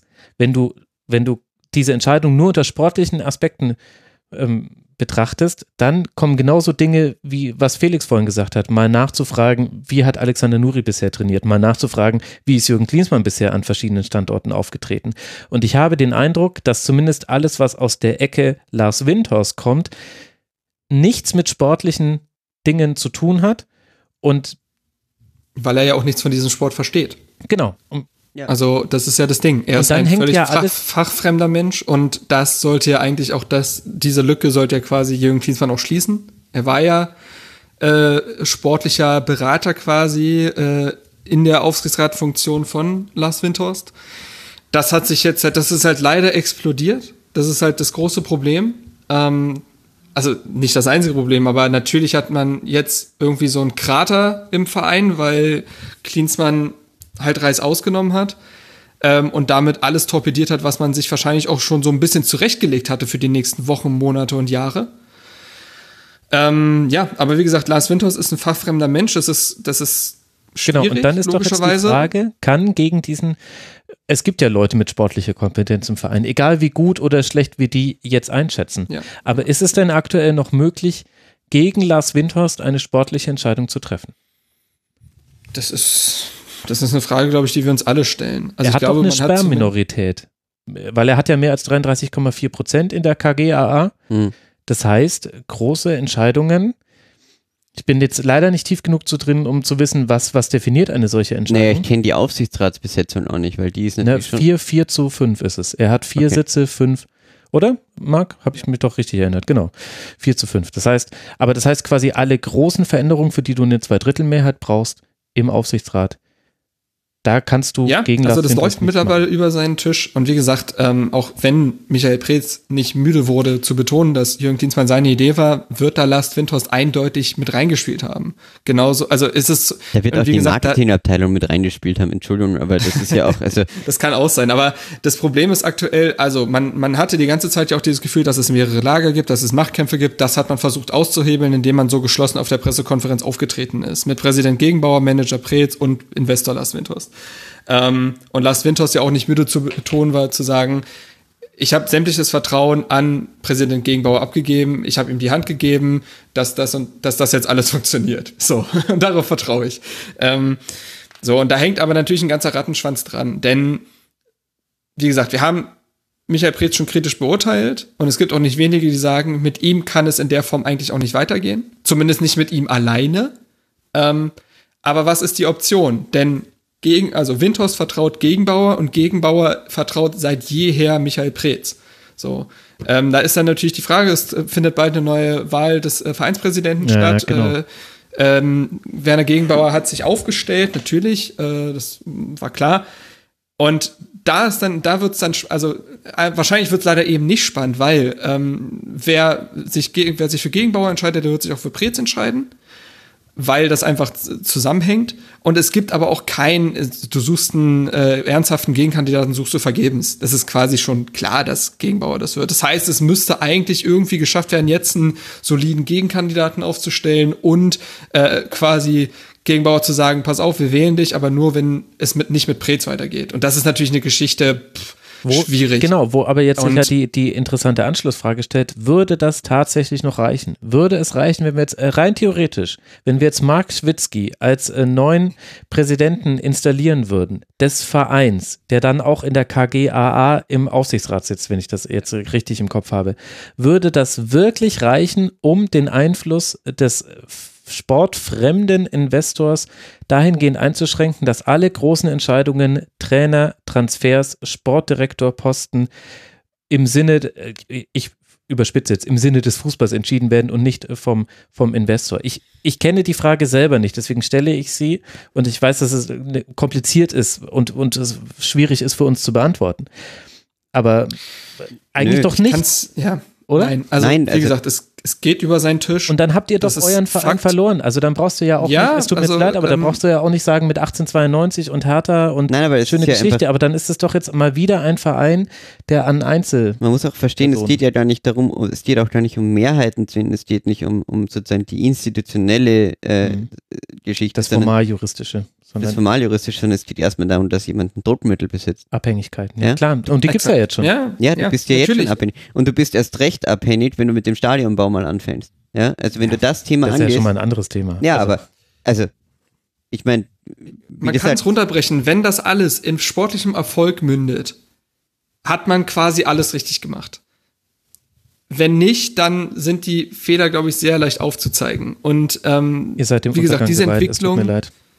Ja, du. Es, es tut äh, mir leid, ich sehe einfach nicht, wie ein Verein sich äh, an, die, an die großen drei dran kletten also wenn ich wenn ich seh- bildlich seh's sprechen wirklich darf, ist es für mich die Gentrifizierung eines Fußballvereins in einer Gegend, wo du zum ersten Mal hinkommst und denkst, wow, schaut aber ganz schön aus, da müsste man mal was draus machen.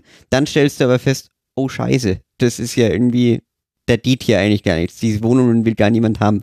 Und das ist das So Problem. funktioniert aber Gentrifizierung nicht. Ja, genau, aber, aber es ist so eine gedachte Identifizierung. Du gehst, in, du gehst halt irgendwo hin und sagst, oh, da machen wir jetzt was draus. Stellst dann aber fest, es geht nicht, es wird nicht funktionieren. Hier wird niemand. Also das, Also vielleicht bin ich da auch zu negativ eingeschossen. nein, bist du an Weil sich man kann- nicht. Also die na, na, Szenarien kann schon muss man sein. ja alle durchgehen. Ich weiß ja eigentlich auch nichts. Also das muss jetzt auch schon sein. Weißt du, ich setze mich hin und sage, niemand wird in die Champions League kommen, dauerhaft. Es kann sein, dass jetzt, äh, dass wir in fünf Jahren machen wir den Retrofunk und sagen, ey, dieser arrogante Fatzke, weißt du, der hat damals schon so getan, als würde er den Fußball Mhm. verstehen. Aber ich habe ein ganz, ganz schlechtes Gefühl. Es tut mir leid. Du, und wie gesagt, das ist ja nicht so, man muss ja nicht glauben, dass es Hertha-Fans anders gehen würde. Man muss halt, also man muss, es ist so ein Zwangsoptimismus. So, weil es nun mal der Verein ist und man irgendwie ja wohlwollend draufblicken will. Ja, weil er ja eh nichts Aber natürlich sieht man da, also außer, dass er jetzt genau, das Stadion ist, das ist ja auch der Punkt. Natürlich können wir nichts dagegen machen und wir können das jetzt, ich glaube auch, auch ich habe aktuell das Gefühl, dass der Verein auch an so einer Schwelle steht, wo er einige Fans langfristig verlieren könnte, weil ich glaube auch, dass du sportlichen Misserfolg leichter, wahrn, äh, leichter hinnimmst, wenn du wenigstens weißt, alle im Verein haben gefühlt blau-weißes Blut und ne, Pal Dardai und hier geil und das Identifikation und jetzt, wo es gerade gefühlt droht zu implodieren, ist diese ganze Windhauskiste natürlich noch zusätzliches Schwarzpulver. So und ähm, es ist, es ist super schwer. Es ist super schwer und da werden wir jetzt auch in dem Schwerpunkt nicht mehr schlau draus, ähm, glaube Felix ich. ist schon und das, aufgestanden. ja, ich bin schon ganz Felix nervös. steht auf einmal neben mir. Ich stehe ja normalerweise auch bei den Aufnahmen, aber bei Gästen setze ich Ähm, mich immer hin. Also Aber, aber es, man, man ringt oft genug selbst mit den Worten, weil man es eben noch nicht weiß. Ähm, wie gesagt, man kann jetzt, also das Einzige, was man machen kann, ist in kleinen Schritten zu denken. Es geht jetzt erstmal um den Klassenerhalt. So. Dann geht es im Sommer darum. ja. es ist ja so. Es ist ja, Ja, so. und dann also um steigst du ab, League, ist ja nur dann. ein kleiner äh, Schritt. Und dann die Champions League ist ja nur ein Nee, der nächste kleine Schritt ist erstmal überhaupt den richtigen Trainer zu finden. Ja. So, und dann musst du musst, also anders geht's ja nicht. Du kannst ja jetzt nicht schon davon sprechen, was man in fünf Jahren machen will. ja, aber das, Da ist- aber das Problem ist, und das macht der Verein ja teilweise auch. Ja, das ist ja auch das- gefährlich. Aber wem im Verein ist es denn wirklich klar? Weil ich sage ja, wenn wir jetzt darüber reden, wer die Entscheidungsmacht im Verein hat, dann kommen wir raus, okay, am Ende ist es der mit dem Geld, also ist es Windhorst. Der will aber nicht in kleinen Schritten denken, also wird der Verein automatisch auch nicht in kleinen Schritten denken. Wenn der dabei halt- bleibt, wird er auch irgendwann Posten so besetzen in diesem Verein, dass da nicht in kleinen Schritten gedacht wird, sei es im Marketingbereich. Ich meine, du kannst ja nicht auf der einen Seite in kleinen Schritten denken und sportlich über einen Abstieg reden äh, und sagen, wir müssen jetzt erstmal schauen, dass wir, dass wir irgendwie 14. werden, ja, und gleichzeitig mit Tesla über 30 Millionen Deals verhandeln. Ähm, sozusagen, Ich weiß, was das du meinst, ja, Das natürlich. geht ja nicht zusammen. Und da musst du jetzt sagen, okay, da müssen wir uns aber wenigstens für eine Richtung entscheiden, weil bei Leipzig zum Beispiel, ich, sorry, ich muss mit dem Scheißbeispiel kommen, ähm, naja, die haben von Anfang an in großen Schritten gedacht. Aber, Ja, aber dafür brauchst Da- du die richtigen Leute und die sind aktuell nicht da. naja, und da wurde aber auch in großen Schritten äh, sozusagen gedacht und diese wurden dann aber auch in umgesetzt. Und tausend kleinen Schritten dann aber umgesetzt. mh, ja, aber es wurde, de- also der Gedanke war groß, weil die haben schon in einem Ja, großen klar. Stadion Ja. gespielt, äh, da war es noch, da war es noch gar nicht klar, dass die überhaupt aufsteigen. Ja? Und was, also da wurde sozusagen der sportliche Erfolg einfach erwartet und in großen Schritten gedacht und dementsprechend Sponsoren für, äh, was ähm, ähm, akquiriert. Und da muss ich sagen, gut, ist jetzt für, n- für einen Fußball nicht wirklich toll, aber es funktioniert wahrscheinlich eher, als wenn du sagst, wir, wir, der Verein zerreißt sich dadurch, dass die einen sagen, na, wir müssen in kleinen Schritten denken und der andere sagt, wir müssen in großen Schritten denken. Das wird auf Dauer nicht, nicht funktionieren. Natürlich, und das ist ja auch genau diese, diese Trennung, die es, äh, die man manchmal das Gefühl hat, die es im Verein gibt, dass es eben dieses Lager gibt um Gegenbauer und Preetz und andere Personen, die eben versuchen da die ganze Zeit, also Preetz hat ja sogar im Winter einmal gesagt, als Klinsmann noch da war und er wurde angesprochen auf diese ganzen Parolen, die Klinsmann loslässt, was nicht alles passieren kann und er ja auch gesagt hat, ich verstehe mich auch irgendwo in der bremsenden Funktion. So, das sagt, also das sagt er ja nicht zufällig. Das muss er, dem, also dieser Satz bleibt halt hängen. So und so versteht sich Preetz und so versteht sich, glaube ich, auch Gegenbauer. Und das ist halt genau das Ding, dass du entweder da eine Balance findest oder es eben nicht zusammenpasst. Und äh, weil, wie gesagt, Windhorst denkt eben nicht so.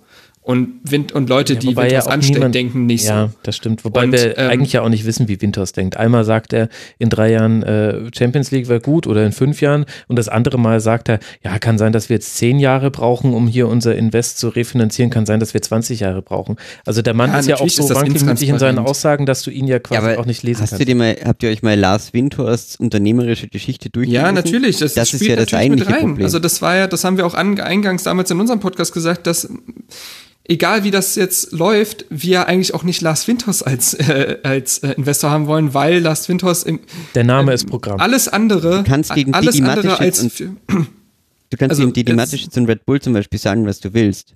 Die haben ganz viele falsche Vorstellungen und politisch sind sie in der völlig falschen Richtung. Aber das Unternehmen funktioniert, ihre Investments funktionieren, deren Sportvorstellungen funktionieren, weil es einfach von Leuten geplant wird, die Ahnung haben und die sich mit der Materie beschäftigen. Und da wird Wissen halt im richtigen Bereich eingekauft. Und äh, das ist das Gefühl, was ich bei Lars Windhorst überhaupt nicht habe. Ja, der äh, und äh, da wird einfach, da wird sozusagen völlig ignorant davon ausgegangen, ohne überhaupt, was da wird nicht mehr darüber nachgedacht, was Max vorher gesagt hat. Das finde ich ein ganz entscheidender Punkt, dass du siehst, okay, wo entwickelt sich das ganze Konstrukt Fußball überhaupt hin? Weil wenn es in vier Jahren eine Superliga gibt und du bist nicht dabei, dann wirst du mit dem Fußball garantiert kein großes Geld Das verdienen wird können. jetzt schon mit dem TV-Vertrag losgehen. Und das ist, also das sind so Themen, wo du als, weiß ich, ich meine, wenn du dich irgendwie mit Investment beschäftigst, dann wirst du relativ schnell verstehen, okay, du musst die Materie vollumfänglich verstanden haben, in die du da investierst, und dann kannst du dein Geld reinschießen. Und dann solltest du dir überlegt haben, wirklich, das, ist das alles möglich? Lass ich das, lässt sich Mhm. das durchplanen? Aber ich glaube nicht, ich habe den, ich habe den Businessplan von Lars Windhorst noch nicht gesehen, den er bei der Hertha vorgelegt hat. Ja, und den haben wir auch nicht gesehen und deswegen ist es auch einfach so, dass wir selber sehr, sehr viele Fragen haben. Ähm, über das ganze Stadion-Thema haben wir auch noch überhaupt nicht gesprochen. Ist ja, vielleicht jetzt auch Wahnsinn. zu groß. Ja, ich glaube, wir müssen Äh, tatsächlich. Da ist der aktuelle Stand nur, um es abzukürzen, darum überhaupt erstmal die äh, Entscheider an einen Tisch zu bringen, weiterhin. Da ist die Initiative Blau-Weiße Stadion zu nennen, die sich sehr darum bemühen, Sehr gute Seite kann ich sehr empfehlen. Ja, also da, das wollte ich auf jeden Fall noch erwähnt haben, weil die zum einen halt sehr transparent informieren, wie der aktuelle Stand ist und zum anderen sich sehr doll engagieren, dass es endlich mal scha- geschafft wird, die Vereinsverantwortlichen und die dafür verantwortlichen Politiker an einen Tisch zu bringen mit Petitionen und so weiter. Ähm, das ist der aktuelle Stand. Also der Spatenstich ist weiterhin überhaupt nicht in Sicht, weil weiterhin nichts klar ist, aber es gibt zumindest unter den Fans äh, Gruppen und Initiativen, die sich darum bemühen, dass, das, dass es da zumindest mal endlich zu einem Austausch kommt, weil der hat bislang nicht stattgefunden. Ja. Der Spatenstich, Ähm, auch so eine Sache, die hier in München eine viel, viel positivere Konnotation hat sein. Kann nämlich auch ein fast Spaten sein, das angestochen wird. Absolut.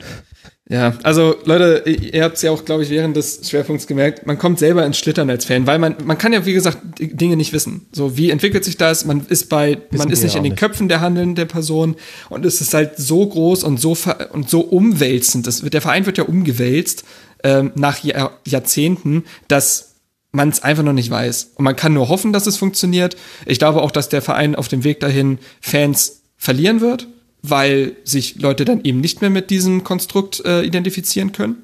Ich glaube, das beginnt jetzt schon teilweise der Prozess. Ähm, aber es wird auch sehr viel abhängig davon sein, wie schnell und nachhaltig sportlicher Erfolg kommen kann. Denn wir kennen das ja auch, wenn sportlicher Erfolg da ist, dann wird das Stadion halt voll sein. Völlig egal, wie der jetzt erstmal erreicht wurde. Und ähm, deswegen ja. Ja. bleibt einem eigentlich nur die Beobacht der Beobachterstatus. Da bleibt der Beobachterstatus. Und es sind noch einige äh, Fragen offen. Äh, unter anderem die Frage, warum ich überhaupt noch ein Spiel nach diesem Schwerpunkt gelegt habe in der Sendungsplanung. Das war natürlich ein fataler Fehler. Aber dann äh, lass uns an der Stelle noch mit ein paar Hin- Hinweisen rausgehen. Auf blau-weißes Stadion.berlin bekommt man eben die Informationen, äh, die du gerade angesprochen hast. Blau-weißes Stadion zusammengeschrieben. Und im Forum, im Input-Thread zu dieser Folge gab es noch wirklich einige sehr, sehr gute Beiträge äh, fand ich. Also da haben unter anderem Sepp Schneitz hat geschrieben, The One Big Q hat geschrieben, habe ich mich sehr gefreut, ihn mal wieder im Forum zu sehen. Carsten Kurani hat geschrieben. Da wurden auch noch ein paar Aspekte angeschnitten, die wir jetzt komischerweise trotzdem noch nicht angesprochen hatten. Also das Thema Hertha, es wird uns ja sowieso noch sehr lange begleiten und vielleicht ist eines der, der Grundprobleme dieser Debatte, zumindest mal so als Gedankenanstoß, wir neigen in unseren Zeiten auch heutzutage immer dazu, dass wir immer gleich alles verstehen und bewerten können wollen. Und da bin ich der allererste, der zu nennen ist. Ich will immer dann gleich äh, begründen können, warum etwas gut oder schlecht ist. Das ist aber halt vielleicht in der realen Welt nicht immer zu jedem Zeitpunkt möglich und macht vielleicht dann halt auch so eine Debatte über Hertha so gefühlt unfruchtbar. Wir haben viele Dinge gesagt, viele gute Gedanken mit dabei, aber eben ganz viel Konjunktiv auch. Und das ist halt vielleicht eine genau eine von diesen Sachen, wo man sagen kann, auch wenn es schwer auszuhalten ist für drei analytische Köpfe wie uns,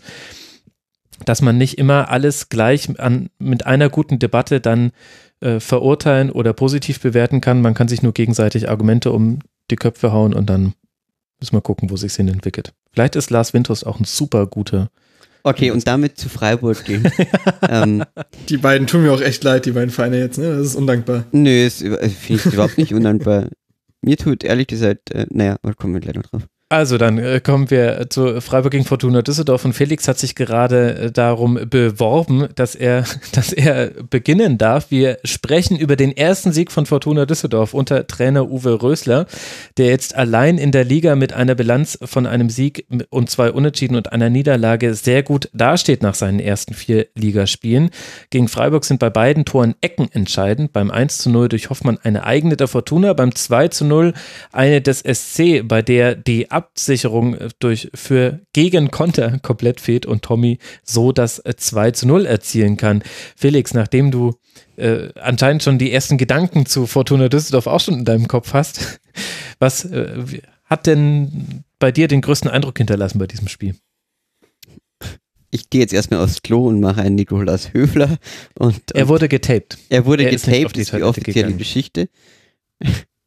Ja, also das würde ich jetzt auch korrigieren im Nachhinein, dass mein Spieler nicht am Klo war. Also Niklas, Niklas Höfler hatte das Spielfeld verlassen, ist in die Kabine gegangen und in dieser Zeit fiel eben dann dieser Konter, wo die Absicherung gefehlt hatte. Okay, aber mal investigativ nachgefragt, ähm, geht jetzt jeder Spieler zum Tapen in die Kabine? Also, also jetzt bei. Vielleicht, wie, vielleicht war ein Hip-Hop-Tape gemeint. Ich würde sagen, ich würde spontan sagen, dass 99,9% aller Tapes am Spielfeldrand angebracht werden, aber ich habe ja auch äh, wenig Ahnung davon. Naja, wie auch immer, Nikolaus Höfler hat natürlich die Konterabsicherung damit verpennt. Was ich aber wirklich kurios fand an der Szene war doch, dass es wirklich seine Aufgabe gewesen wäre, oder? Haben die einfach vergessen, dass er nicht da ist?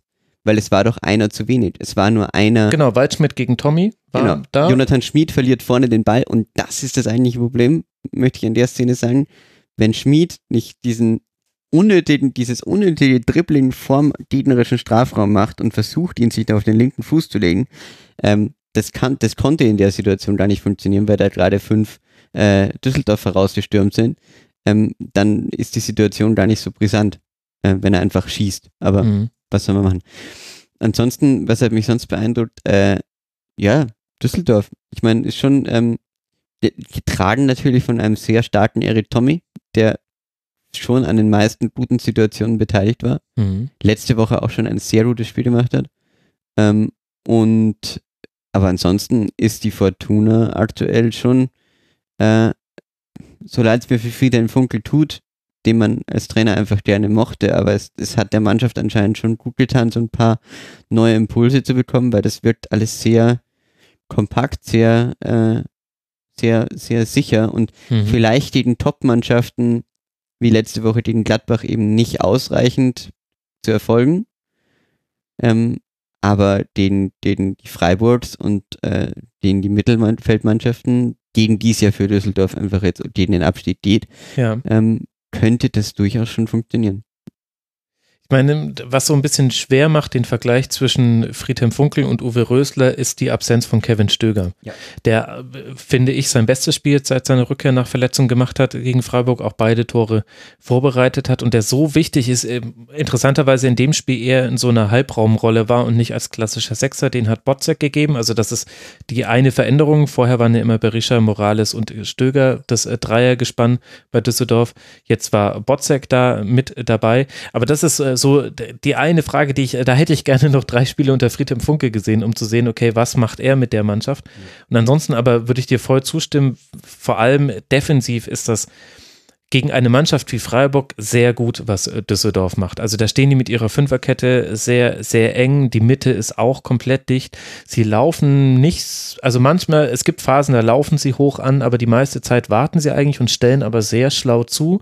Und das reicht halt gleichzeitig gegen einen Gegner wie den SC, der zwar jetzt in Augsburg zum ersten Mal so halbwegs aus dem Ballbesitz auch Chancen herausgespielt hat, aber grundsätzlich da immer noch sehr große Probleme hat, reicht das dann auch schon und ist dann auch so, dass das Zustandekommen ist dann bei so einem Spiel, da sind dann immer glückliche Elemente dabei. Also du machst halt das Tor nach Ecke und du, du machst eben dieses wichtige 2 zu 0 und Freiburg seinerseits vergift, vergibt dann auch die Chancen, die man in der zweiten Halbzeit hatte.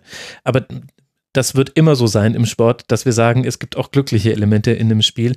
Ich finde, dass ansonsten Düsseldorf unglaublich stabil inzwischen dasteht und auch aus einer inneren Überzeugung heraus spielt, wo es dann eben nicht schlimm ist, wenn sich ein Tommy auch mal verdribbelt. Das hat er jetzt in dem Spiel gar nicht so häufig gemacht. Nein, aber das, das kommt schon oft, schon, schon oft vor. Aber und bei Freiburg wollte ich noch kurz sagen, ist natürlich schon interessant, dass sie halt, äh, sie wurden natürlich auch getragen von der Hochform von Jonathan Schmid in der Hinrunde, der, der schon sehr, sehr gut gespielt hat. Äh, auch die, ich nenne jetzt mal die durchschnittlichen Spieler wie Höhler, der jetzt eigentlich keine unheimliche Qualität mitbringt. Also Erik Tommy ist, finde ich, ein äh, unheimlich dribbelstarker Spieler, aber äh, Höhler ist jetzt als, als Counterpart, hat jetzt sozusagen nicht diese eine Eigenschaft, aber das wurde halt, der war halt einfach in Hochform und dem sind halt viele Dinge in die Lungen, die ihm jetzt nicht jeden Tag gelingen, hm. äh, lange Zeit. Und deshalb, das fehlt Freiburg im Moment so ein bisschen. Grifo nach Verletzung noch nicht ganz so äh, äh, stark zurück. Und ähm, ja, insofern, da ist einfach auch die, Freiburg wird in seinen Hochphasen, finde ich, immer getragen davon, dass Spieler überperformen. Hm. Und wenn sie dann normal performen, fühlt sich das so an, als würden sie unterperformen. okay. okay. Es war eine lange Aufzeichnung für uns alle. es ist auch für mich die zehnte Stunde. Also allein zu Höhler könnte ich jetzt äh, in einen ähnlichen, also da könnten wir jetzt gleich nochmal einen Höhler-Schwerpunkt machen. Der Mann gibt mir echte Rätsel auf, äh, ist für mich Sinnbild. Äh, Aber stimmst du mir grundsätzlich zu? Ja, ich stimme dir zu. Okay. Und er hat ja auch in diesem Spiel, hat er ja die eine Szene, also wenn gerade jemand einen saftigen Pass spielt, mit saftig meine ich einer, wo richtig geil, geil Packing-Fleisch dran ist. Erinnert ihr euch noch Packing? War mal für einen Sommer was mal ein Ding, liebe Hörerinnen und Hörer? Dann ist es ja Robin Koch. Ist das nicht der Trainer vom HSV? ja, genau. Ah, sehr schön, sehr schön. Ähm, es ist das, was wir immer machen, wenn ihr auf kiosk.rasen.de neue Sachen bestellt. Dann geht der Frank ins Packing über. Ach Gott. Also der Max, einzige. Jetzt ist aber gut. Ich dachte, jetzt geht's endlich mal weiter. Der einzige, ich, dachte, er, ich dachte, er frankiert die äh, Pakete. Auch nicht so schlecht. Er ist nämlich die Frankiermaschine. Gut. So. Also, der Einzige, der mal, der mal aus Ballbesitz heraus ähm, gute Aufbaupässe spielt, ähm, ist, ist Robin Koch. Und die gehen entweder hinter die Kette und er macht es auch häufiger, dass er so geil in den Halbraum reinspielt, wenn da irgendwie eine Lücke ist. Und er ist auch der Einzige, der da den Mut hat und auch die Fähigkeiten, dann solche Pässe durchzuspielen. Und dann spielt er einen, einen guten solchen Ball hinter die Kette und Höhler bekommt den ersten Kontakt, bevor der Verteidiger bei ihm da ist. Und der Ball verspringt ihm einfach. Und das sind diese Situationen, da bekommst du nicht viele gegen einen solchen Gegner wie Düsseldorf und auch gegen viele andere in der Liga nicht. Und äh, und da darf dir auch der Ball verspringen. Du spielst beim SC Freiburg, du bist Höhler, also nicht falsch verstehen, aber da fehlt es gerade. Und ich finde schon, die Frage, wie die Offensive gerade besetzt ist, ist die interessanteste beim SC, weil da, da zeigt sich quasi die Idee, die Christian Streich verfolgt, mit der er in ein Spiel hineingeht. Spielt Petersen, spielt Petersen nicht, spielt Waldschmidt, äh, spielt Quon, wie sind die Flügel besetzt? Diese vier Spieler, die zeigen immer, wie er in ein Spiel geht. Und wenn ich mir angucke, Grifo, Höhler, Kwon, Waldschmidt war jetzt die Besetzung der Offensive gegen Fortuna Düsseldorf. Das sind spielstarke Spieler, die auch auf engen Räumen etwas kreieren können, die auch aus dem Stand etwas kreieren können. Und mit Waldschmidt hast du jemanden, der ein relativ gutes Gefühl dafür hat, zwischen die Linien zu kommen. Das ist alles auf dem Papier ein super Plan, hat aber, wenn, wenn man ehrlich ist, gegen Fortuna Düsseldorf über weite Teile des Spiels überhaupt nicht funktioniert. Und Augsburg, äh, interessante Parallelität übrigens zu Augsburg finde ich bei Freiburg, dass ähm, äh, sie auch getragen werden von Außenverteidigern. Mhm. Ist das was, was ich mir immer nur einbilde, dass sozusagen eine der, der unteren Vereine, wenn ich mir jetzt Augsburg anschaue, mit Max, Union mit Trimmel, ähm, Freiburg mit Schmid und, und Günther, dass Außenverteidiger bei diesen Vereinen eine sehr dominante Rolle spielen können was ich eigentlich War so eine. bei Hertha unter Dada ja auch so. Ja, also das finde ich erst eigentlich schon Weiser, interessante Lazaro. Genau. Ähm, Plattenhardt hatte ja unter Dada auch seine erste Hochphase, wo er zum Nationalspieler wurde. Da war man ja sportlich selber noch nicht so gut. Also ich habe auch das Gefühl, dass besonders bei solchen Vereinen dann Außenverteidiger eine sehr große Rolle spielen. Ja, weil du da halt den Platz hast. Also ich glaube, das Ja, genau. ist relativ logisch. Das sind ja alles Umschaltmannschaften und äh, die Mannschaften, die den Ballbesitz haben, das haben wir ja vorhin schon besprochen, müssen viel über den Flügel kommen. Das heißt, die müssen offensiv rausschieben. Das heißt, du hast immer entweder schon direkt mit einem Pass oder mit dem zweiten Pass auf den Spieler. Also gerade Union hatte ja auch so ein paar Klatschpass-Kombinationen in dem Jahr, die auch zu Toren geführt haben. Da hast du da immer den Platz. Mhm. Okay. Helfen mir das auch. Marc, dir gebührt das letzte Wort in dieser Schlusskonferenz. Du darfst jetzt zu Düsseldorf oder zu Freiburg sagen, was du möchtest. Oh Gott. Das Ding ist, das Spiel habe ich wirklich, das ist bei mir so krass untergegangen. Das tut mir auch echt leid. Ach, stimmt, aber ich ich hatte habe mir hier auch ein X Ich hab gemacht. die- Tut mir leid. ich hab die Zusammenfassung gesehen und mehr Ja, auch ja. wirklich Ja, gar okay, nicht. Äh, nö. Also habe ich, ich glaube, ich nichts mehr mit Substanz äh, beizutragen. Okay, dann kann ich noch kurz darauf hinweisen, Eihan und Hoffmann äh, und später dann äh, Sanker und Giesemann auch, äh, die haben sehr, sehr gut alles wegverteidigt, was von außen da hereinflog. 24 klärende Aktionen hatten die gemeinsam und gleichzeitig geht damit aber auch einher, Freiburg sehr flankenabhängig, haben wir gerade schon angesprochen, die Qualität der Flanken ist aber auch gerade wirklich schlecht. Also nicht nur die Zahlen, Günther hat 4 von 13 an Mann gebracht zum Beispiel, sondern auch die Ausführung ist Puh, also Halbfeldflanke sieht man ja sehr häufig beim SC, aber sowohl der erste Kontakt, der dann immer beim Gegner ist, weil sie schlecht geschlagen ist, als auch das Jagen nach dem zweiten Ball funktioniert gerade überhaupt nicht. Auch da könnte ich viel über Höhler sprechen. Ich lasse es jetzt aber. Gewisse Ermüdung. Da habe ich wieder einen Triggerpoint angesprochen bei Max Bethühler. ja, tatsächlich. unabsichtlicherweise. Ja, tatsächlich. Ich dachte schon, ob du hier meine Notizen gelinst hast. Nee, nee, nee. Also das war wirklich einfach nur. Aber ich habe genau dieselbe Szene im Kopf gehabt wie du, wo er den Ball einfach nicht, nicht so kontrollieren kann, wie es ein technisch begabter. Nee, es, es war schwierig. Aber äh, lass. Okay. lass, lass uns Schluss machen. Für den SC geht es jetzt dann weiter nach äh, Dortmund und dann spielt man zu Hause gegen den ersten FC Union Berlin. Freiburg steht aktuell bei 33 Punkten. Damit hat man nach unten hin 13 Punkte Abstand, nach oben hin rein theoretisch drei Punkte Rückstand auf äh, Schalke 04. Für Fortuna Düsseldorf geht es jetzt dann vielleicht ein bisschen spannender weiter, nämlich zu Hause gegen Hertha BSC haben wir vorhin schon erwähnt. Dann in Saarbrücken spielt man um das DFB-Pokal-Halbfinale, bevor man dann nach Mainz reist und dann zu Hause Paderborn empfängt. Das heißt, die nächsten Liga-Gegner nochmal nacheinander für Fortuna Düsseldorf, Hertha, Mainz, Paderborn und hinten raus wartet dann sogar noch der erste FC Köln.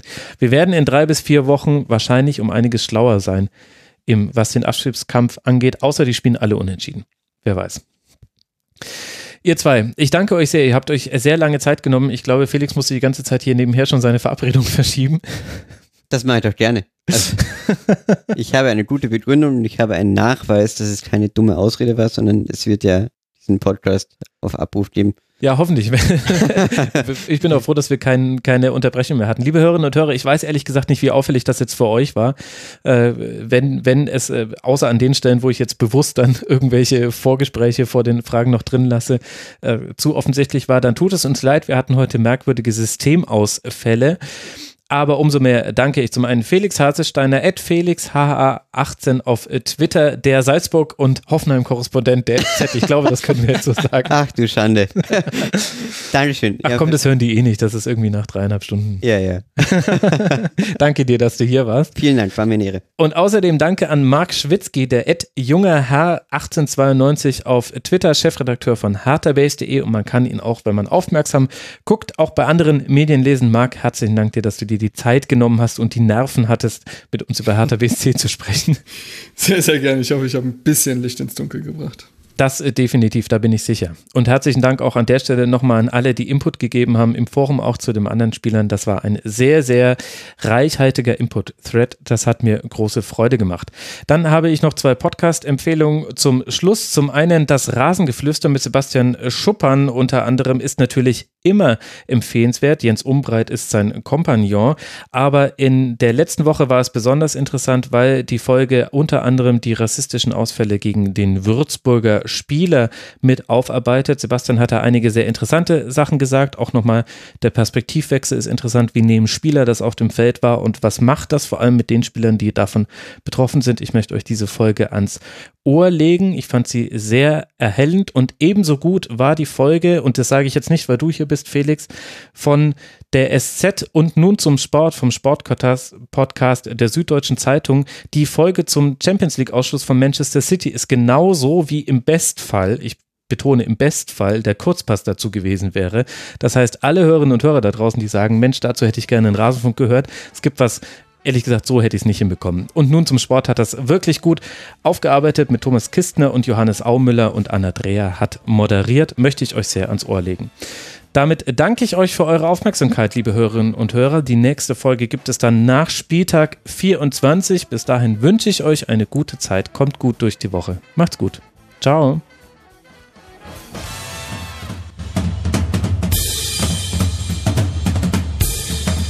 Das war die Rasenfunk-Schlusskonferenz. Wir gehen nun zurück in die angeschlossenen Funkhäuser.